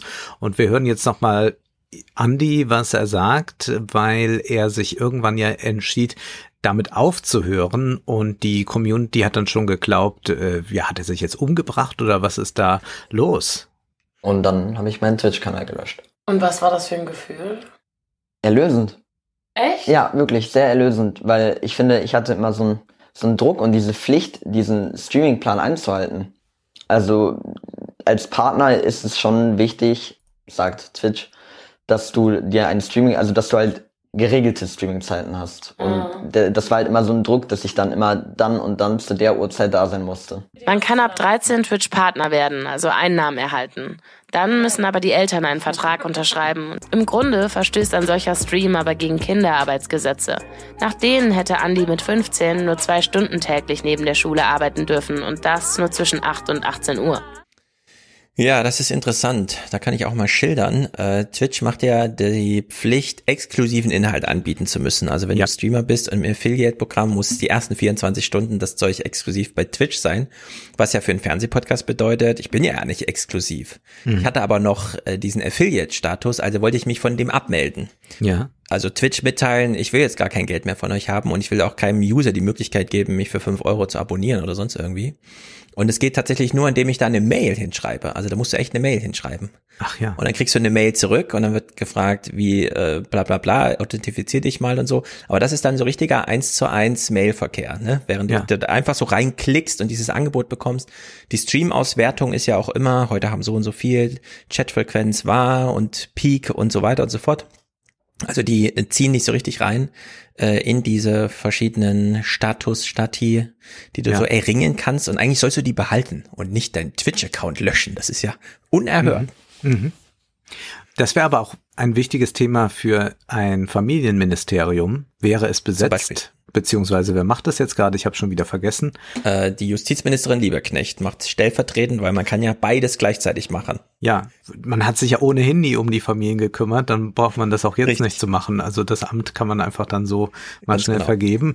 Und das wäre aber ein ganz wichtiges Thema. Also wer zum Beispiel im Kinderchor ist, der Oper Frankfurt, und tritt dort auf, da ist sofort äh, Alarm, wenn da sich irgendwas verzögern würde. Also sagen wir ja. mal, die Vorstellung fängt 20 Minuten später an. Dadurch verzögert sich der Auftritt des Kinderchors um 20 Minuten. Dann gibt's schon Ärger. Ja, dann muss äh, mhm. das in der Oper so sein, dass äh, der Chor vor der Pause auftritt, weil das sonst zu spät wird. Dann ist nach neun, dann geht nichts mehr. Wie lange haben die Kinder geprobt? Das wird alles sehr genau überwacht. Und ich bin mhm. gar nicht dagegen, dass das so ist. Das ist alles sehr gut. Und hier, dort äh, wird man äh, nicht äh, entsprechend äh, gemaßregelt. Ja. Und das ist schon ganz erstaunlich. Und ich habe natürlich auch viele junge Leute dort jetzt bei Twitch gesehen. Ich meine, da steht nicht immer das Alter da, aber wo ich dachte, die sind garantiert keine 18 ja. Sondern die sind wesentlich jünger, die da streamen. Und wer weiß, äh, was die da streamen und wie lange die da streamen. Und das waren tatsächlich oft Zeiten, wo ich dachte, die müssten ja eigentlich im Bett sein. Hm. Ja, du musst ja gar nicht den Kinderchor der Oper nehmen, sondern jeden Karnevalsverein. Die Sitzungen sind üblicherweise abends 20 Uhr und natürlich treten da auch die Kleinen nochmal auf. Die haben ja auch einen Tanz einstudiert. Die sind natürlich immer gleich die Ersten. Ja. Aber wer, es geht nicht pünktlich 19 Uhr 11, 20 Uhr 11 los, sondern verzögert sich, dann wird das Ei gleich brenzlig, das stimmt. Und ja. Eigentlich könnte man, ähm, es ist eigentlich noch viel einfacher als im Karnevalsverein. Bei Karnevalsverein weiß man, da muss, da müsste immer einer vor Ort sein, der dann mhm. irgendwie begutachtet. Ne? Bei Twitch kannst du ja einfach Twitch sagen, mach mal die API für mich auf und zeig mir, wann deine User was gemacht haben. Ja. Denn Twitch selbst beobachtet seine Nutzer natürlich auch. Du kriegst ja zum Beispiel nach 30 Minuten den ersten Hinweis im Chat von Twitch. Hast du schon was getrunken? Du streamst jetzt schon seit 30 Minuten. Äh, vergiss nicht, zu, dich zu hydrieren. Ach so. Und in der Hinsicht, ja, ja, du wirst da, dadurch, dass sie da immer acht Stunden sitzen, wird da ein bisschen auf dich geschaut. Und da kann natürlich auch eine kleine oder ein oder andere juristische Hinweis mal kodiert werden. Das Hör heißt, zu, du bist 13 und es ist spät. Du wirst da betreut, genau. ja, also Twitch könnte dich auch darauf hinweisen, Weise, ja. dass du ja erst 13 bist, wenn du am Donnerstag 21.30 Uhr immer noch streamst. Ja, ja. Ja, ja, das findet allerdings dann nicht statt. Was mir aufgefallen ist, es sind auch ein paar ältere Sternchen wieder aufgetaucht bei Twitch. Also man sieht ja dann doch, dass manche sich von früher nochmal überlegen, kann ich nochmal eine neue Plattform nutzen, wenn der Fernsehsender mich eigentlich nicht mehr mhm. will. Kaya Jana ist dort, mhm. twitcht sehr regelmäßig und, wen ich auch dort gesehen habe, ewig nicht mehr irgendwo erlebt. Erkan und Stefan, dieses Comedy-Duo, die sind mhm. auch des Öfteren bei Twitch unterwegs. Was aber viel interessanter ist, sind eigentlich diese Streamer, die diese Langzeitstrecken machen, die dann nicht gamen oder irgendwas, sondern die einfach nur zum Beispiel arbeiten. Also es gibt ja auch Livestreams bei YouTube. So gibt's, äh, darauf wurde ich hingewiesen, James Scholz, der hat so eine besondere Lernmethode. Der lernt 45 Minuten, macht dann 15 Minuten Faxen, beantwortet Fragen aus dem Chat und lernt dann wieder 45 Minuten und kann das acht Stunden am Tag so machen. Und ja. so geht er so durch sein Studium und dem kann man dabei zusehen. Und diese Livestreams äh, beziehungsweise diese Videos dann am Ende haben dann 300.000 Aufrufe zum Teil. Das ist äh, unglaublich. Oder was ich jetzt bei Twitch auch schon ein paar Mal gesehen habe, ist, dass man dort Leuten beim Schlafen zusehen kann. Ja. Äh, auch das soll dann beruhigend sein für andere, die nicht einschlafen können. Dann sagen die, ach, da liegt schon einer im Bett. Ähm, dann äh, liege ich mich doch auch jetzt mal hin. Wir sehen Einsamkeit. Wir haben das schon früh hier im 29er Podcast gesagt, ist ein großes Thema und das ist sicherlich auch mit dafür verantwortlich für einen Trend äh, bei Twitch, der jetzt in diesem Monat heiß diskutiert wurde. Und zwar geht es um die Hot Tubs. Das sind ja, Planschbecken in der Regel, manchmal auch Jacuzzis, die haben Leute in ihrem Zimmer stehen oder in ihrem Studio und die streamen aus diesem Planschbecken heraus. Und wenn ich sage Leute, dann muss ich das jetzt ein bisschen eingrenzen. Es sind in der Regel junge Frauen. Es gibt jetzt auch Natürlich. ein paar Männer, die im Hot Tub sitzen, aber es sind vorwiegend junge Frauen, die äh, leicht bekleidet, das heißt also mit sehr knappen äh, Bikinis auf irgendwelchen äh, Gummiflamingos oder so sitzen und in diesem Hot Tub äh, dann äh, die ganze Zeit Chatfragen beantworten oder auch dann gegen eine Spende sich die Namen der User auf den Bauch, auf die Oberschenkel, wohin auch immer schreiben. Und das ist etwas, was äh, sehr umstritten war. Bei Twitch äh, soll Twitch das länger noch zulassen. Jetzt ist es sogar so gekommen, dass man, nachdem man erstmal eine Streamerin verbannte, Amuranth oder so hieß die, äh, hat man jetzt sich entschieden, okay, diese Hot Tubs, die verschwinden nicht mehr und außerdem sind die auch wichtig für uns. Wir machen jetzt eine eigene Rubrik. Also man kann mhm. unter Gaming, E-Sports und alles Mögliche gucken. Es gibt jetzt auch die Hot Tub Rubrik und die erfreut sich großer Beliebtheit und dort äh, sitzt man in dem Planschbecken. Jetzt fragt man sich, warum sitzen die in einem Planschbecken? Das war eigentlich dazu da, um eine Richtlinie zu umgehen von Twitch und zwar hat Twitch sehr wohl in seinen Richtlinien stehen, dass man keine sexuellen Dinge zeigen darf oder keine Nacktheit zeigen darf. Es geht darum, angemessen gekleidet zu sein. Und in einem Planschbecken hat man nun mal ein Bikini oder eine Badehose an und äh, nicht einen Anzug. Und so konnte man das Ganze umgehen. Und jetzt gibt es diese äh, Rubrik da und es ist schon ja sehr, sehr äh, furchtbar bisweilen, was da passiert. Also gerade wenn es darum geht, dann, dass zum Beispiel ähm, man sich Namen auf entsprechende Stellen des Körpers schreibt und dafür dann Leute Geld zahlen. Also man versucht hier ähm, natürlich nichts Pornografisches äh, zu machen, also darf man ja auch nicht. Ähm, mhm. Aber was äh, interessant ist, ist, dass sehr viele diese Hot Tub ähm, Rubrik nutzen, um dann aufmerksam zu machen auf ihre Pay-Content-Inhalte bei OnlyFans. Oder mhm. wir haben es da auch mit äh, Pornodarstellern zu tun, die dann irgendwelche Pay-Geschichten äh, verkaufen wollen und das dann auf diese Weise tun. Und diese Plattform aber ja, Twitch ist ja ab 13. Das heißt, also theoretisch werden auch Jüngere schon da sein, aber das ist ja jetzt keine ähm, Erwachsenenplattform. Insofern hören wir mal ganz kurz so einen Talk äh, rein äh, auf äh, Boniva ähm, und zwar äh, unterhalten sich dort mehrere über diese Hot Tub, Hot Diskussion und da hören wir jetzt mal, was Hauke dazu sagt. Er ist äh, bei den Rocket Beans gewesen und ist inzwischen in Tokio lebt er und streamt auch, aber nicht aus dem Hot Tub, aber er sagt, wo eigentlich die Problematik für ihn darin besteht. Also, dass man theoretisch in einen Raum, der nicht als erotisch ausgewiesen ist, Erotik bringt in einer Zeit, in der ein Überfluss an Erotik für viele junge Menschen ein extremes Problem ist, mittlerweile ein psychisches Problem. Und das ist ein Argument, das einzige, das ich bisher gehört habe, bei dem ich dachte, okay, das kann ich verstehen. Dass jemand sagt, ich habe ein Problem mit Pornografie. Ich kann damit nicht umgehen. Und dann möchte ich auf Twitch gehen und in den Top 20 Streams sind vier Streams, die einfach einen erotischen Reiz auslösen und die sich in ihrer Präsentation zumindest extrem visuell einem Porno annähern. So, ich sag nicht, das ist Pornografie. Ich sag nur, die Kameraeinstellung und die Beleuchtung, die erinnern dann doch stark an Pornoset. Also Twitch ist ja an sich eine Plattform, die jetzt nicht auf erotischen Content ausgelegt ist, sondern auch eine Plattform, die halt ab 13 Jahren ist. Und da kann man jetzt natürlich auch wieder sagen, ja, aber die können ja auch auf Google gehen und, aber das ist ja eine ganz andere Hemmschwelle, wenn du auf Twitch bist und halt vielleicht zufällig über sowas stolperst. Ja, aber Twitch strampelt natürlich auch. Die wollen ja auch im Konkurrenzkampf bestehen. Ja. ja. Und lassen die User da natürlich gewähren bei sowas.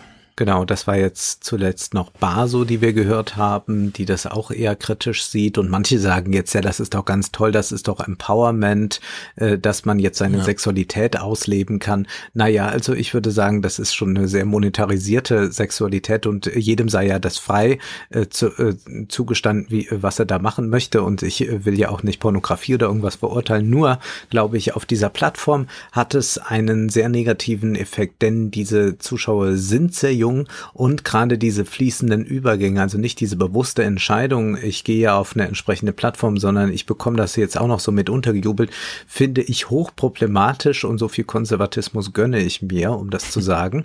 Und es ist mir dann auch aufgefallen äh, bei jemand, der auch jetzt exklusiv bei Twitch ist, nämlich Rezo. Rezo mhm. ist äh, ja quasi von YouTube weg, also er ist dann noch, hatte auch äh, noch mal äh, einen Kanal, da darf er dann nach 24 Stunden so einen Supercut machen von seinem Twitch-Stream. Da gibt es mhm. immer so 10, 15 Minuten, äh, so ein Best-of. Aber eigentlich ist Rezo jetzt auch bei Twitch Offenbar scheint sich das finanziell dann zu lohnen, wenn man dort ist, äh, auch als Rezo.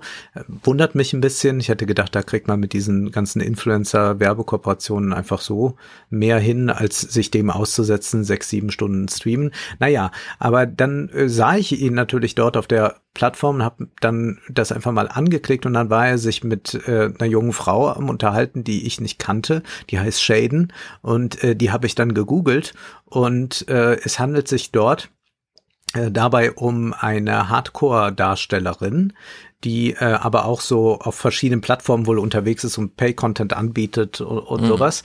Und das fand ich jetzt auch äh, dann, äh, um nochmal konservativ zu sein, oder vielleicht ist es auch einfach vernünftig, ähm, hochproblematisch, wenn ähm, jetzt für so ein wirklich sehr junges Publikum, das Rezo ja nun mal hat, das wird ja kein 30-Jähriger gucken, wenn Rezo dann äh, dort äh, am späten Nachmittag äh, sich mit äh, einer Pornodarstellerin über zum Beispiel so etwas unterhält.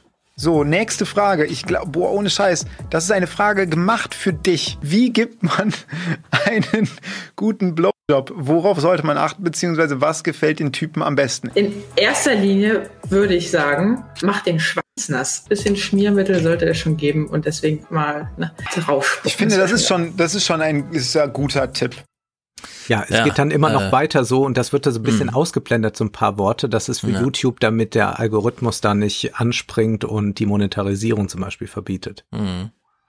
Ja, das ist immer ähm, auch Rezo und viele andere. Ich, ich meine, ihr habt das Argument in Influencer äh, in aller Tiefe gemacht. Es sind, auch wenn da viel Geld verdient wird, prekäre Lebensverhältnisse, dadurch, dass man diesen Plattformen ausgeliefert ist. Und wir haben ja Kevin Roos gelesen, mhm. der auch meinte, die ähm, Creator bei YouTube sind die ähm, im, im höchsten Maße gesteuerten Mitarbeiter, die es auf der Welt jemals gab. Ja. Denn die müssen sich einfach an den Algorithmus orientieren und die haben gar keine Beschwerdestelle nirgendwo hin.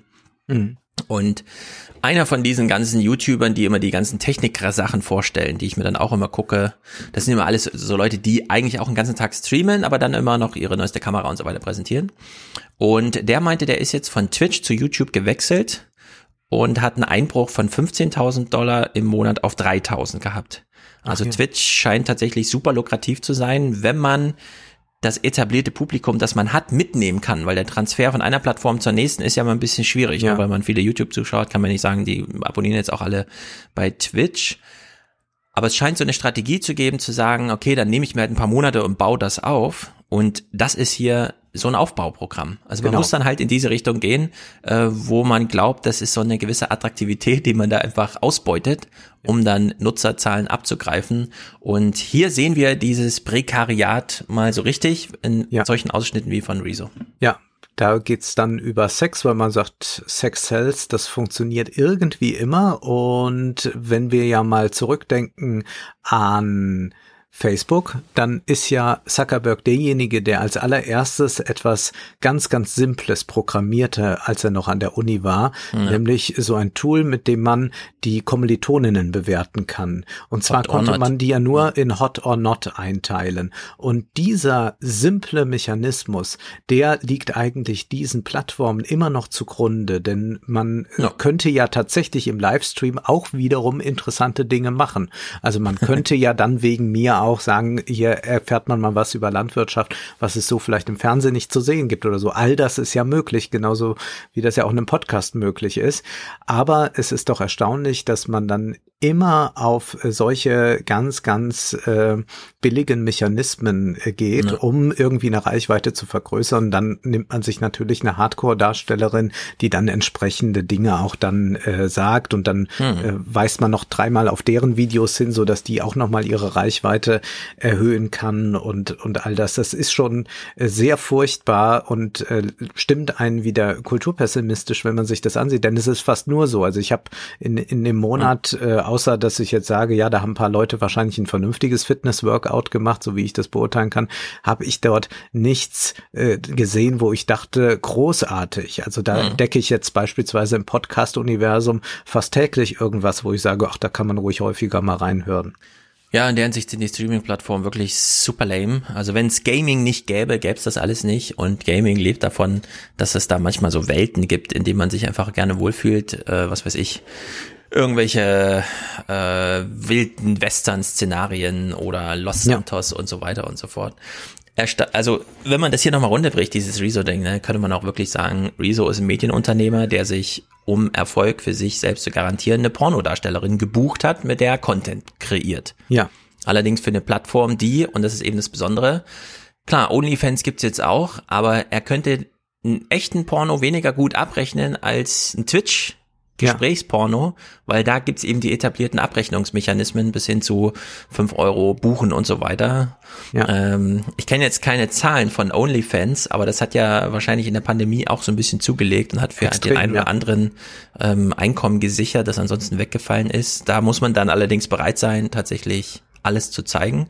Ja. Hier bei Twitch kann man natürlich so eine äh, sichere Nummer schieben. Ja, ja es ist auch so ein bisschen so wie, das, wie das Privatfernsehen in den 90ern dann sagte, äh, genau, gut, wir ja, laden und, jetzt ja. mal noch die Dolly Buster ein und die erzählt mal, wie das dann eigentlich ist an so einem Pornoset, so macht man das dann hier auch und äh, dann ist das alles so ein bisschen reizen und kitzeln und äh, der Rest kann dann ja bei Interesse noch gebucht werden bei OnlyFans. Da verdient sie dann wieder dran, aber so haben da beide gewonnen. Man sieht aber hier sehr schön auch, wie äh, Rezo und glaube ich ganz viele dieser äh, Twitch-Streamer beziehungsweise dieser Content-Creators in einem Verblendungszusammenhang sich befinden. Denn es kommt eine sehr interessante Frage von äh, der Community und da soll jetzt nochmal äh, Rezo und Shaden drauf reagieren und das können sie eigentlich gar nicht adäquat.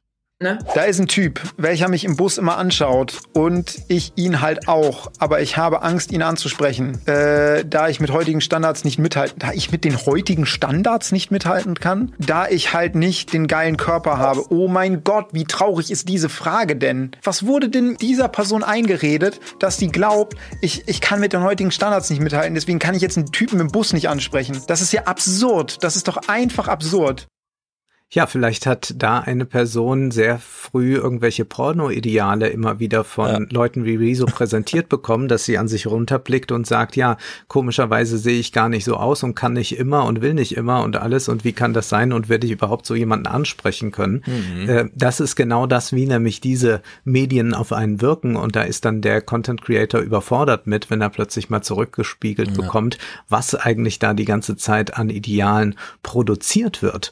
Äh, und dass das auch eine äh, Sache ist, die nicht einfach nur dort stattfindet, sondern die hat mhm. was mit mir selbst dann zu tun, weil ich dann sage, warum ja. sehe ich nicht so aus? Ja, und diese Frage an Rezo zu stellen, ist genau der richtige Adressat. Ja, Ja, ist genau der richtige Adressat und es wird dann noch ein bisschen doller, denn es geht bei Twitch ja auch um Reaction-Videos. Also ganz viele Leute sitzen jetzt mhm. einfach da, gucken sich YouTube an und reden darüber.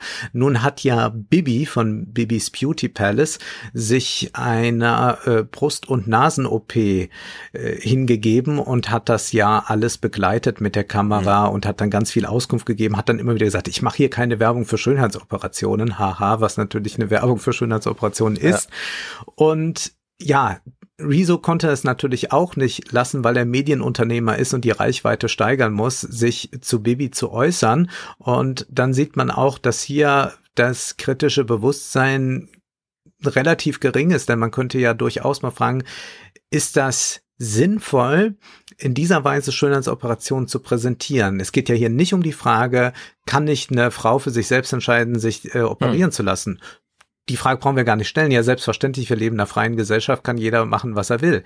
Aber die Frage ist ja, was präsentiere ich und was sage ich, äh, was mache ich jetzt schmackhaft meiner Community?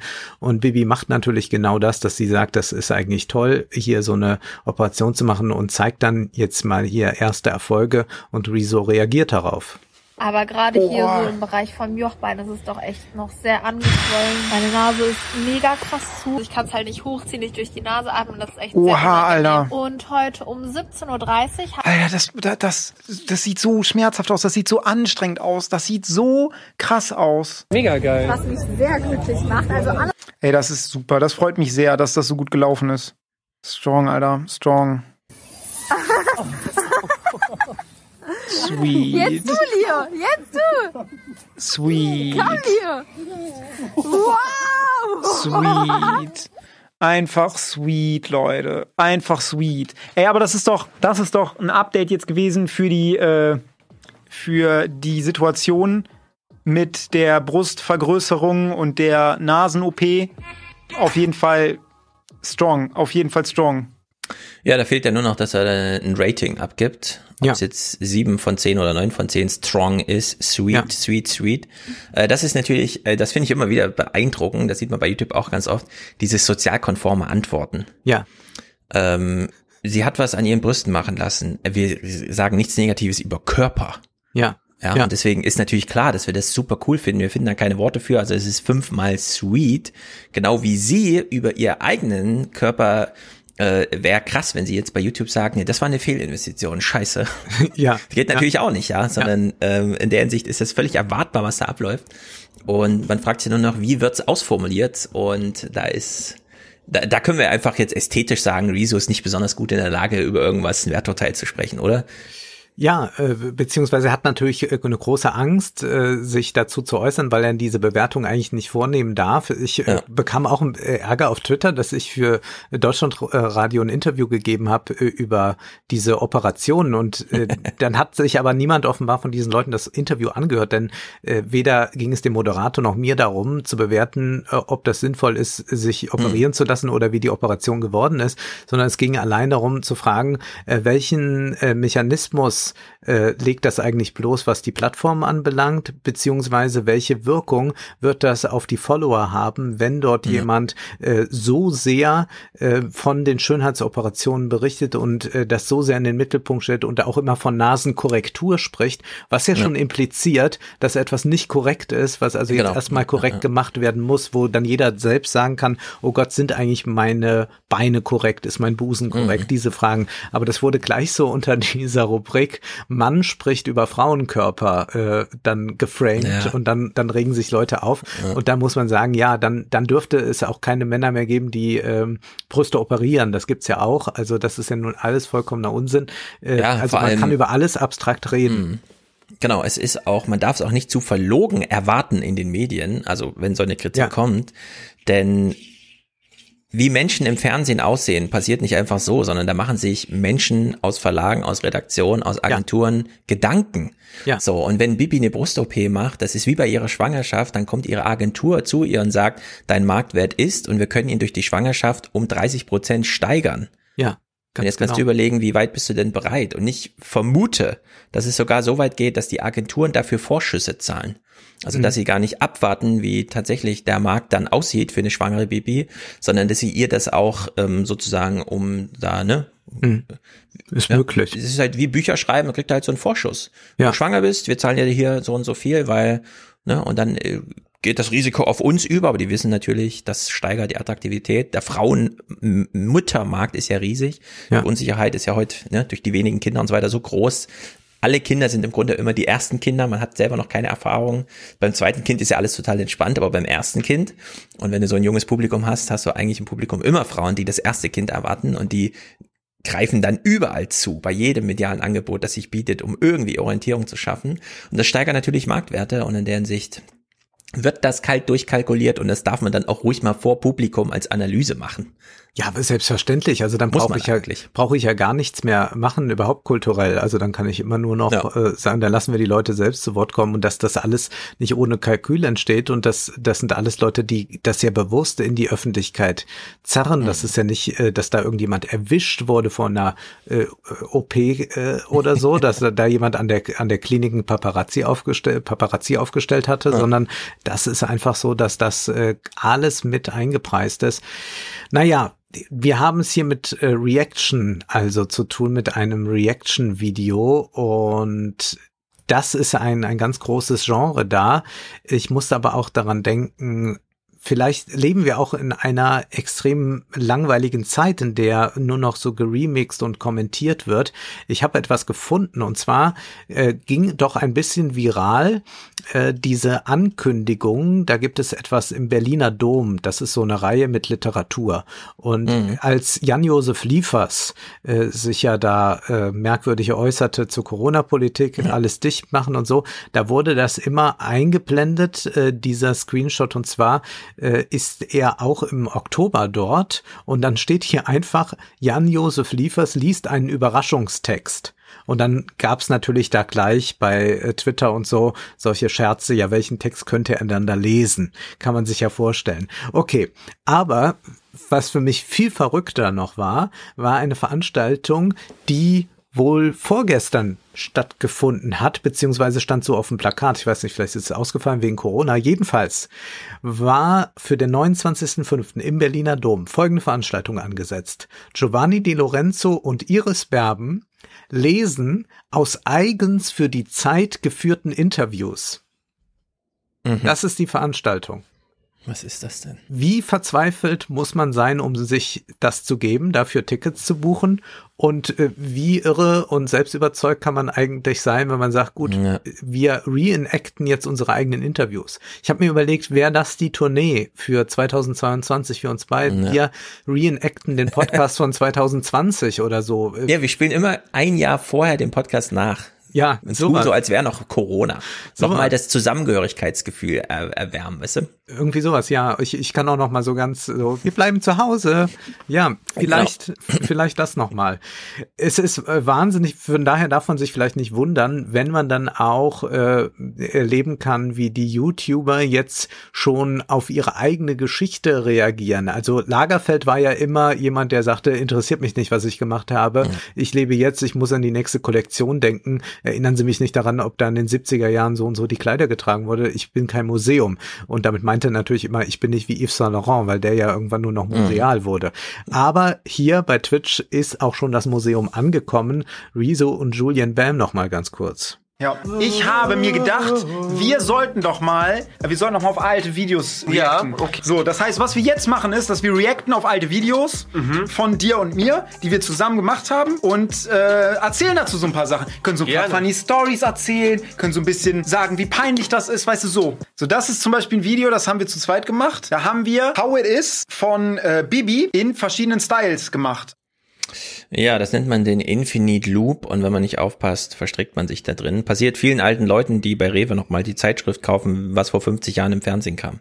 Ganz genau. Ja, die gibt es ja, diese Nostalgie-Klatschblätter jetzt. Und das war ja auch schon die Reaktion auf etwas. Also dieses ja. Video, auf das Sie da Bezug nehmen, war schon ein Reaction-Video beziehungsweise eine Variation ja. von einem Bibi-Video. Es ist absurd. Zum Schluss noch ein Punkt, den wir vielleicht auch ein bisschen unterbelichtet haben, noch so in der Öffentlichkeit. Wir waren uns vor vier, fünf Jahren sehr einig, wie wichtig YouTube ist für die Politik und wie sehr die Verschwörungstheoretiker sich dort äh, verbreiten, das wissen wir auch. Aber mhm. mir ist dann was Interessantes aufgefallen. Ich klickte mich so durch. Es gibt dann auch diese äh, Rubrik, wo einfach Leute so ein bisschen talken. Dann sagen die ja, wenn sie irgendwas besonders ernst meinen, immer Real Talk. Ja. Und ich sah dort irgendjemand aus Bayern, ein Mann, ich würde sagen, so Ende 30, der saß da, war am Frühstücken, erzählte so ein bisschen aus der Weltgeschichte und wurde dann plötzlich im Chat gefragt, äh, was er denn eigentlich von den Grünen hält. Und dann sagte er, oh, nee, also Grünen lasst mir da mal mit. Also wir haben die ja hier auch im Stadtrat sitzen. Also mhm. ich kann euch sagen, das ist nicht zu empfehlen. Also passt da ja auf. Also kann ich euch nur sagen. Mehr sagt er gar nicht, aber das waren immer so, mhm. nee, nee, also passt mal ja auf mit den Grünen. Und das fand ich interessant, weil das einfach so, so, so beiläufig wurde da mal gerade politisch agitiert und dann ging das wieder mit anderem weiter und so, es war aber auch im Chat dann so eine Einigkeit da, also irgendwie war das so eine äh, Community, so sagte, nee, nee, also die Grünen wählen wir niemals. Naja, und dann hat Montana Black sich, der ja auch ein sehr, sehr erfolgreicher Streamer ist, Montana Black, ja. hat sich zu den Grünen mehrmals wohl schon geäußert, tat das aber jetzt auch nochmal vor einigen Tagen. Und da muss ich sagen, das ist schon ganz erstaunlich, wie einflussreich vielleicht dann doch Twitch sein könnte. Denn Montana Black, das ist jetzt was, das gucken 10.000 auf Twitch und dann gibt es gerade von sowas dann nochmal bei YouTube Videos, die dann durchaus Millionen Aufrufe haben. Und wir haben über die Zerstörung der CDU viel geredet und das war ein Video, aber wie viel passiert da eigentlich laufend, was in eine politische Richtung geht und vielleicht in eine doch eher mhm. problematische, wie jetzt hier dieser Ausschnitt zeigt? Die Grünen wollen überall 130 Maximum machen. Das Einzige, was die Grünen machen, ist gefühlt dauerhaft Scheiße labern.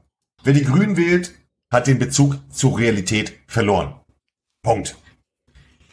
Ich sag euch nicht, was ihr wählen sollt.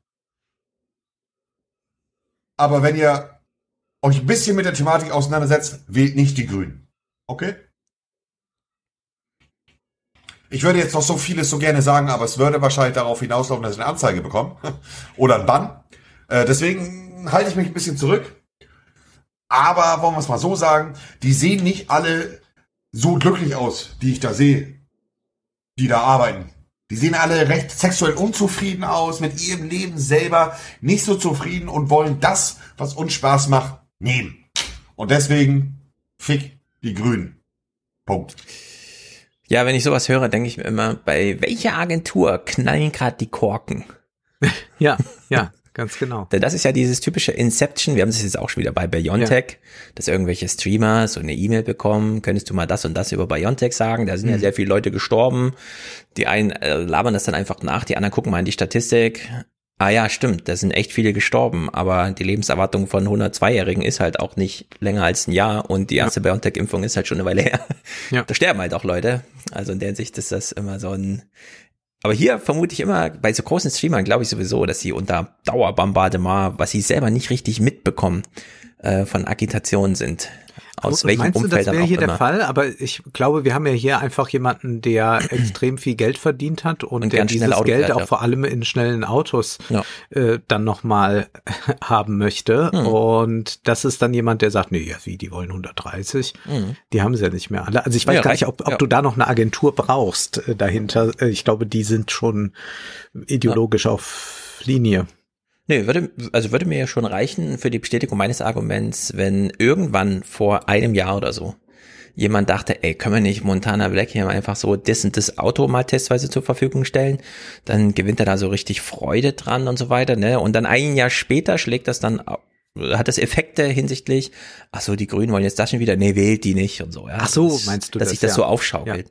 Ja, ja, ja man, Also das ist wirklich unter dem Radar, ohne ja. Abrechnung, einfach äh, Inception stattfindet. Ja, ja, und das ist aber so ein Lifestyle, der bei Twitch äh, sehr gepflegt wird, bei den Influencern natürlich auch. Aber mhm. dass man dann diese Leute sieht, dass die auch mit dem Privatjet durch die Gegend fliegen, mhm. ja, also dass die dann. Habe ich gesehen bei Bibi, ja. Äh, bei Bibi, ich glaube bei Knossi auch kürzlich, wo ich dachte, das ist ja äh, erstaunlich, dass das also ja. auch von der Community so gut aufgenommen wird. Und da sehe ich ein sehr großes, junges Potenzial, das äh, mit Klimawandel nichts am Hut haben will, das dann einfach sagt, wir wollen hier das konsumieren und die wollen uns unseren Spaß nehmen wegnehmen. Und ja. äh, diese ganzen Follower, die werden natürlich selten ein Auto fahren, das äh, überhaupt äh, mal ordentlich PS hat. Aber dennoch sagen die, aber die wollen dem Montana Black das Auto wegnehmen. Das geht ja mhm. nicht. Ja. Ja, da laufen irgendwelche Kämpfe im Untergrund, die man nicht so genau weiß. Ja, muss man im Auge behalten. Wir reden gleich noch über Google und machen aber einen kleinen Brückenschlag, denn mir ist was aufgefallen bei YouTube. Mhm. Und zwar gucken wir jetzt mehrere Videos, die alle den gleichen Tenor haben. Die sind noch alle recht kurz. Das sind natürlich längere Videos, aber den einen Satz, den alle gleich haben, den tue ich raus. Und da wir uns eben schon imprägniert haben hinsichtlich, ja, wir dürfen ja durchaus auch über Körper und so weiter sprechen. Wir hören jetzt sehr viele Leute, die sagen, dass sie keine Freunde haben und irgendwie darunter leiden. Und Wolfgang und ich, wir können die aber sehen. Es ist im Grunde die erste YouTube-Suchergebnisseite, wenn man einfach nach No Friends sucht. Also einfach wirklich No Friends. So, und äh, ich, ich möchte gern anfügen, das sind alles sehr, sehr attraktive Leute. Mhm. Also wir haben es hier nicht mit irgendwelchen, ah ja klar, der hat keine Freunde, sondern es ist anders gelagert. Und äh, die Arbeitshypothese, also wir hören uns erstmal an und dann hätte ich so eine Frage einfach an, an dich, Wolfgang, und an alle anderen, denn das beschäftigt mich so ein bisschen für die Rentenrepublik, bei der es mir ja sehr um Gemütszustände geht.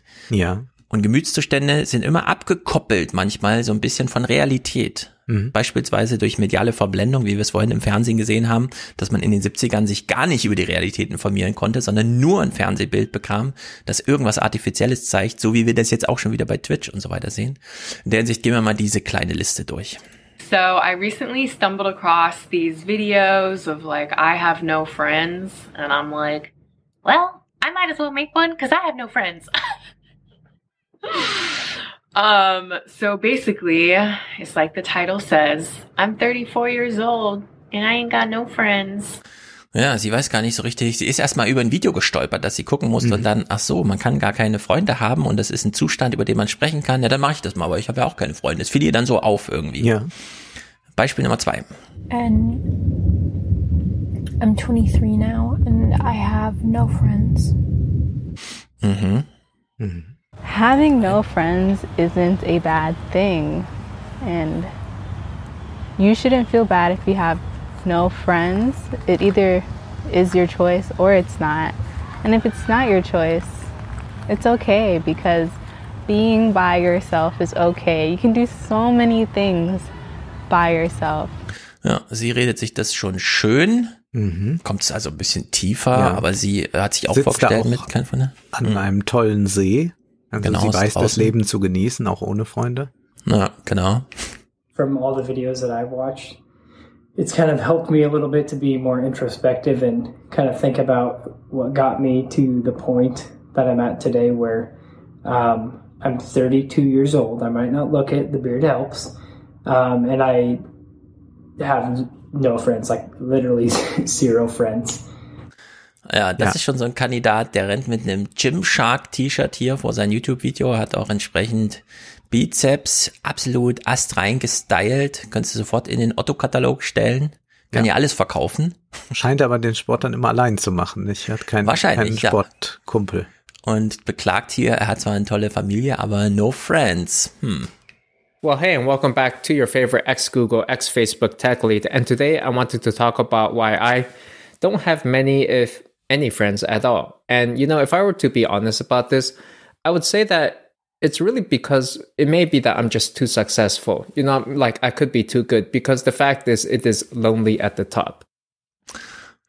Ja, so kann man es natürlich auch sehen. Er ja. ist ein toller Ingenieur, der schon bei Google und überall gearbeitet hat und glaubt, er ist halt einsame Spitze, also Spitze, aber eben mhm. einsam, so wie es ist.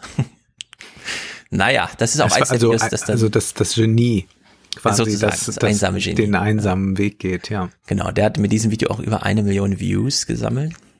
Basically, I haven't had like a really good friend like my whole entire life. Ja, jetzt schwenken wir kurz um zu einem TEDx-Talk, denn es hat tatsächlich mhm. schon Kreise gezogen. Eine junge Frau steht auf der Bühne.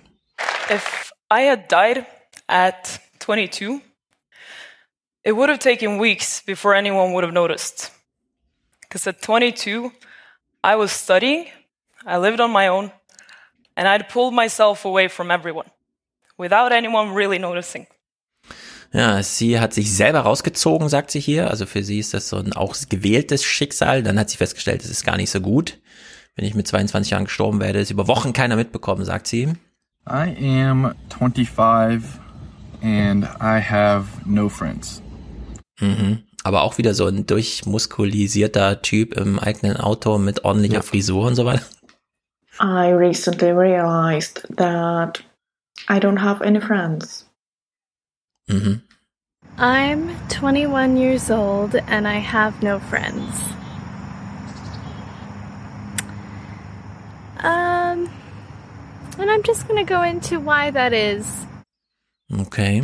Hey guys, and welcome back to my channel. So today's video is going to be on friendship. I have seven hacks or tips about friendships or lack thereof. And the reason why I'm bringing this video is because I've been experiencing lack thereof friendships. Mhm. Sie dreht's gleich in die Also das sind jetzt helfen. alles äh, Leute, die auch wahnsinnig gut gestylt vor der Kamera sind. Ja, also mega. die wissen auch genau, wie es funktioniert. Also die sprechen auch entsprechend mit der Kamera, äh, kokettieren ein bisschen mit der Kamera, spielen mit ihr. Das sind also jetzt keine Leute, bei denen man sagt, oh, das sind Menschen, die eigentlich auch immer nur ihre Fußspitzen sehen, die nicht in der Lage sind, jemanden mhm. anzusprechen oder die in irgendeiner Weise groß verschüchtert sind. So wirken die alle nicht. Ja, um an diesen Rezo-Punkt anzuknüpfen. Die gucken nicht nicht an sich runter und denken, ich halte hier nicht mit. Ja. Oder so. Ja. Sondern Nö. ich habe halt einfach keine Freunde, sagen die. Und die fragen sich, warum. So this is the fourth time I tried recording this video and I can't seem to do it without breaking down. So this time, instead of reading a script, I'm just going to speak from my heart and try my best to get it all out without breaking down. And if I do, I'm sorry. I'm 25 years old with no friends Mhm, noch so ein. Na, gucken wir noch ein 13. I was doing my makeup and I was like, you know what, let me just film like another video here. Um, so I'm going to be on the roll with videos this week because I've got plenty of promotion to do this week and I have plenty of photos to take because um, First Time, which is my new single, um, it's going to be out on the 21st of May, which is based, I think it's going to be out this week. Anyways, today's video is going to be about why I have no, why I have no friends. So, sie, sie muss selbst schon lachen und pudert ja. sich dabei die Nase. Das ist auch amüsant, ja. Ja. Ich frage mich, ähm, haben die jetzt wirklich alle keine Freunde? So wie die eine bei dem TEDx Talk, sie sagt, wenn ich jetzt sterben würde, würde das über Wochen niemand mitbekommen. Oder hängen die so einem Traum, so einem Wunsch hinterher, der aber eigentlich in Erfüllung geht, weil einfach Maßstäbe verloren gegangen sind. Aber bei sagen, der von dem TED Talk würdest du schon auch sagen, das ist eine Person, die unter Einsamkeit gelitten hat, also darunter gelitten hat, keine Freunde zu haben. Und hier bist du eher einem Trend auf der Spur. Ja, ich bin so ein bisschen skeptisch, was sie sagen, denn dieses Gefühl, keine Freunde zu haben, äh, hat, kann ja zwei Ursachen haben. Entweder man hat wirklich keine, Fre also niemanden in der Nähe, mit dem man mhm. mal einen Austausch machen kann. Oder man hat so eine Idee von Freundschaft und wir kennen das aus der Liebe. Wo kommt die Idee von Liebe her? Natürlich aus Romanen und aus den Filmen. Und das sind natürlich immer alles idealtypische, stereotype Darstellungen. Außer so ein Film bricht dann mal so richtig raus, ja, äh, wo man weiß, ne, das findet halt im Film so statt. Aber wenn man dem jetzt hinterher, dann hat man nie eine glückliche Ehe. So, irgendwie, ne? Und das ist ja bei Freundschaft dann ganz genauso. Welche Idee von Freundschaft herrscht denn hier mittlerweile vor? Was wird uns denn vorgegaukelt für den Maßstab Freundschaft. Wenn wir Rezo und Julian Bam sehen, wie sie da richtig Halligalli, Gaudi und so weiter, obwohl wir wissen, na, die haben da einen ganzen Tag gefilmt und haben dann 13 Minuten daraus rausgeschnitten, ihre ja. eigenen Highlights. Das ist jetzt Freundschaft, also daran angedingst. Ja, oder reicht es nicht, so ein aktives Vereinsleben zu haben und zu sagen, sehe ich zwar nur einmal die Woche und dann geht's auch immer nur um das und das, aber das sind ja dann trotzdem Menschen, die einem irgendwie nah sind, auch ja. wenn man nicht sagen würde, das ist jetzt ein Freund oder so, ja, aber führt im trotzdem jetzt auch biologisch genau zu diesen Körperreaktionen, die eine Freundschaft auch nicht besser ausbilden kann. Also in der Hinsicht, glaube ich, äh, sind hier auch ein paar Maßstäbe verloren gegangen, äh, was wieder mal auch zu dem Argument oder Hinweis führt, wir sollten jetzt doch darauf achten, dass die Medien mal wieder den Moment einfangen und nicht ihren eigenen kreieren. Also dass es da wieder diese Kluft mal ein bisschen zu, zu nähern gilt. Doch sprachen wir ja eben von Vereinzelung. Und mhm. wir können diese Individualisierung nicht nur in den Familien ablesen, sondern sicherlich auch daran, wie jetzt das Leben sich gestalten lässt, wenn man zum Beispiel mobil und flexibel sein muss, wenn man auch oft den Ort wechselt, also ja. nicht mehr in dem Dorf immer bleibt, in dem man groß geworden ist, wo man auch erstmal Freundschaften geschlossen hat, äh, sondern man geht auch nicht in die nächste Stadt und bleibt dann dort, sondern man ist in sehr vielen Städten unterwegs, ist wieder in neuen beruflichen Umfeldern und auch die Leute, an die man sich gewöhnt hat, die sind dann auch wieder weg. Das heißt, das ist ja auch sehr schwer, dann äh, Freundschaften herzustellen, die halten, wenn man sagt, eine Freundschaft muss auch mal direkte Begegnung bedeuten. Kann mhm. nicht nur sein, dass man sich Nachrichten schreibt oder dass man miteinander telefoniert. Ich glaube, dass das auch eine äh, große Schwierigkeit ist, wenngleich eigentlich jetzt meines Erachtens die große Zeit der Freundschaft ist, weil die Familien nicht mehr diese Wichtigkeit haben und wir uns auch nicht mehr so verbunden fühlen. Also mhm. mir sind ja sehr viele äh, Freunde viel näher als die meisten meiner Verwandten. Also da ist ja Onkel, Tante mhm. oder so spielen so gut wie keine Rolle. Äh, da sind äh, selbst irgendwelche Bekannten, die ich regelmäßig treffe, mir wichtiger oder die wissen mehr von mir, als das äh, ein Onkel oder eine mhm. Tante tut. Und von daher glaube ich eigentlich ist dieses Konzept der Wahlverwandtschaft, das ist ja dieser schöne Roman von Goethe, der nicht gut ausgeht, mhm. aber ich finde, man kann ihn auch gut ausgehen lassen, dass dieses Konzept der Wahlverwandtschaft eigentlich das ist, was in unsere Zeit heute sehr gut passt, was ich auch ja. bei mir selbst sehen kann. Bei mir sind oft auch Freundschaften sehr stark über das Telefon gepflegt, äh, weil das Leute sind, die weiter weg wohnen und gerade jetzt auch äh, während der Pandemie war äh, das Treffen nicht so gut möglich, aber auch sonst ist das nicht wöchentlich möglich und es wird dann über das Telefon, ich will nicht sagen aufrechterhalten, sondern wirklich gepflegt und gelebt. Hm. Aber ich glaube, generell äh, ist eigentlich jetzt eine ganz gute Zeit, um ähm, solche äh, Freundschaftskonstellationen zu haben, die äh, eine Verlässlichkeit haben, die einen Austausch äh, gewähren. Ich glaube, was hier vielleicht ein bisschen von den Leuten äh, so suggeriert wird, ist, der Freund, also ich habe eher den Eindruck, die suchen einen Lebenspartner. Ja, also die suchen ja, eigentlich eine genau, Freundin oder ja. Freund, also die, die, die, die wollen heiraten, haben aber da noch niemanden gefunden. Und was sie vielleicht erkennen müssten, wäre, dass äh, es nicht in der Freundschaft nur geht, dass man sich so gegenseitig spiegelt und toll findet oder so, dass man nicht diese äh, merkwürdigen ja. Äh, Symptominterjektionen hat, cute, nice, strong. Also das ja. brauche ich eigentlich nicht, da brauche ich keine Freunde, dann kann ich mir Twitch ansehen, sondern man muss eigentlich, wenn eine Freundschaft äh, sinnvoll sein sein soll, sie auf etwas Drittes auslegen. Das kann, wie du jetzt das gerade sagtest, Sport sein, dass man sagt, mhm. wir machen gemeinsam gerne Sport, dann haben wir da was Drittes. Das wäre jetzt bei mir eher, wir gehen ins Museum, wir gehen ins Konzert, wir diskutieren über etwas. Also dann ist dieses, wir verabschieden uns jetzt aus unseren eigenen Blasen und versuchen uns zu öffnen für was Drittes. Das ist eigentlich das, was Freundschaft ausmacht. Und da habe ich hier bei diesen Leuten, die sehr, sehr selbstverliebt sind, meine Zweifel, ob sie sich auf was Drittes ausrichten mhm. wollen und ob sie dann auch in der Lage sind, äh, da eine Freundschaft überhaupt in Gang kommen zu lassen. Genau, diese Selbstverliebtheit hast du da so ein bisschen untergemogelt jetzt, denn das können wir ja nicht wirklich draus ablesen. Allerdings, wir sehen die Wahl des Mediums. Deswegen würde ich das auch unterstellen. Es ist nicht normal, auch heute nicht, hm. dass Menschen sich selber filmen und ja. irgendwas über sich erzählen. Es gibt aber ein paar, die machen das ganz virtuos. Einer davon ist Lana Blakely. Und bevor ich das Argument von dir nochmal aufgreife, dass die eigentlich was Tieferes suchen, aber dann nicht mhm. Freundschaften, sondern dann im Singular eine Beziehung, Beziehung zu einer Person, äh, der sie dann auch äh, sozusagen sich anders zeigen als wahllos anderen spontan oder häufigeren Bekanntschaften oder wie der Begriff, wir brauchen einen Begriff für dieses sich wieder sichtbar werden in einem Raum sein, dieses raumgebundene. Ja. Auch wenn du es jetzt übers Telefon, da würde ich das auch noch mit einklammern, aber im Grunde so dieses sich einander aussetzen und so. Ähm, Lana Blakely hat auch so ein Video gemacht. Das hören wir aber nicht, äh, beziehungsweise nicht den Ausschnitt, wo sie sagt, ich habe keine Freunde und so weiter, sondern sie redet hier mal über Social Media, weil wir danach nochmal über Dating-Apps im Speziellen kurz sprechen. Aber ähm, sie ist so eine junge Schwedin, sitzt da einfach da und macht in diesem Stile, wie wir es jetzt hören, Videos, äh, die immer so zehn Minuten gehen und eigentlich immer so ein tristesse, melancholisches Thema haben. Also ganz merkwürdig. Ich würde sagen, es ist eine Kunstform an sich. Man muss ja nicht zu tief reingehen und eine Persönlichkeit dahinter vermuten, aber wie sie über Social Media spricht, finde ich ganz gut. You know, the very nature of social media encourages superficiality and mindlessness, and we're quick to scroll and click like and comment and share, often without paying much thought to the post itself, or even less, the person behind it. And I'm like that as well. You know, 95% of the Insta stories that I watch, I just watch them like that. So I'm not even watching. I don't even know what the point of scrolling through them is.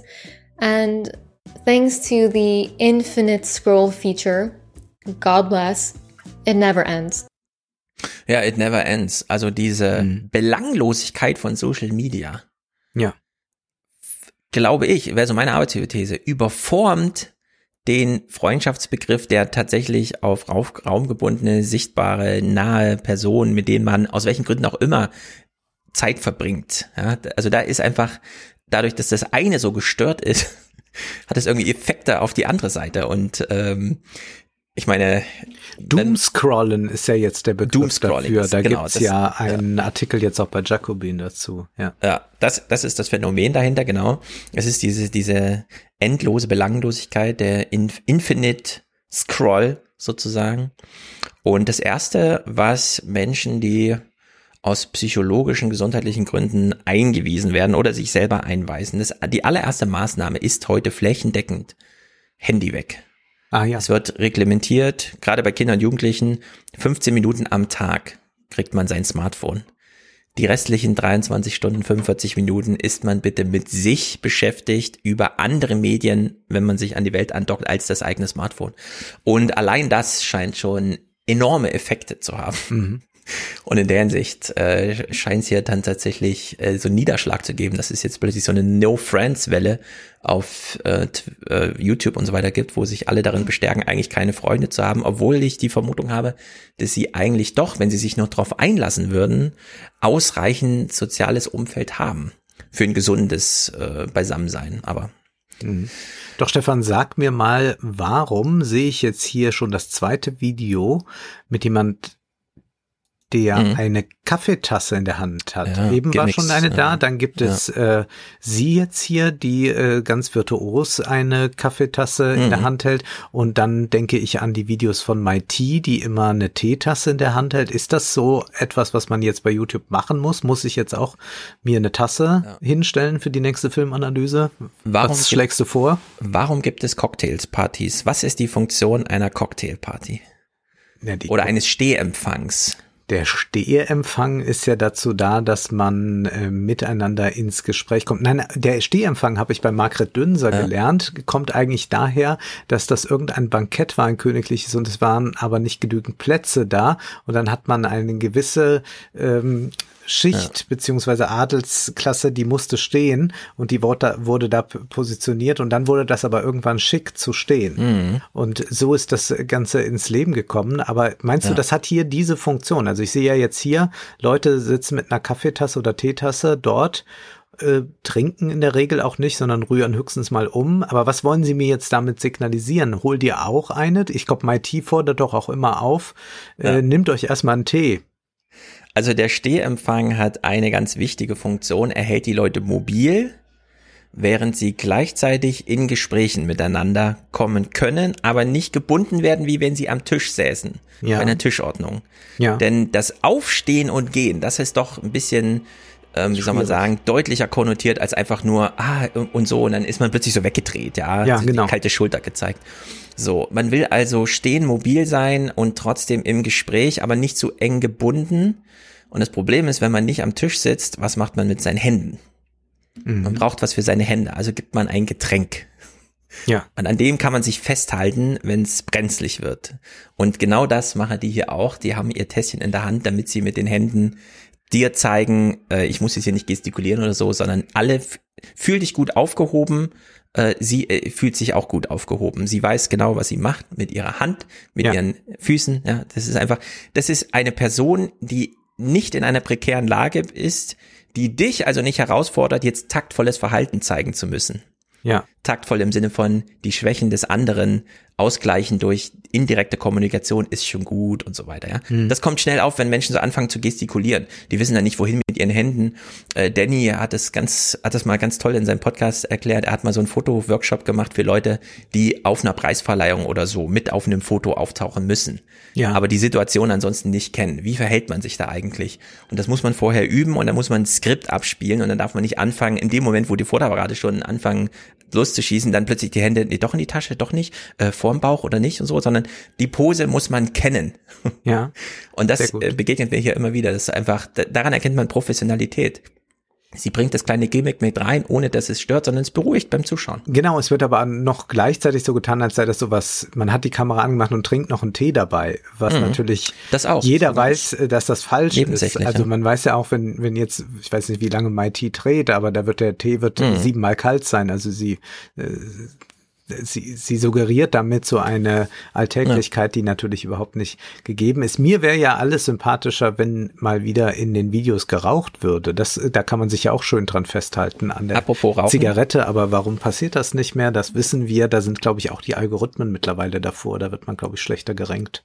Ja, Genau, Paul, unser Paul, der gerade in Reutlingen auf der Reportageschule ist, hat jetzt auch dort einen Reutcast und habe ich gestern gehört, Adepia zu Gast, eine Mitschülerin, die auch davon berichtete, ich wusste immer nicht, wohin mit mir in der Pause. Also sie reden über Pause, Pause, die Bedeutung von Pause. Und dann habe ich angefangen zu rauchen. Plötzlich war die Sache klar, es ist Pause, also gehe ich raus und rauche. Und dann Ja. stehen da noch andere Raucher und mit denen rede ich dann. Und plötzlich war das ganze Ding geregelt. Wichtige Funktion auch äh, der Salutierungsordnung im Militär. Wer salutiert eigentlich wem? Ja. Üblicherweise geht man über den Campus und fragt sich, in drei Sekunden begegne ich beim Vorgesetzten, was mache ich, was mache ich? ist natürlich klar, was du machst. Du salutierst und damit ist Ruhe und Frieden auf dem Campus und alle wissen, was zu tun ist. Ja. Naja, wenn man sich allerdings in soziales Prekariat begibt, weil man beispielsweise, und dann kann man sich nicht einfach auf eine Tasse zurückziehen oder auf eine Zigarette, jemanden kennenlernen möchte, für tiefere Mhm. Gedankengänge. Dann gibt es das große Problem der Peinlichkeit. Das ist ja das, Richtig, ganz genau. das Lebensthema von Thomas Mann. Es ist alles so entsetzlich peinlich. Genau, die Grundlage der Erotik, sich auch mal verletzlich zu zeigen, kann auch schiefgehen. Ja.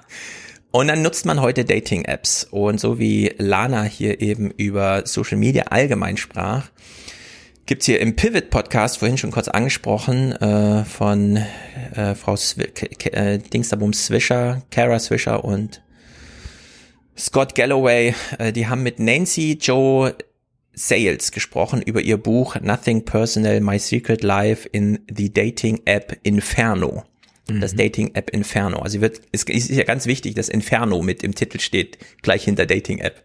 Ja. Und sie, sie beschreibt ja auch mal so eine Sachlage, von der ich auch wieder sagen würde, ja, und das trübt eben diesen, diesen ganz normalen offline-sozialen Verkehr dahin, dass Leute plötzlich sich selbst Gespräche äh, aufnehmen darüber, dass sie eigentlich äh, keine Freunde haben. So that's the lie of the advertising, but the business model is actually engagement and addiction and constant, um, you know, endless swiping, etc., which is exhausting. That's a word that comes up a lot in when I interview people about apps, men, women, whatever. It's exhausting. It's exhausting because I think it is labor. It's unpaid labor. In fact, in some, in a lot of cases, you are paying to labor for them. You are paying into their business model, which is that they get you hooked. You are swiping, swiping, swiping, giving data, answering, answering questions, questionnaires, uh, exchanging back and forth messages where you might mention things that you, you know, buy or places you've been. So, you know, these are, this is not a good faith proposition, I think, for anyone, ma- man, woman, anyone. Ja, Dat- Dating-Apps Inferno, das ist vielleicht nicht ganz falsch. Äh, man kriegt jetzt immer wieder diese Zahlen, sehr viele Leute kennen sich, lernen sich kennen, aber man lernt sich halt kennen. Ja. Man muss sich kennenlernen wollen. Und wenn man es äh, auf einer Dating-App macht, dann ist halt für alle gleich klar, ach, hier geht's ums Daten. Jede Ansprache, die kommt, ist gleich offenbar und offensichtlich. Und da ist dann ähm, sozusagen kein Raum für das, um was es eigentlich geht. Und es prägt dann halt auch wieder, wie man grundsätzlich mit solchen Sachen umgeht. Und dass man dann relativ zügig dazu kommt und sagt, ich habe eigentlich keine Freunde und bin einsam, liegt irgendwie dann doch auf der Hand. Also hier baut sich doch so ein Bild zusammen, dass Leute so langsam die Maßstäbe verlieren. Und jetzt klären wir die, abschließend die Frage, wie kommt es, dass die Maßstäbe so verloren gehen? Und meine These ist, Google ist mittlerweile in einem ideologisch äh, kranken Zustand, dass man sich wirklich fragen muss, können wir noch länger Sollten wir uns noch länger Google aussetzen? Oder sollten wir nicht so langsam mal die eine oder andere Schranke einziehen, um uns wieder zurückzukämpfen aus einer Google-losen Welt? Und Google hat, äh, so wie viele, dies, diesen Mai ähm, seine Entwicklerkonferenz eröffnet. Die fand natürlich nur online statt und so weiter. Kennen wir ja. Mm, Hören wir erstmal, was ähm, Google-Chef Sundar Pichai, ich glaube, das ist der Investors Call, hier zu YouTube sagt. Wir haben jetzt eine Weile über YouTube gesprochen, lassen wir doch nochmal YouTubes Chefe über YouTube sprechen. With respect to YouTube, people continue to find all types of informational content, from educational videos to podcasts. In fact, according to a recent study conducted by Ipsos, 77% of respondents say they used YouTube during 2020 to learn a new skill. Ja, 77 Prozent der YouTube-Nutzer haben YouTube genutzt 2020 während der Pandemie, um was Neues zu lernen, was sie vorher noch nicht kannten. Was ist denn damit jetzt tatsächlich gemeint? Also es kann Tja. ja jetzt nun nicht sein, dass 77 Prozent entweder eine neue Sprache gelernt haben oder jetzt in die höhere Mathematik eingestiegen sind. Ja. Bedeutet das auch, gut, man hat jetzt mal ein Video angeklickt mit irgendeinem Vortrag oder hat sich ein Video-Essay angesehen. Ist mhm. das dann schon zu den 77 Prozent, wo man sich ja fast eher fragen muss, wie kann es sein, ja. dass dann 23 Prozent das nicht gemacht haben? Was haben die denn dann eigentlich gemacht? Die haben dann nur Julian Bam und Rezo geguckt ja. oder was? Fragen über Fragen. Die Maßstäbe für diese Aussagen sind mir völlig unklar, dir auch. Und in der Hinsicht ist das Quatsch. Wird aber den Investoren so dargelegt. Ja. Ähm, auf der großen Bühne für alle. Das ist jetzt, hat man auch an der Qualität gehört. Das ist dieses typische Telefongespräch für die Investoren, wo die ganzen Banker da sitzen und fragen, was ist es mit meinen Werbeumsätzen? Es gibt natürlich Ne, das, also das war jetzt Quartal 1 ja. 2021, war ein Mega-Quartal für alle, weil die ganze Welt im Lockdown war. Und dann gibt's natürlich ne, die Google I.O., die Entwicklerkonferenz, wo er hier auch nochmal auf der Bühne steht und sagt, Bildung, Bildung, Bildung. Nichts ist uns bei Google so wichtig wie die Bildung. Sometimes it's about helping in the big moments. Like helping 150 million students and educators keep learning over the last year with Google Classroom. Or keeping students connected with affordable laptops. Chromebooks are now the number one device globally in K-12 education. Ja, 150 Millionen neue Nutzer in Google Classroom. Die kamen einfach dadurch, dass arme Länder wie Italien, und ich weiß, ja. arme Länder ist ein bisschen übertrieben, aber wo einfach der Bildungsminister bei Google anruft und sagt, ich brauche für jeden meiner Schüler einen Google-Account. Ganz richtig. Wir müssen jetzt Classrooms in der ja. Schule machen. Und also sonst hat man ja gerade das Jahr 2020 äh, gesehen, wie wenig es bei YouTube um Bildung geht. Also wir haben ja gerade dort die große Desinformationswelle gehabt. Die kam ja als erstes über Google, äh, über YouTube. Ja. Das ja. kam ja erst später mit Telegram, dass das so groß wurde und dass die alle dorthin dann ausgewichen sind. Aber wir genau, YouTube, YouTube die Grundlage, als ja. die Grundlagenplattform, wo auch diese ganzen Leute, wir wollen die Namen nicht nochmal alle nennen, ihre Reichweiten schon hatten und dann mitgenommen haben zu Telegram rüber. Und ich habe es ja bis heute, dass ich äh, durch zwei Klicks schon bei der Desinformation bin. Also gerade mhm. jetzt, wenn man so zu wirtschaftlichen Dingen ein bisschen was nachsieht das ist ja immer noch Kraut und Rüben, was dort ist. Ich bin jetzt nicht dafür, dass man das löscht. Ich will nur sagen, das ist immer noch das, wie dieser Algorithmus programmiert ist. Es geht überhaupt nicht um Bildung oder um wirkliches Informieren. Hm. Genau, also hier bräuchten wir mal so einen großen Moment wie vor 60 Jahren, dass der Präsident kommt und sagt, wir brauchen hier mal einen kleinen Impuls. Mhm. Wir wollen hier nichts kaputt machen, aber wir bräuchten hier mal einen Impuls für besseren Zeitvertreib im Internet.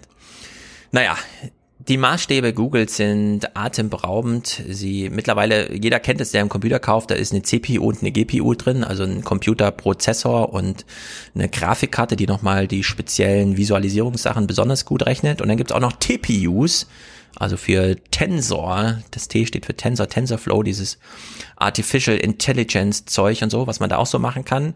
Google baut das mittlerweile alles selbst, also so wie Apple die Prozessoren für die Geräte, die man zu Hause hat, diese M-Chips selber baut, baut Google seine eigenen Rechenzentren, Dinge in einem Ausmaß, das wirklich schwindelerregend ist.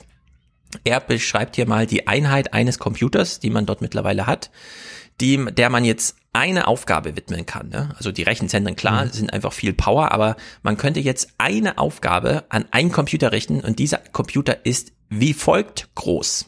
Think about it this way. If 10 million people were on their laptops right now, then all of those laptops put together would almost match the computing power of one exaflop. This is the fastest system we've ever deployed at Google and a historic milestone for us. Ja, ein Exaflop-Computer, der so mächtig ist wie 10 Millionen Laptops, die Privatmenschen zu Hause haben. Und schon seit zehn Jahren ist es so, dass man sich vorstellen muss, für jeden Laptop, der über den Ladentheke geht, den man zu Hause stehen hat, hat Google einen gleich starken Äquivalenten im Rechenzentrum stehen. Also alles, was man selber als User inputmäßig macht, können die dagegen spiegeln und das haben sie mittlerweile so aufgebohrt. Also wenn ähm, das ganze Internet kann von YouTube, äh, von Google einmal gespiegelt werden. Ja? Und das machen sie mehrfach jetzt. Naja, so äh, entsteht ja der Index. Ja. Und dann können Sie ja an Ihrem eigenen Index Manipulationen vornehmen und dann eine Indexversion gegen eine andere Indexversion ausspielen. Und das hat mir Schömmerer damals schon vor zehn Jahren oder so erzählt, dass, also, dass er gehört hat von diesen Experimenten, dass man halt sagt, ab drei Uhr nachts keine blauen Webseiten mehr. Wir spielen, arbeiten nur noch mit dem äh, Suchindex, der keine blauen Webseiten hat. Und dann gucken wir mal, ob dann die ersten Suchergebnisse erfolgreicher beim Nutzer ankommen oder nicht. Also das ganze Internet hat mehrere Kopien, die live eingespielt werden können von YouTube auf den Computern der Nutzer. Vor zehn Jahren. Und jetzt haben wir hier die Sachlage, dass sie einen einzelnen Computer quasi gebaut haben, der zehn Millionenfach äh, den die Rechenkraft eines Nutzers übersteigt. Also es sind einfach unendliche Dimensionen an Rechenkraft und Rechenpower und echter Schlüsseltechnologie, die wir hier haben. Und na. Das heißt, Google kann also die virtuelle Realität, und anders kann man sie ja nicht nennen, also die virtuelle Realität immer wieder so modifizieren, wie das jetzt mal gerade ihnen in den Sinn kommt. Das heißt, die ja, Realität erschaffen dadurch. Also es ist äh, eine, eine Kopie äh, der Welt, die aber dann äh, transformiert mhm. wird. Genau. Wenn du eine Google-Suche machst, du gibst einen Suchbegriff oben ein, kriegst du ja Suchergebnisse. Da ja. steht dann unten, das sind jetzt eine Milliarde Seiten oder so, unendliche Nullen. Da wird dir ja nicht das Internet angezeigt, Nein. sondern die Ergebnisse des Google-Suchindex. So, und davon gibt's mehrere Kopien. Und je nach Laune zeigt dir Google dann den, der gerade für dich adäquat ist. Und dann gibt's eben Experimente, um zu sagen, keine Ahnung, jetzt sparen wir mal die Farbe aus. Die wissen ja, die, die machen ja, die Heuristik ist ja immer nur der AB-Vergleich. Ja. Dass man einfach sagt, das oder das und dann guckt man, welches von beiden erfolgreicher war und dann wählt man das aus. Und wenn dann irgendwie heißt, nee, wenn die Leute äh, innerhalb der ersten drei Suchbegriffe auf Seiten klicken, wo die Überschrift äh, 25 Pixel hoch ist, dann ist denen das zu komisch, dann denken die, das ist von so einem Honk gemacht, dem glauben wir nicht. Und dann schlägt das nieder auf die Reputation des Google-Suchergebnisses, also sortieren wir diese Seiten aus. Durch solche Experimente kommen die halt darauf, dann irgendwelche Farben auszusparen. Bewegende GIFs wurden so aussortiert und so weiter, bis man dann die ersten drei Seiten nur noch seriös aussehende Sachen hat. Aber das sind halt eben AB-Vergleiche, die ja. es so mega, mega, megamäßig viel abliefen, dass man halt heute so ein Bild davon hat, wie man so einen Algorithmus gestalten muss, was er aussortieren muss, was er überbewerten muss und so weiter und so fort. Exakt so hat man ja auch den Obama-Wahlkampf damals gemacht, äh, weil man wissen ja, genau, wollte, wie funktioniert das eigentlich ja. online und dann hat man immer mit A und B-Vergleichen gearbeitet. Kuklik hat das ja auch in seinem Buch Granulare Gesellschaft nochmal so schön gezeigt, wie dann äh, gesagt wurde, naja, was ruft dann wirklich zu Spenden auf? Spenden Sie jetzt, mhm. Sie können uns unterstützen, blau hinterlegt, rot hinterlegt, festgelegt und das wurde immer dann mit so Tausender-Gruppen wurde das schnell ausgetestet und dann ja. hat man das dann für alle freigegeben, das was dann erfolgreich war. Genau, Meine Trump Güte. hat das ja dann spezialisiert, in der einfach der Dingsterbums, wie heißt er, Brad Dingsterbums, sein digitaler Wahlkampfchef, einfach hunderte verschiedene Versionen der gleichen Werbebotschaft mhm. hatte, um dann zu gucken, welche schalten wir heute Abend 20 Uhr, wenn die meisten dann online sind, wirklich scharf. Mhm. Dann hat man ab 14 Uhr sechs Stunden lang aussortiert und dann abends zur Primetime, wenn alle vom Fernseher saßen und Second Screen und so weiter, hat man dann die erfolgreichsten Dinger scharf geschaltet und die wurden dann ausgeliefert. Also in der Hinsicht ist das alles ein großes Spiel und, und das, in der Hinsicht eskaliert das hier so richtig, ähm, Realitätserzeugung. Und dann unter dieser Maßgabe muss man sich dann immer so Kleinigkeiten angucken, wie hier, dass Google dann wirklich groß eingreift und die Städte so ein bisschen mitgestaltet. Denn bei Google Maps gibt's jetzt eine Ergänzung. Man kennt das schon so ein bisschen, aber jetzt wird es intensiviert. Say you're in Rome and want to head over to the Spanish Steps and its nearby shops. With area busyness, you'll be able to understand at a glance if it's the right time for you to go, based on how busy that part of the city is in real time. Ja, kennt man so ein bisschen vom Supermarkt. Man kann bei Google schon mal sehen, wie voll ist denn der gerade. Ja. Mehr oder weniger als. Und jetzt äh, haben sie einfach Stadtteile, die sie hier ausflaggen als, der ist gerade sehr busy. Was bedeutet, Menschen richten danach wirklich ihr Verhalten aus. Also Google ja. kann durch Fake-Animationen hier einfach wirklich Stadtteile austrocknen. Ja. Oder überschwemmen mit Menschen, je nachdem. Ja, oder man kann also, Geld dafür zahlen, dass man dann dort oder äh, das, entsprechend angezeigt oder das, wird. Ganz genau. Also in der Hinsicht hier ist doch Tür und Tor geöffnet. Zwei kleine Dinge zur Privacy, weil Google, im Grunde stand dieses ganze Ding unter Privacy. Das ist so ein zwei Stunden Vortrag. Ist natürlich alles Privacy, ist heute ganz, ganz wichtig. Hier hören wir mal einen Ausschnitt. One technology we've been pioneering is differential privacy, which allows us to use large aggregated data sets while guaranteeing that your individual data can never be identified as yours. No one has scaled the use of differential privacy more than we have. Ja, und hier hört man so ein bisschen differenzielle Privacy. Mhm. Ähm, das kannte ich bisher nur von Apple, aber es stimmt, Google hat es tatsächlich damals pioniermäßig entwickelt, also die Idee, das Konzept vorgestellt, dass man einfach viele Datengrundlagen in einen Topf wirft und daraus dann Durchschnittswerte, die man, wo man auch wieder ähm, Einzelelemente reinbaut, die es eigentlich so gar nicht gab, also die sozusagen verwässern auf elementarer Ebene, aber im Allgemeinen trotzdem eine Aussagefähigkeit, wie zum Beispiel bei den Stadtteilen. Man kann ja nicht mehr runterbrechen, welches Handy war tatsächlich da und hat signalisiert, hier sind aber ganz schön viele, aber die Summe stimmt dann trotzdem. Also man sieht einfach, in dem Stadtteil ist viel los und so weiter. Und hier, sie versuchen gerade, das von Apple wieder rüberzuholen, denn eigentlich hat Apple und Tim Cook macht das seit Jahren auf der Bühne von Differential Privacy in allen Belangen zu erzählen und jetzt kommen sie hier so um die Ecke mit 2021. Wir betonen jetzt nochmal, dass wir eigentlich die Erfinder davon sind. Also da sieht man auch, sie haben gemerkt, dass der Zug so ein bisschen abfährt langsam. Nur sind sie ja darauf angewiesen, dass sie personalisieren können, was die Werbung anbelangt, was jetzt bei Apple mm, nicht, so notwendig ganz, ist, oder? Ja, also sie haben ja dieses neue Flock, mhm. Federate Learning, wo sie nicht mehr über Cookies speichern, sondern wo sie so einen Katalog an Eigenschaften im Browser vorhalten und dann nur Häkchen setzen. Ist interessiert ah, ja. an Dings, Dings, Dings, Dings, Dings. Im Grunde, da es um mehrere hundert Kategorien geht, kann man dann wieder auf das Individuum zurückschließen. Ja. Aber man müsste es eben gezielt auslesen und genau das erlaubt man dann den Werbetreibern nicht mehr. Sie können ja nicht mehr die eindeutigen Cookie auslesen, sondern nur noch den, den Katalog an Vorlieben ja. und so weiter. Und in der Hinsicht ähm, unterbinden sie das schon, dass man immer noch als Werbe, also Google kann das, aber das Werbetreibender, die die Plattform nutzen, um Werbung zu adressieren, äh, dem wird das so ein bisschen unterbunden. Die Allerdings Frage muss man sagen, ist, hm? wann wird dann Facebook darauf noch reagieren? Ähm, wahrscheinlich gar nicht, weil sie sich eingerichtet haben in ihrem, sie, sie sehen ja, dass Aber sie haben ja jetzt ein Problem mit, mit Apple. Also dadurch, äh, dass jetzt ja Apple äh, das ausschließen ja. lässt, äh, hat man ja schon gesehen, dass äh, Apple diese Nachverfolgung, diese diese Cookiesierung äh, des Daseins, dass äh, das nicht mehr so weitergeht. Also dass nur, glaube ich, fünf Prozent oder was äh, ja, genau. auf Ja geklickt haben und 95 Prozent sagen, nö, ich will aber auch nicht getrackt werden. Genau, wir hatten es ja hier besprochen und wir wissen heute, nachdem iOS ja. 14.5 jetzt da ist, 95 Prozent der Leute sagen pauschal, ich will nicht mal die Frage gestellt bekommen, ob mich hier irgendwer ausspielen darf. Ich sage einfach nein und alle Apps wissen jetzt, okay, das ist nein. Wie groß dieses Problem ist, wird sich jetzt zeigen. Hm. Also da, da muss jetzt einfach praktische Intelligenz sozusagen reinge Facebook ist, sieht jedenfalls nicht allzu betrübt aus gerade. Aber mal gucken. Die Quartalszahlen entsprechend kommen ja dann. Und iOS ist ja eine entsprechend große Plattform, wo auch die vermögenden Kunden sozusagen drauf sind, dass man es dann doch sehen sollte, wenn da irgendwas ist. Aber das warten wir mal ab. Das sehen wir dann wahrscheinlich so im Juli oder so. Naja, dieses Federated Learning wird ja auch noch mal kurz vorgestellt. Das ist ja das neue große Ding. Another important technology is federated learning, invented here at Google in 2016. It enables machine learning models to be trained centrally without any raw data leaving your device. Ja, also hat sie so gesagt, wird da nicht tiefer vorgestellt, aber das ist so dieser neue Ansatz, den sie da haben, dass sie es nochmal eine Aggregationsstufe einbauen für die, die dann drauf zugreifen. So, Meetings, großes Thema. Wir haben es ja eben schon Google Classroom und so weiter. Menschen müssen jetzt miteinander klarkommen, auskommen, sich was beibringen, wie auch immer Geschichten erzählen, ohne dass sie im selben Raum sind. Ähm, und das haben sie noch mal ein bisschen auf die Spitze getrieben mit dem Feature. Das finde ich gar nicht so schlecht.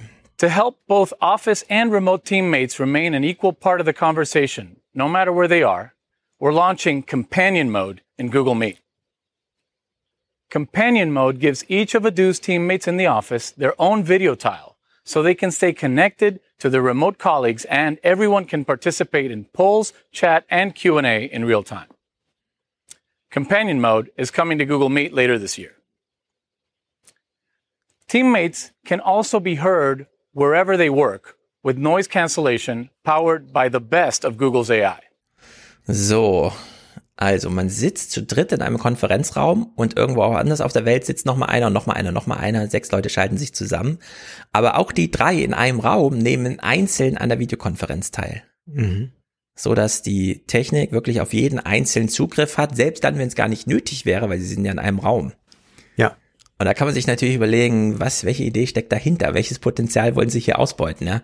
Dass dann auch, wenn wirklich alle in einem Raum sind, sagen wir mal, sie wollen irgendwas dokumentieren für später oder so, ja, dass man dann sagt, ja, wir machen es, wir schauen trotzdem alle auf unsere Bildschirme in die Kameras. Wir gucken uns nicht gegenseitig an, sondern hier spielt mhm. die Musik, ja. Mhm. Obwohl man offline zusammensitzt.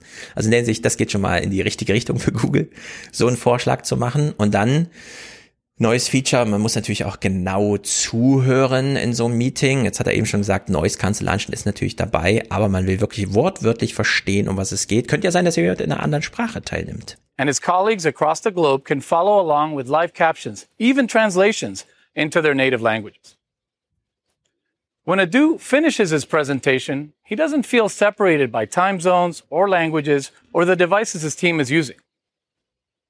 Instead, with Google Meet's immersive experience, he feels connected and in the moment. Er das gleich mit in einbaut, oder?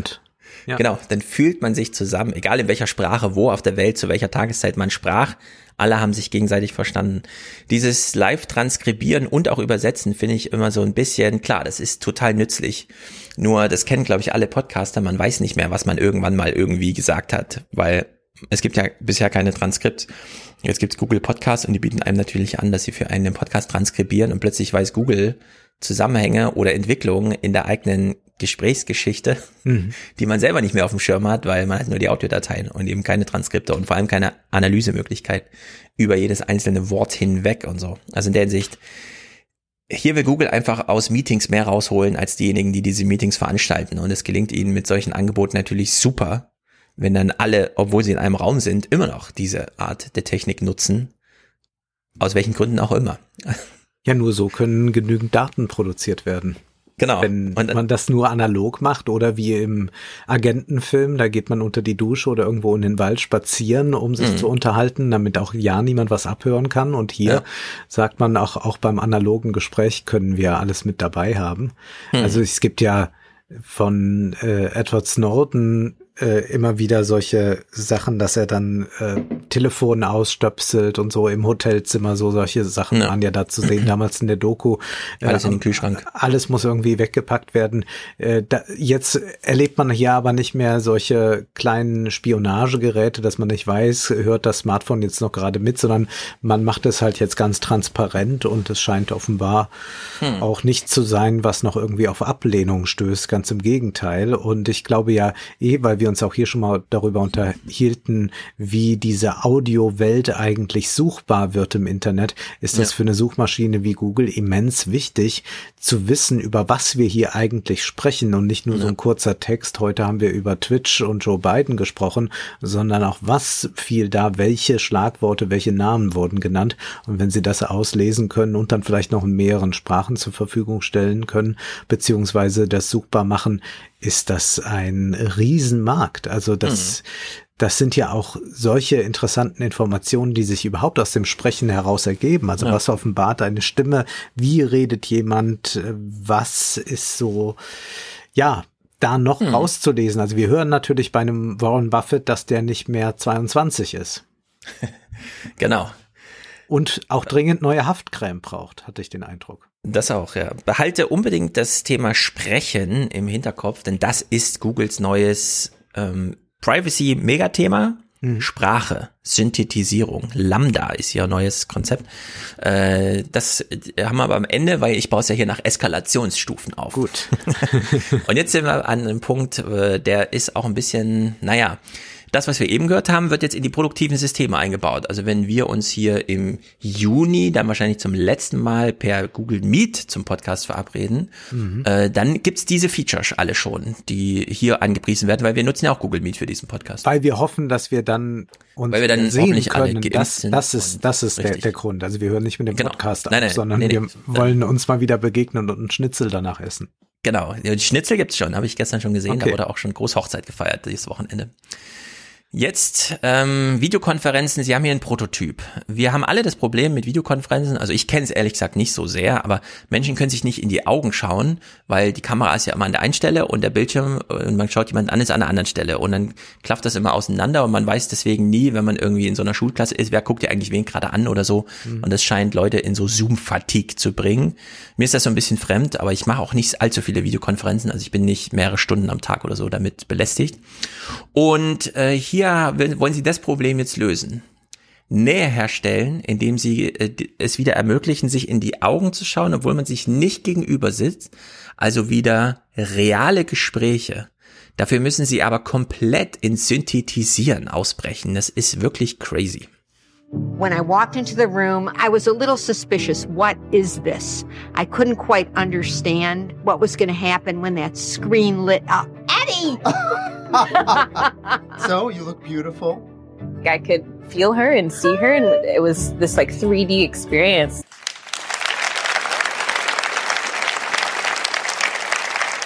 Some key advances have made this experience possible. First, using high resolution cameras and custom built depth sensors, we capture your shape and appearance from multiple perspectives and then fuse them together to create an extremely detailed real time 3D model. The resulting data is huge, many gigabits per second. To send this 3D imagery over existing networks, we developed novel compression and streaming algorithms that reduce the data by a factor of more than 100 and we have developed a breakthrough light field display that shows you the realistic representation of someone sitting right in front of you in three dimensions. As you move your head and body, our system adjusts the images to match your perspective. You can talk naturally, gesture, and make eye contact. It's as close as we can get to the feeling of sitting across from someone. Das ist so crazy. Unglaublich. Du musst es, glaube ich, noch mal ein bisschen erklären, wenn man das ja jetzt nur gehört hat, aber also, die kreieren wird, einen ja. nach digital. Genau. Man wird synthetisiert, denn ja. man kann nicht in die Kamera schauen, wo keine ist. Ja. Sondern wo die Augen abgebildet werden, wo ein Bildschirm ist. Ja. Jetzt könnte man natürlich irgendwie fasziniert von einem durchsichtigen Bildschirm, wo die Kamera dahinter ist. Das, also An sowas hatte ich gedacht, ja. Teleprompter oder so ginge das geht, ja, ja, genau. Aber sie lösen es anders sie ähm, holographieren dich. Also sie haben ein Kamerasystem, das ein 3D-Modell von dir entwickelt und dann haben sie das optische Kamerasystem, das die Farben wieder drauf mhm. projiziert auf das 3D-Modell. Also man begegnet sich, aber man sieht auf ein zu 100 Prozent synthetisches Avatar. Ja. Das so aussieht wie der andere, weil es eben mit sehr hochauflösenden Kameras gut abgenommen wurde. Und dieser andere guckt einen auch richtig an, während genau. der richtige andere nach wie vor da irgendwie mit seiner Webcam und guckt und weiß nicht wo.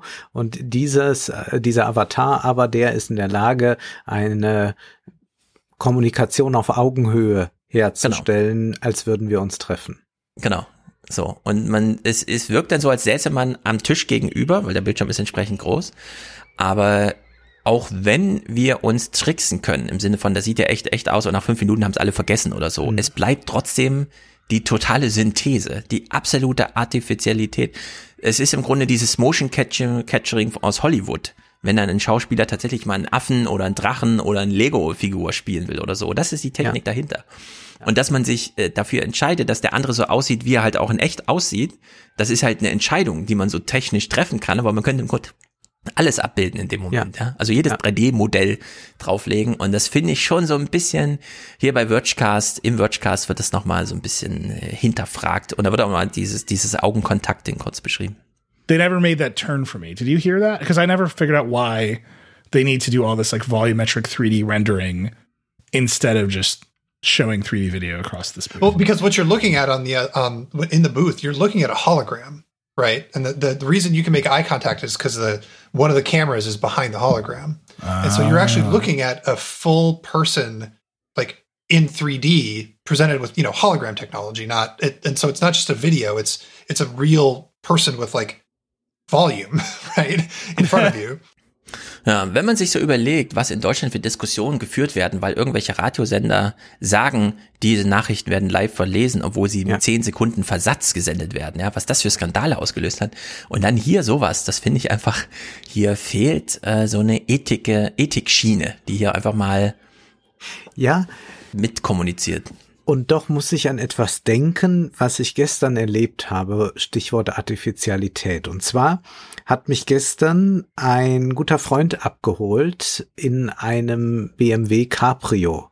Hm. Und diesen Cabrio hatte, weil er äh, dort äh, eine Werbesache äh, für die macht und so. Naja, auf jeden Fall hatte er für, für ähm, dieses Auto und wir hatten uns zum Spazierengehen verabredet und jetzt fuhren wir mit diesem Auto dann äh, nach Koblenz an den Rhein.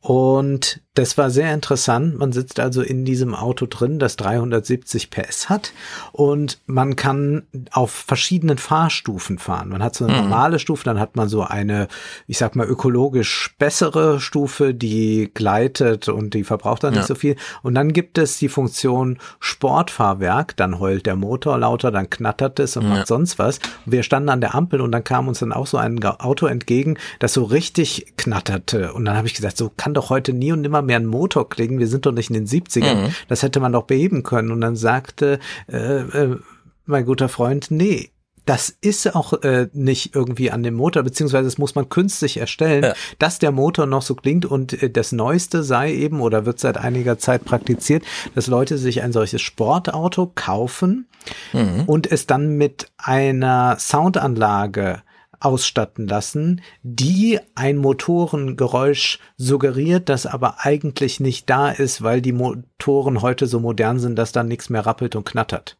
Ja. Das heißt, man macht das, was der Ulf Poschert immer dann als so Freiheit und sonst was bezeichnet. Das macht man sich auf artifizielle Weise ins Auto und er sagte dann auch, ja, im Prinzip kann man dann auch ein BMW klingen lassen wie ein Ferrari. Man müsste dann nur fragen, können Sie mir das Soundsystem da reinmachen? Ja. Und das ist so absurd, dass Leute äh, sich damit, ich will nicht sagen zufrieden geben, dass sie so etwas wollen. Also, dass sie verarscht werden wollen auf diese Weise und bereit Ja, sind, so horrende halb. Summen dafür zu zahlen.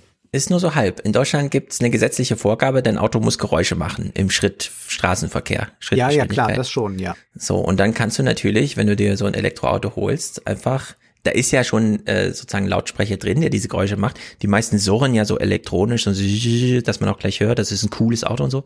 Aber du kannst natürlich alles runterladen. Das ist wie mit Klingeltönen früher. Irre. Kannst einfach alles besorgen. Also ich dann knatterst du halt so ein bisschen wie so ein Ja, Trabi. dann, dann darf man sich jedenfalls über Hologramme nicht mehr allzu sehr wundern.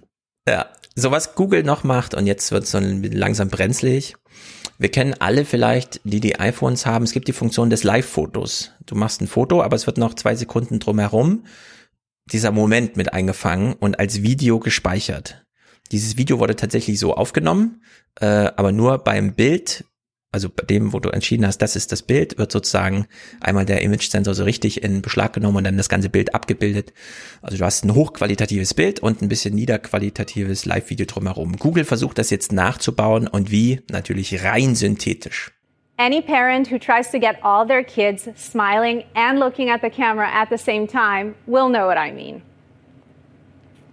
Cinematic Moments will take these near duplicate images and use neural networks to synthesize the movement between image A and image B. We interpolate the photos and fill in the gaps by creating new frames. The end result is a vivid, moving picture. And the cool thing about this effect is it can work on any pair of images, whether they were captured on Android, iOS, or scanned from a photo album. Ich finde, das geht nicht. Nee. Hier wird einfach ein Moment A, ein Moment B und dazwischen wird einfach die Computer, ja, üblicherweise sehen solche Bewegungen dann so und so aus, dann wird das synthetisiert. Ja. Und dann ist dein Handy voller solcher Momente. Unglaublich. Das haben sie hier im Watchcast auch nochmal entsprechend eingerahmt. But now the first photo is actually a, a, slice of time that is interpolated to create the impression of a single moment in time. So is the last frame, and now it has generated multiple frames in between. Yeah, that are moments in time that never existed. Right. Well, they may they assume it existed. They're they're they're taking a guess that you you know you moved your head this way in between those two frames, but they don't know. They're just figuring it out. Yeah, but it's so like that's crazy. yeah, like, it's just crazy. I don't know what to say about that. That's an hour of Vergecast angst. Like, what is a photo? like, is one of those middle frames statistically? It could be an accurate representation of that moment in time. Yeah, maybe at a, at a high level, mm-hmm. like a high rate of accuracy, or could not yeah. be. So now you have a computer generated yeah, photo. Yeah. The whole concept of reality occurred. is just a is just statistics anyway. Statistically, nothing may, it's there or it's not, and it's it's not actually on off yes no. It's it's statistics. It's a percentage chance that you exist, and luckily, it's uh you know you're you're hitting you're hitting jackpot every every millisecond. Which brings me to quantum computing. also solche Gespräche driften dann schnell ab aus Gründen und klar, wenn man das mit 100 Jahre alten Weltkriegsfotografien irgendwie macht, so nachträglich, ja. ja. aber wir können nicht jetzt Archive anlegen mit lauter Sachen, die nie passiert sind, nur weil Google meint, das sieht eigentlich ganz gut aus, wie ja. wir das hier gerade kreiert haben.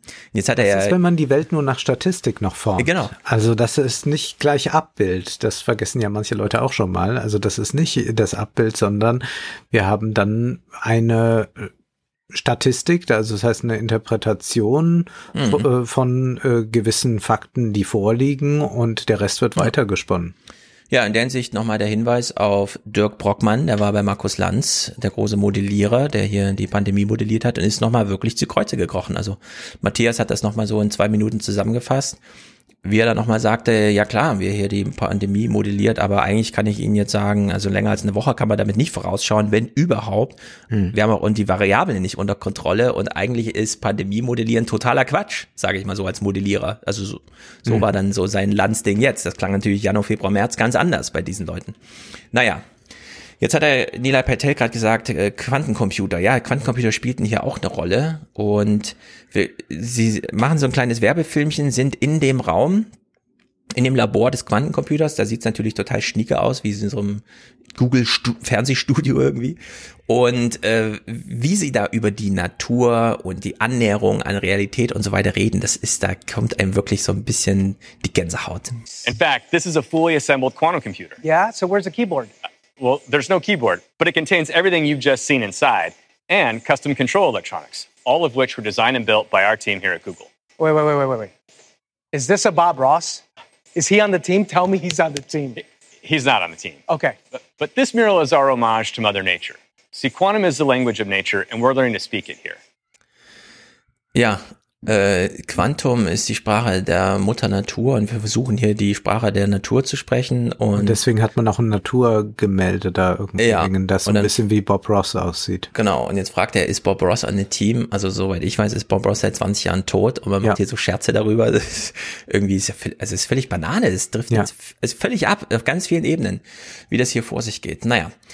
Jetzt hatten wir zum einen die Cinematic Moments, also die nachträglich synthetisiert bewegten Bilder, äh, die man dann in seiner eigenen Familiengeschichte so hat.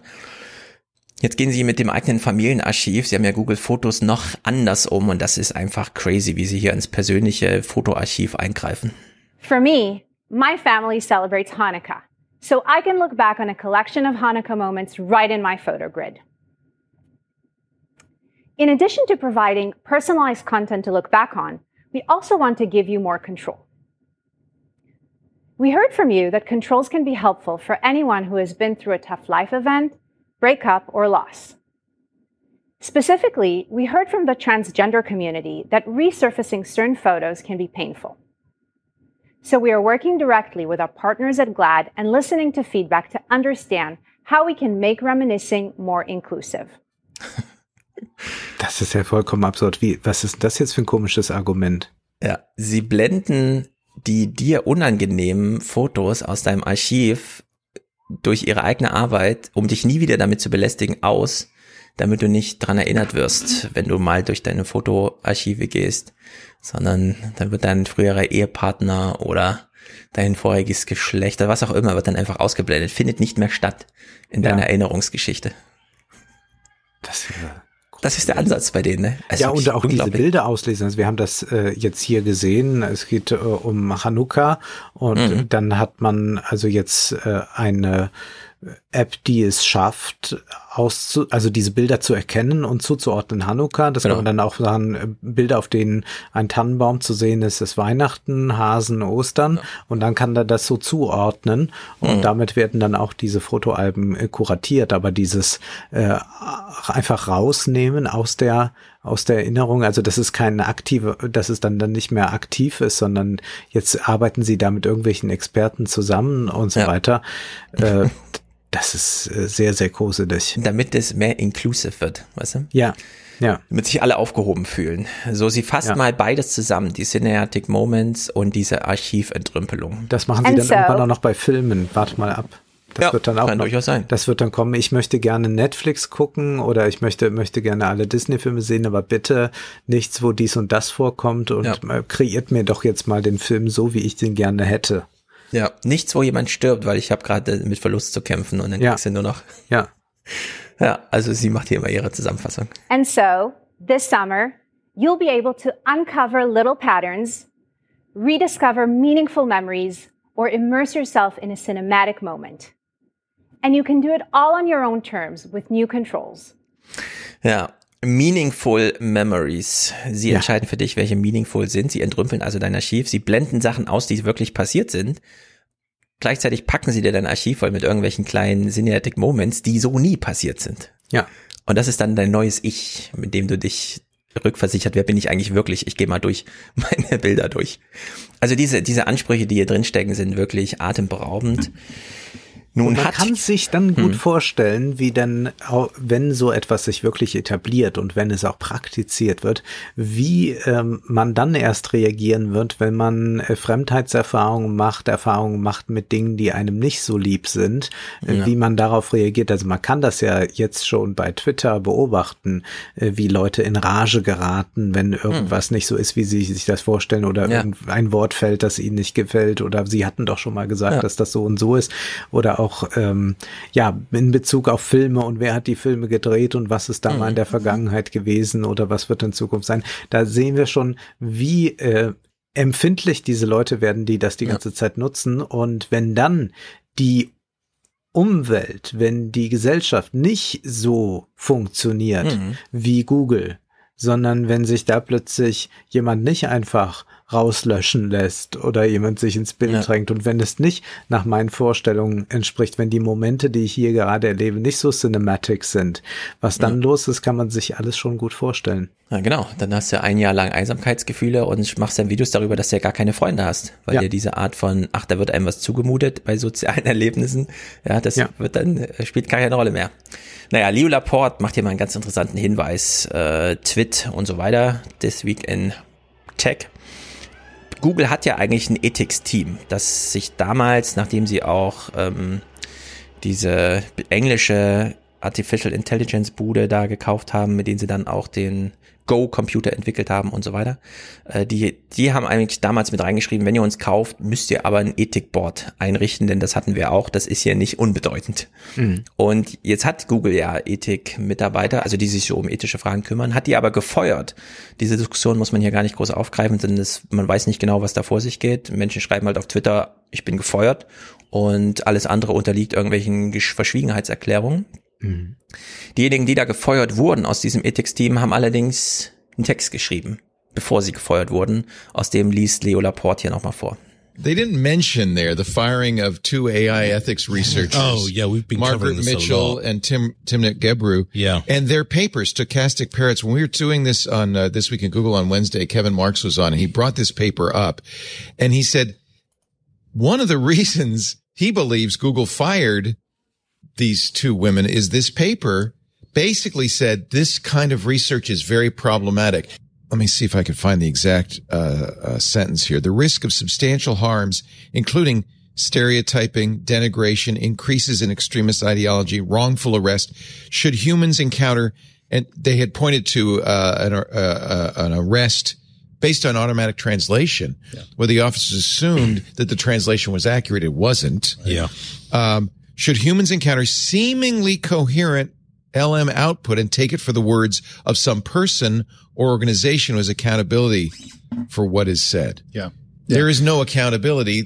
In fact, Google or anybody who's doing this would say, "Oh no, well that's the machine." Mm-hmm. They probably should have been put in charge instead of fired because this is really This Here's is the kind the of final that- sentence. We call on the field to recognize that applications that aim to believably mimic humans bring risk of extreme harms. Working on synthetic human behavior is a bright line in ethical AI development where downstream effects need to be understood and modeled in order to block foreseeable harm to society and different social groups. I, I this is exactly what you They're were talking right on. about. They're mm-hmm. exactly Yeah. right on. So, da sitzen also zwei Ethikmitarbeiter und schreiben darüber im Fazit, also wenn ihr nachmacht, Mimik, ja, also nachmimt, was Menschen, aber das ist eigentlich nicht echt, sondern das ist euer Computer, dann muss man darüber mal diskutieren. Und alles, was wir bisher gesehen haben zum Thema Videokonferenzen mit 3D-Models und Avataren, äh, Cinematic Moments und so, das sind alles dieses Nachmachen, dieses Mimik äh, Zeug, ja. Und äh, da hat sich Google äh, gar nicht sensibel gezeigt, hat die einfach rausgeschmissen. Und klar, jetzt ist es irgendwie, jetzt gibt's nur noch externe Kritiker daran. Ja. Nur was will man jetzt Google kritisieren? Ja, das ist ein zwei Billionen Unternehmen und so und Ja. hat keine Handhabe und nichts. Und ähm, tja, jetzt stehen wir da mit. Und da kann man auch nicht einfach Techniken. wie Charlie Munger sagen, it's good for our country. Äh, richtig, genau. Also das ist eine Diskussion, wir kommen ja darauf zurück, Antitrust und so weiter. Das wird hier mal in Tiefe zu diskutieren sein. Bevor wir auf den absoluten Eskalationshöhepunkt zum Thema Sprache kommen, hier noch ein Punkt, der sehr viel jetzt mit Pandemie, Influencer, äh, Konkurrenz zu Amazon und so weiter zu tun hat. Shopping. Google möchte sich ganz neu platzieren. Ähm, der Shopping Graph, wir kennen ja den Social Graph und so weiter, äh, wurde ja alles mittlerweile schön kartografiert, unsere sozialen und sachlichen Landschaften. Jetzt versucht man es auch mit dem Shopping zu machen. Building on the knowledge graph, the shopping graph brings together information from websites, prices, reviews, videos, and most importantly, the product data we receive from brands and retailers directly. So, also aus allen Richtungen, auch von den Herstellern, werden jetzt Daten zusammengetragen, um, und das ist ja der große Vorteil von Amazon, man weiß nicht nur, was es kostet, für was man sich interessiert, also was es wirklich ganz konkret kosten würde, wenn man es morgen zu Hause haben will, sondern auch, was ist es eigentlich? Was sagen die Leute dazu? Also diese ganzen Daten, die da so zusammenfließen. Und das möchten sie jetzt hier nachbilden mit, und sie sind ja schon krass auf die Nase gefallen mit ihrem Shopping. Da haben sie ja schon von der EU diese riesige Kartellstrafe, gegen die sie da noch ankämpfen, von 9 Milliarden oder so bekommen. Jetzt ist es ihr zweiter Versuch, den sie hier machen. Und jetzt hat er so einen Anwendungsfall. Man macht ein Foto von irgendeinem Basketballer, der hat tolle Schuhe an und fragt sich, was sind das eigentlich für Schuhe? I have this habit though. I'm constantly taking screenshots of products I like, but they usually end up buried Also ich mache nie Bildschirmfotos oder Fotos von irgendwas, was ich mag. Wenn, dann vielleicht einmal im halben Jahr, weil ich denke, ja, das kann ich mir wirklich mal für, aber äh, für ihn ist das so, mache ich jeden Tag fünfmal. Ja, ja, das wundert mich auch. Aber ich habe alles voll. Ist mir aufgefallen äh, bei den Influencern, hin und wieder machen ja Influencer einfach mal einen Post, der keine Werbung ist. Das passiert Mhm. selten, aber es passiert. Und die haben aber dann trotzdem irgendwas ja an. Und du Ja. kannst davon ausgehen, spätestens der zweite Kommentar zu so einem Post ist, von welcher Marke ist denn die Hose? Das ist wirklich Ja, ja, ja. so, so äh, virulent in dieser Gesellschaft, dass ich ihm das tatsächlich abkaufe, Ja, dass ich er auch. so ist. Das sind Er Leute, die die verdienen ihr ja. mehrere 10.000 Dollar im Monat, die wissen auch nicht, wohin mit ihrem Geld. Also gucken sie die ganze Zeit, analysieren alles, was könnte ich kaufen, was könnte ich in my photos. Here's one I've saved for a pair of sneakers I saw. But now, to solve for this, when you view any screenshots in Google Photos, there'll be a suggestion to search the photo with Lens. You'll see organic search results that can help you find that pair of shoes or browse similar styles. Ja, soweit so gut, kennt man. Könnte aber dann für die Influencer irgendwann problematisch werden. Wenn das zu gut ist, dann kann ich einfach Ja, so genau. immer alles anklicken. Dann brauche ich nicht mehr Leute, die mir Rabattcodes und so weiter präsentieren, sondern dann kann ich das wieder selbst in die Hand nehmen. Ganz genau, Rabattcodes und so weiter. Google Chrome, also der Lieblingsbrowser aller Menschen auf der Welt. Ich selber nutze ihn nicht als Hauptgerät, aber wir wissen, er ist jetzt bei 70, 80 Prozent angekommen. Google Chrome soll der ultimative Einkaufswagen werden. Soon on Chrome, when you open a new tab, you'll be able to see your open carts from the past couple of weeks. For example, I'm reminded that I've still got a shirt in my 10 tree cart and a few things in my Lowe's cart. We'll also find you promotions and discounts for your open carts if you choose to opt in. Here I can see Electronic Express is offering 10% off. Ja, also das ist so meta-mega-mäßig, ne? Du legst mhm. irgendwas bei Amazon, bei Salando, bei Otto.de in deine Einkaufswagen. Google kriegt das mit, zeigt dir das dann, wenn du selber einen neuen Tab aufmachst, dass das da überall verteilt drinnen liegt und sagt dir dann, hier kannst du es billiger kaufen. Das ist natürlich auch eine richtige Kampfansage an alle äh, ja. diese Händler, ne? Dass sie das so automatisieren. Also das ist schon mal crazy. Und wenn man schon mal einen Einkaufswagen hat, wieso baut man nicht einen ganzen Marketplace drumherum? Hat doch bei Amazon auch gut funktioniert. We're making it easier than ever for merchants of all sizes to get on Google. Together with Shopify, we're excited to launch a seamless integration so that the more than 1.7 million merchants on Shopify can reach more consumers in a matter of minutes. So, also Shopify, das hast du uns ja schon vorgestellt, das kanadische Ding, wo einfach jeder so seinen kleinen Shop aufmachen ja. kann.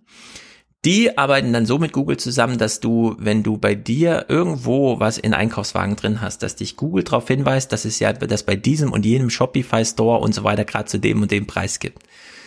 Und sie bringen jetzt damit äh, äh, alle miteinander in Konkurrenz und schaffen sich selber diese Meta-Aufmerksamkeit, wie diese ganzen Versicherungsvergleichsportale und der ganze Flug, äh, ja. wer bietet dir am billigsten Flug und so weiter.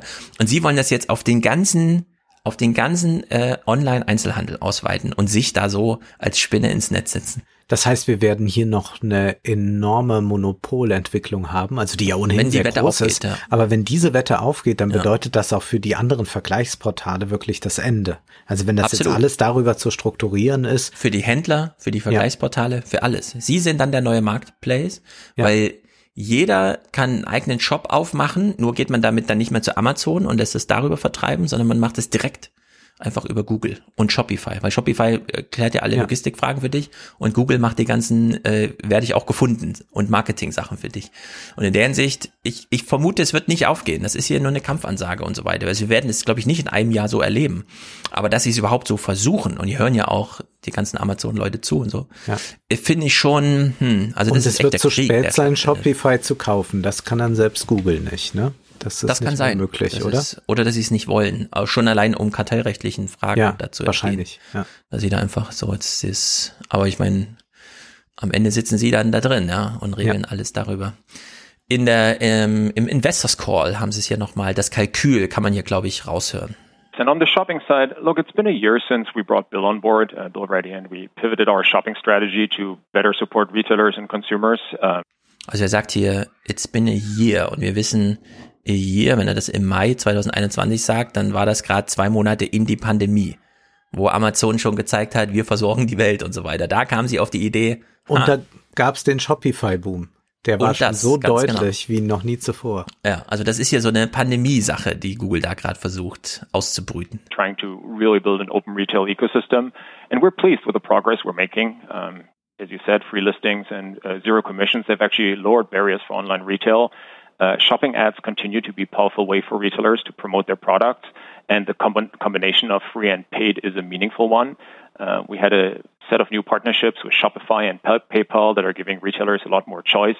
Uh, and we will continue to simplify the, uh, let me call it end-to-end user and uh, merchant experience, of course. Um, in particular, we are trying uh, to streamline and working hard uh, to streamline the back-end experience for merchants, uh, especially for hybrid retailers. so retailers that play in both brick and mortar and in digital. and overall, we want to make it much, much easier for retailers to get started on Google and have their information appear across surfaces. Ja, also mal gucken. Ob sie es schaffen oder nicht, wäre natürlich eine Katastrophe für alle, weil ja. Was soll das ja? Also ja. wenn man da, wenn die Welt da nichts dagegen stellen kann, dann würde ich sagen, ist wirklich, dann sollten wir uns alle geschlagen geben und sagen, dann danke übernehmt, ja. genau. Macht uns unsere Geschäfte und unser Leben, organisiert uns. So, letztes Thema Sprache. Google und Sprache. Wir wissen alle, und da hat auch Amazon wieder vorgelegt mit Echo und so, Sprache ist das neue Ding.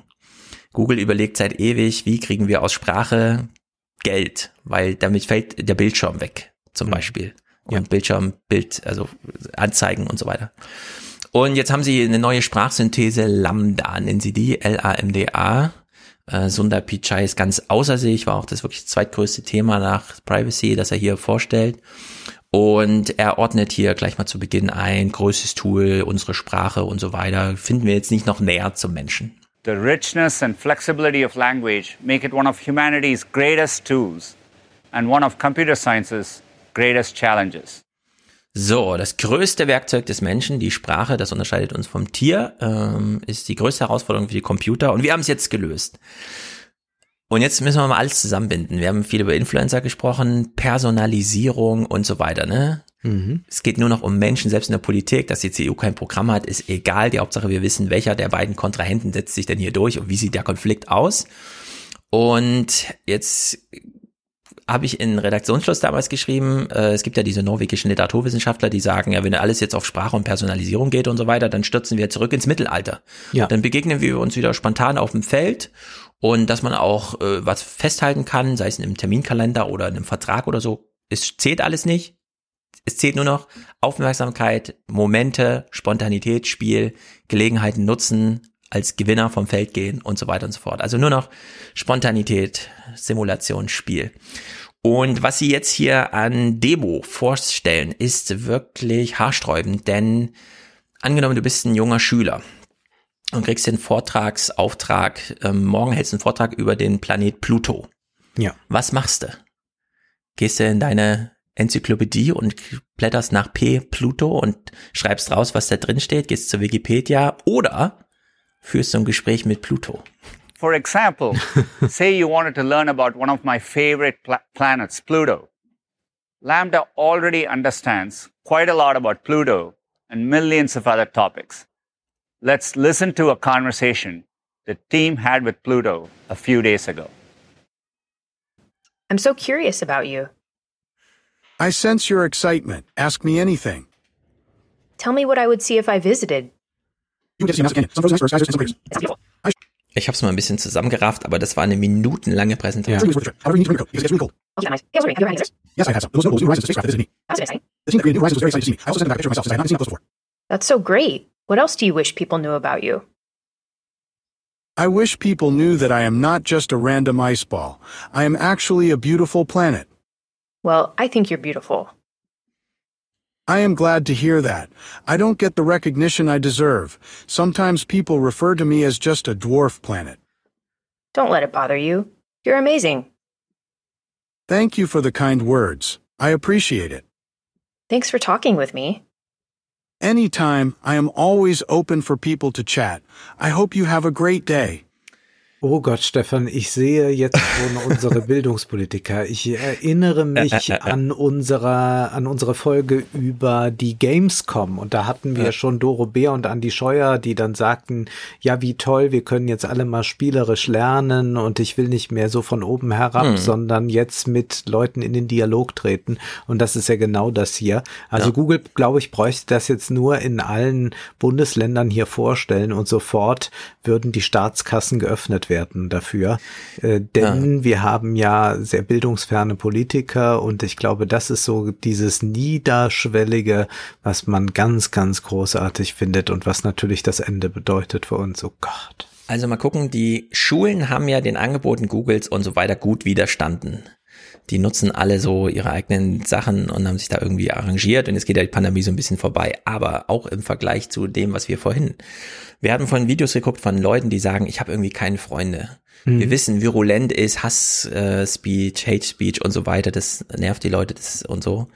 Und dann haben wir hier eine Entfaltung eines Gesprächs, wo plötzlich Pluto, einem Planeten, ähm, Gefühle unterstellt werden ja. und man als Gesprächspartner sich darum kümmert, dass es ihm auch gut geht, dass er anerkannt wird, obwohl manche Menschen sagen, es ist ja nur ein Zwergplanet und gar kein richtiger Planet und so. Ja. ja. Und dann wird plötzlich diese Art der Emotionalisierung, also nicht nur Personalisierung, ja. sondern auch Emotionalisierung, ja.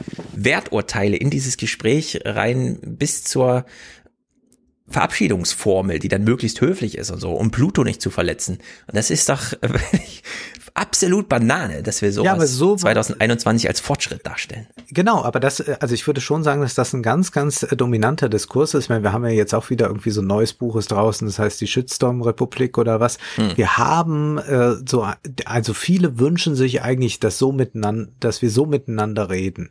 Und ja, es gibt ja Hass im Netz, aber ich wäre da auch mal sehr vorsichtig bei diesem Begriff Shitstorm. Man kann das ja bei den Twitter-Trends immerhin transparent sehen, auch wenn das die Leute nicht kapieren. Wenn es so ganz schlimme Hashtags gibt zu irgendetwas, so Aufregerthemen, momentan war ja dann Baerbock mhm. oder was da irgendwie in, äh, äh, bei Twitter in der Mangel. Da muss man mal schauen, wie viele Tweets werden dazu abgesendet. Und da sprechen wir dann von 1000 bis 4000 Tweets. Ja. Das wird da angezeigt. Das heißt, das ist gar nichts. Da kann man eigentlich ja. sagen, es findet nicht statt. Es ist nur in den Trends, weil man ganz leicht in die Trends kommt. Mhm. Wir könnten jetzt, ich glaube, 30.000 Leute oder was hören uns zu, auch sagen, passt auf, am Samstag um 12 Uhr verabreden wir uns alle bei Twitter, da machen wir unter Hashtag so und so, machen wir jetzt eine kleine Aktion ja. und werden in den Trends. Und es wird aber darauf geschlossen, dass alles so voll Hass zu ist und so weiter. Wir haben ja auch schon mal darüber diskutiert, ob man nicht zum Teil ein bisschen mehr Hass in der Politik brauchte. Mhm. Und, äh, äh und deswegen glaube ich aber dieses Sprechen, mit dem ist ja alles möglich, ja. Du, also ja. das ist wirklich ein neues herrschaftliches Sprechen, ein, eine, eine neue Sprachhegemonie, die hier auftaucht. Denn dieser alte Befehlston, der funktioniert nicht mehr. Da sind alle gleich, nee, das so lasse ich nicht mit mir reden. Hm. Und das wollen wir nicht und das ist autoritär. Aber auf diese Weise kann man, wenn man so mit Leuten spricht, alles durchdrücken. Dann kann man die neue Shopify-Kooperation machen. Damit kann man dann sagen, ja, guck mal, und ist doch schön, wenn wir dein Fotoalbum und deine Erinnerungen kuratieren. Und es ist doch toll, wenn wir statistisch auswerten, was die eigentliche Momente im Gesicht deines Kindes sind, die wir fotografieren. Mm. Damit kann man das alles wunderbar hinlegen. Also da, da glaube ich, kann man wirklich mal von Neusprech reden, aber ja. so weit ist dann selbst Orwell nicht gegangen in seiner Fantasie. Genau, bei Google ist das allerdings alles gut Wetter. Ja. Äh, Pluto ist natürlich weit weg. Was liegt uns näher? Ein Papierflieger. Der zweite, das zweite Beispiel, wie mhm. man äh, Sprachsynthese machen kann, ist, man führt ein Gespräch mit einem Papierflieger. Lambda answered with sensible responses, keeping the dialogue open ended. Natural conversations are generative and they never take the same path twice. And Lambda is able to carry a conversation no matter what we talk about. You can have another conversation without retraining the model. Let's see what happened when we talked to a paper airplane. What's it like being thrown through the air? It's quite the experience, actually. The wind blowing against you, and the trees flying past are quite the sight. You never know where you'll land either. What's the worst place you've ever landed? Bla bla bla. Ähm, vor 500 Jahren war es völlig normal, dass Menschen in den Wald gehen, weil sie wussten, da treffe ich magische Wesen. Ja. Und alle sprechen, die Bäume, die Tiere, die Pflanzen. Heute wissen so wir, das neuer, ist eigentlich krankhaft. Aber das ist so neuer Animismus, aber auch hier müssen wir mal ein bisschen die Postmoderne mit zur Verantwortung ziehen. Bruno mhm. Latour, der sehr geschätzt wird, den ich wirklich hasse. Bruno Latour hat ein Buch geschrieben, das heißt das Parlament der Dinge. Und Bruno ja, Latour ist genau. jemand, der sagt, wir müssen die, wir müssen auch mit in den Dialog, in den parlamentarischen Dialog die Dinge einbeziehen. Ja. Wir müssen auch hören, was der Tisch mir zu sagen hat. Ja. Das ist genau diese Denkweise, äh, die ich in ihrem Relativismus schon immer sehr verachtet habe, die hier jetzt wieder drauf mhm. Für mich war Bruno Latour, der ohnehin großer Wendehals und Karrierist ist, für mich war diese Art äh, zu denken schon immer immer der Weg genau in so eine Silicon Valley Ideologie. Ja. Genau, äh, bei Bruno Latour kann man sagen, das ist französischer Scheiß, das liest eh niemand, aber hier haben wir es jetzt leider mit Google zu tun. Ja. Und naja, das ist jedenfalls die neue Google-Realität, die uns hier verkauft wird. Aber Leute, bedenkt, Suna Pichai weist uns nochmal darauf hin. We are focused on ensuring Lambda meets our incredibly high standards on fairness, accuracy, safety and privacy. So from concept all the way to design, we are making sure it's developed consistent with our AI principles. Blah, blah, blah. Naja. Oh je, oh je, oh je. Gut, wir sind hier am Ende. Wir schaffen es jetzt leider nicht mehr über die Impfpatente zu sprechen. Mein Fazit wäre allerdings gewesen, ähm, lieber ähm, Joe Biden, finanziere bitte die Impfung, anstatt den genau. Impfkreationsplan irgendwo hin. Damit kann niemand was anfangen. Wir haben in der New York Times gelesen, wie kompliziert dieses RNA-Zeug ist.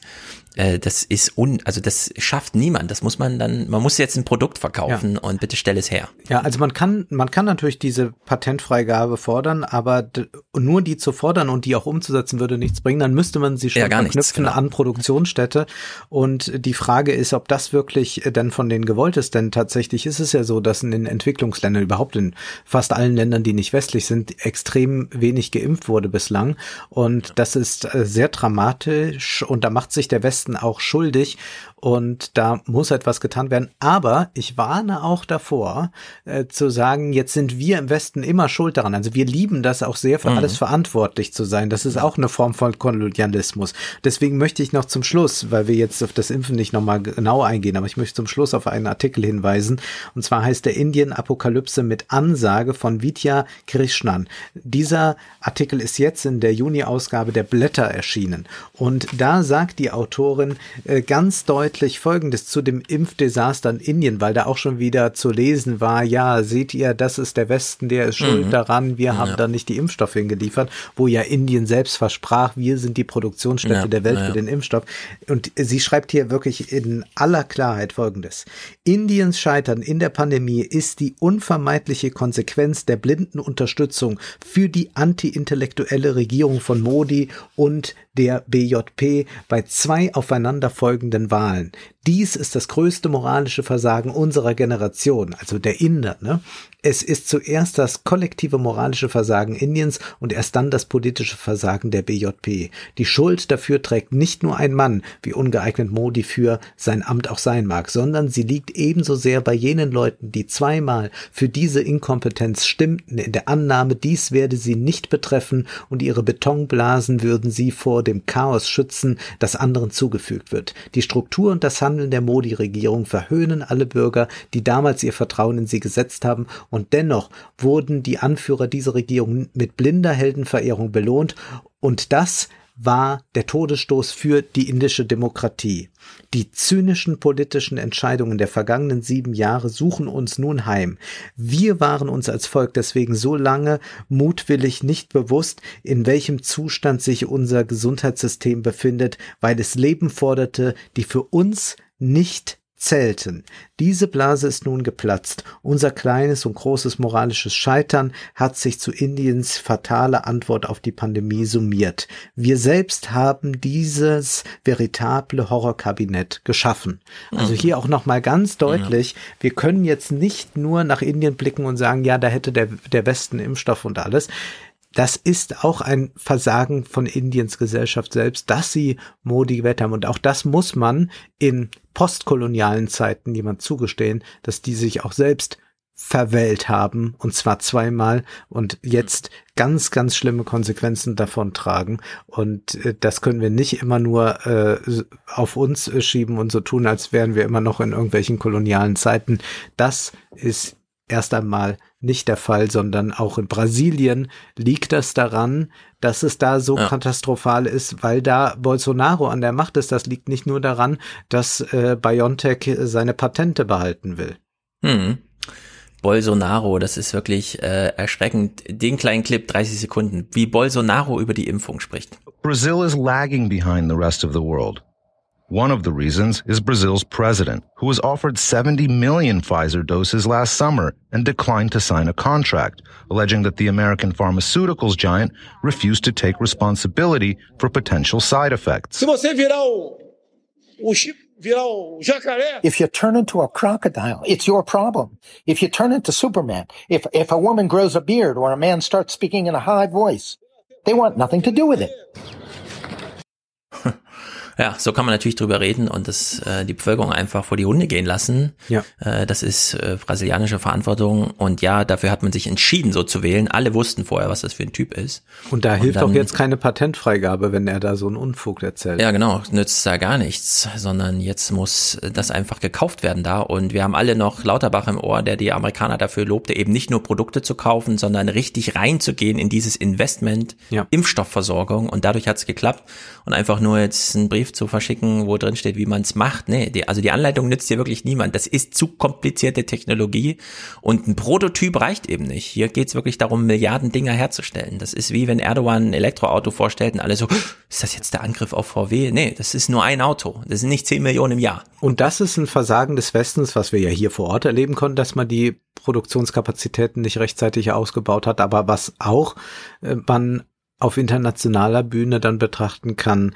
Denn natürlich hätten äh, die EU und hätten die USA dafür sorgen können, dass in Afrika große Produktionsstrecken gebaut werden, damit jetzt mhm. dieser Impfstoff da produziert werden kann. Insofern ja. ist es natürlich auch scheinheilig, wenn jetzt äh, der äh, Heiko Maas sagt, nee, nee, mit der Patentfreigabe, das hilft uns nicht. Wir äh, müssten jetzt ja den Impfstoff überhaupt da mal produzieren können und das dauert, bis man solche äh, Produktionsorte ausgebaut mhm. hat. Naja, das hätte man ja angehen können, aber daran hat man sich ja hier schon nicht orientieren wollen, sondern äh, hat einfach mal geguckt, was passiert und natürlich in den anderen Ländern dann noch viel mehr. Es ist schon sehr traurig, ja. das zu sehen und äh, man kann nur hoffen, dass äh, das nicht nochmal in anderer Weise zu uns zurückschlägt, wenn sich dann doch noch das ein oder andere dort bilden kann durch Mutanten, weil da eben so wenige ja. Menschen geimpft sind.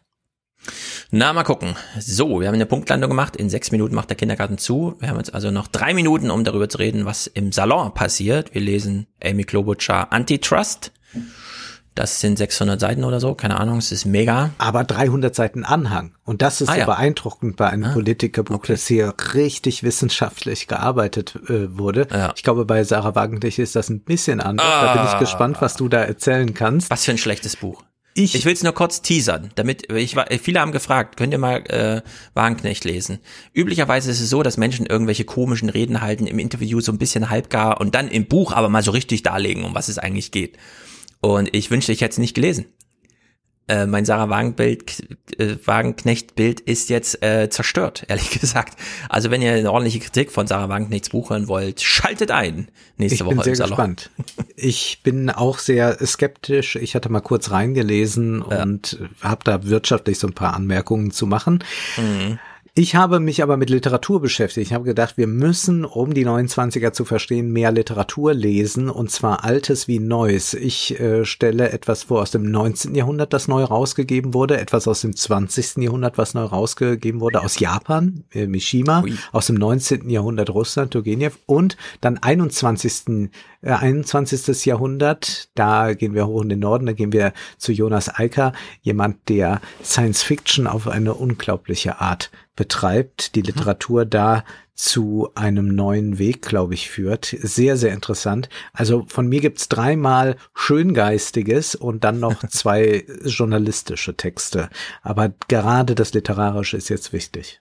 Sehr gut, sehr gut. Ich bin gespannt. Ihr seid auch gespannt. Wir haben äh, dieses 2222-Ziel ein bisschen verpasst. Ich glaube, es fehlen so 13 Leute, um 2222 äh, Salonmitglieder zu sein. Aber das kann man Auch ja jetzt im Juni machen. Ja. Das Treffen kann man jetzt im Juni dann lösen. Ganz genau. Genau. Sehr gut. Haut rein, Leute. Bis nächste Woche. Tschüss.